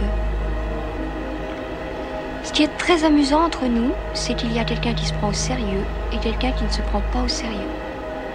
Devinez qui se prend au sérieux. De vous deux ou de nous trois De nous deux, d'Alexandre et de moi. Écoute, Marie, permets-moi au moins une fois. Mais je te permets. Permets-moi, je t'en prie, Marie. Permets-moi pour une sombre histoire de cul. Comprenez tous les deux une fois pour toutes que pour moi, histoire de cul n'a aucune importance. Que vous baisiez, j'en ai rien à foutre. Je suis tellement heureuse avec vous. J'en ai rien à foutre. Comprenez-le au moins une fois pour toutes, j'en ai rien à foutre. Que je vous aime. Regardez, je commence à être saoule et je bégaye. C'est absolument horrible parce que ce que, je, dis, je le pense réellement. Je dois rester tout le temps avec vous, tellement je me sens heureuse. Je me sens aimée par vous deux.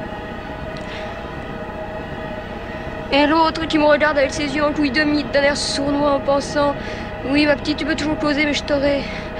J'en prie, Alexandre, je joue pas la comédie, mais qu'est-ce que vous croyez? Pour moi, il n'y a pas de pute. Pour moi, une fille qui se fait baiser par n'importe qui, qui se fait baiser n'importe comment n'est pas une pute. Pour moi, il n'y a pas de pute, c'est tout. Tu peux sucer n'importe qui, te faire baiser par n'importe qui, tu n'es pas une pute. Je suis bien d'accord. Il n'y a pas de pute sur Terre, putain, comprends-le. Et tu le comprends certainement. La femme qui est mariée, qui est heureuse, et qui rêve de se faire baiser par n'importe qui, par, le patron de son mari, ou par je ne sais quel acteur merdique, ou par son crémier, ou par son plombier, est-ce que c'est une pute? Il n'y a pas de putain. Mais qu'est-ce que ça veut dire, putain?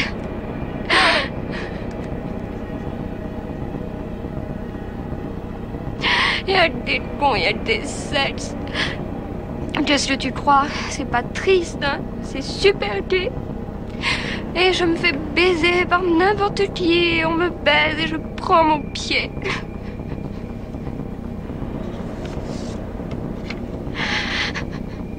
Pourquoi est-ce que vous accordez autant d'importance aux histoires de cul? Le sexe. Tu me baisses bien, ah, comme je t'aime. Il n'y a que toi pour me baiser comme ça. Comme les gens peuvent se leurrer, comme ils peuvent croire, il n'y a qu'un toi, il n'y a qu'un moi. Il n'y a que toi pour me baiser comme ça, il n'y a que moi pour être baisé comme ça par toi. La chose amusante. La chose horrible et sordide, mais putain, la chose sordide et horrible. Si vous saviez comme je peux vous aimer tous les deux, comme ça peut être indépendant d'une histoire de cul.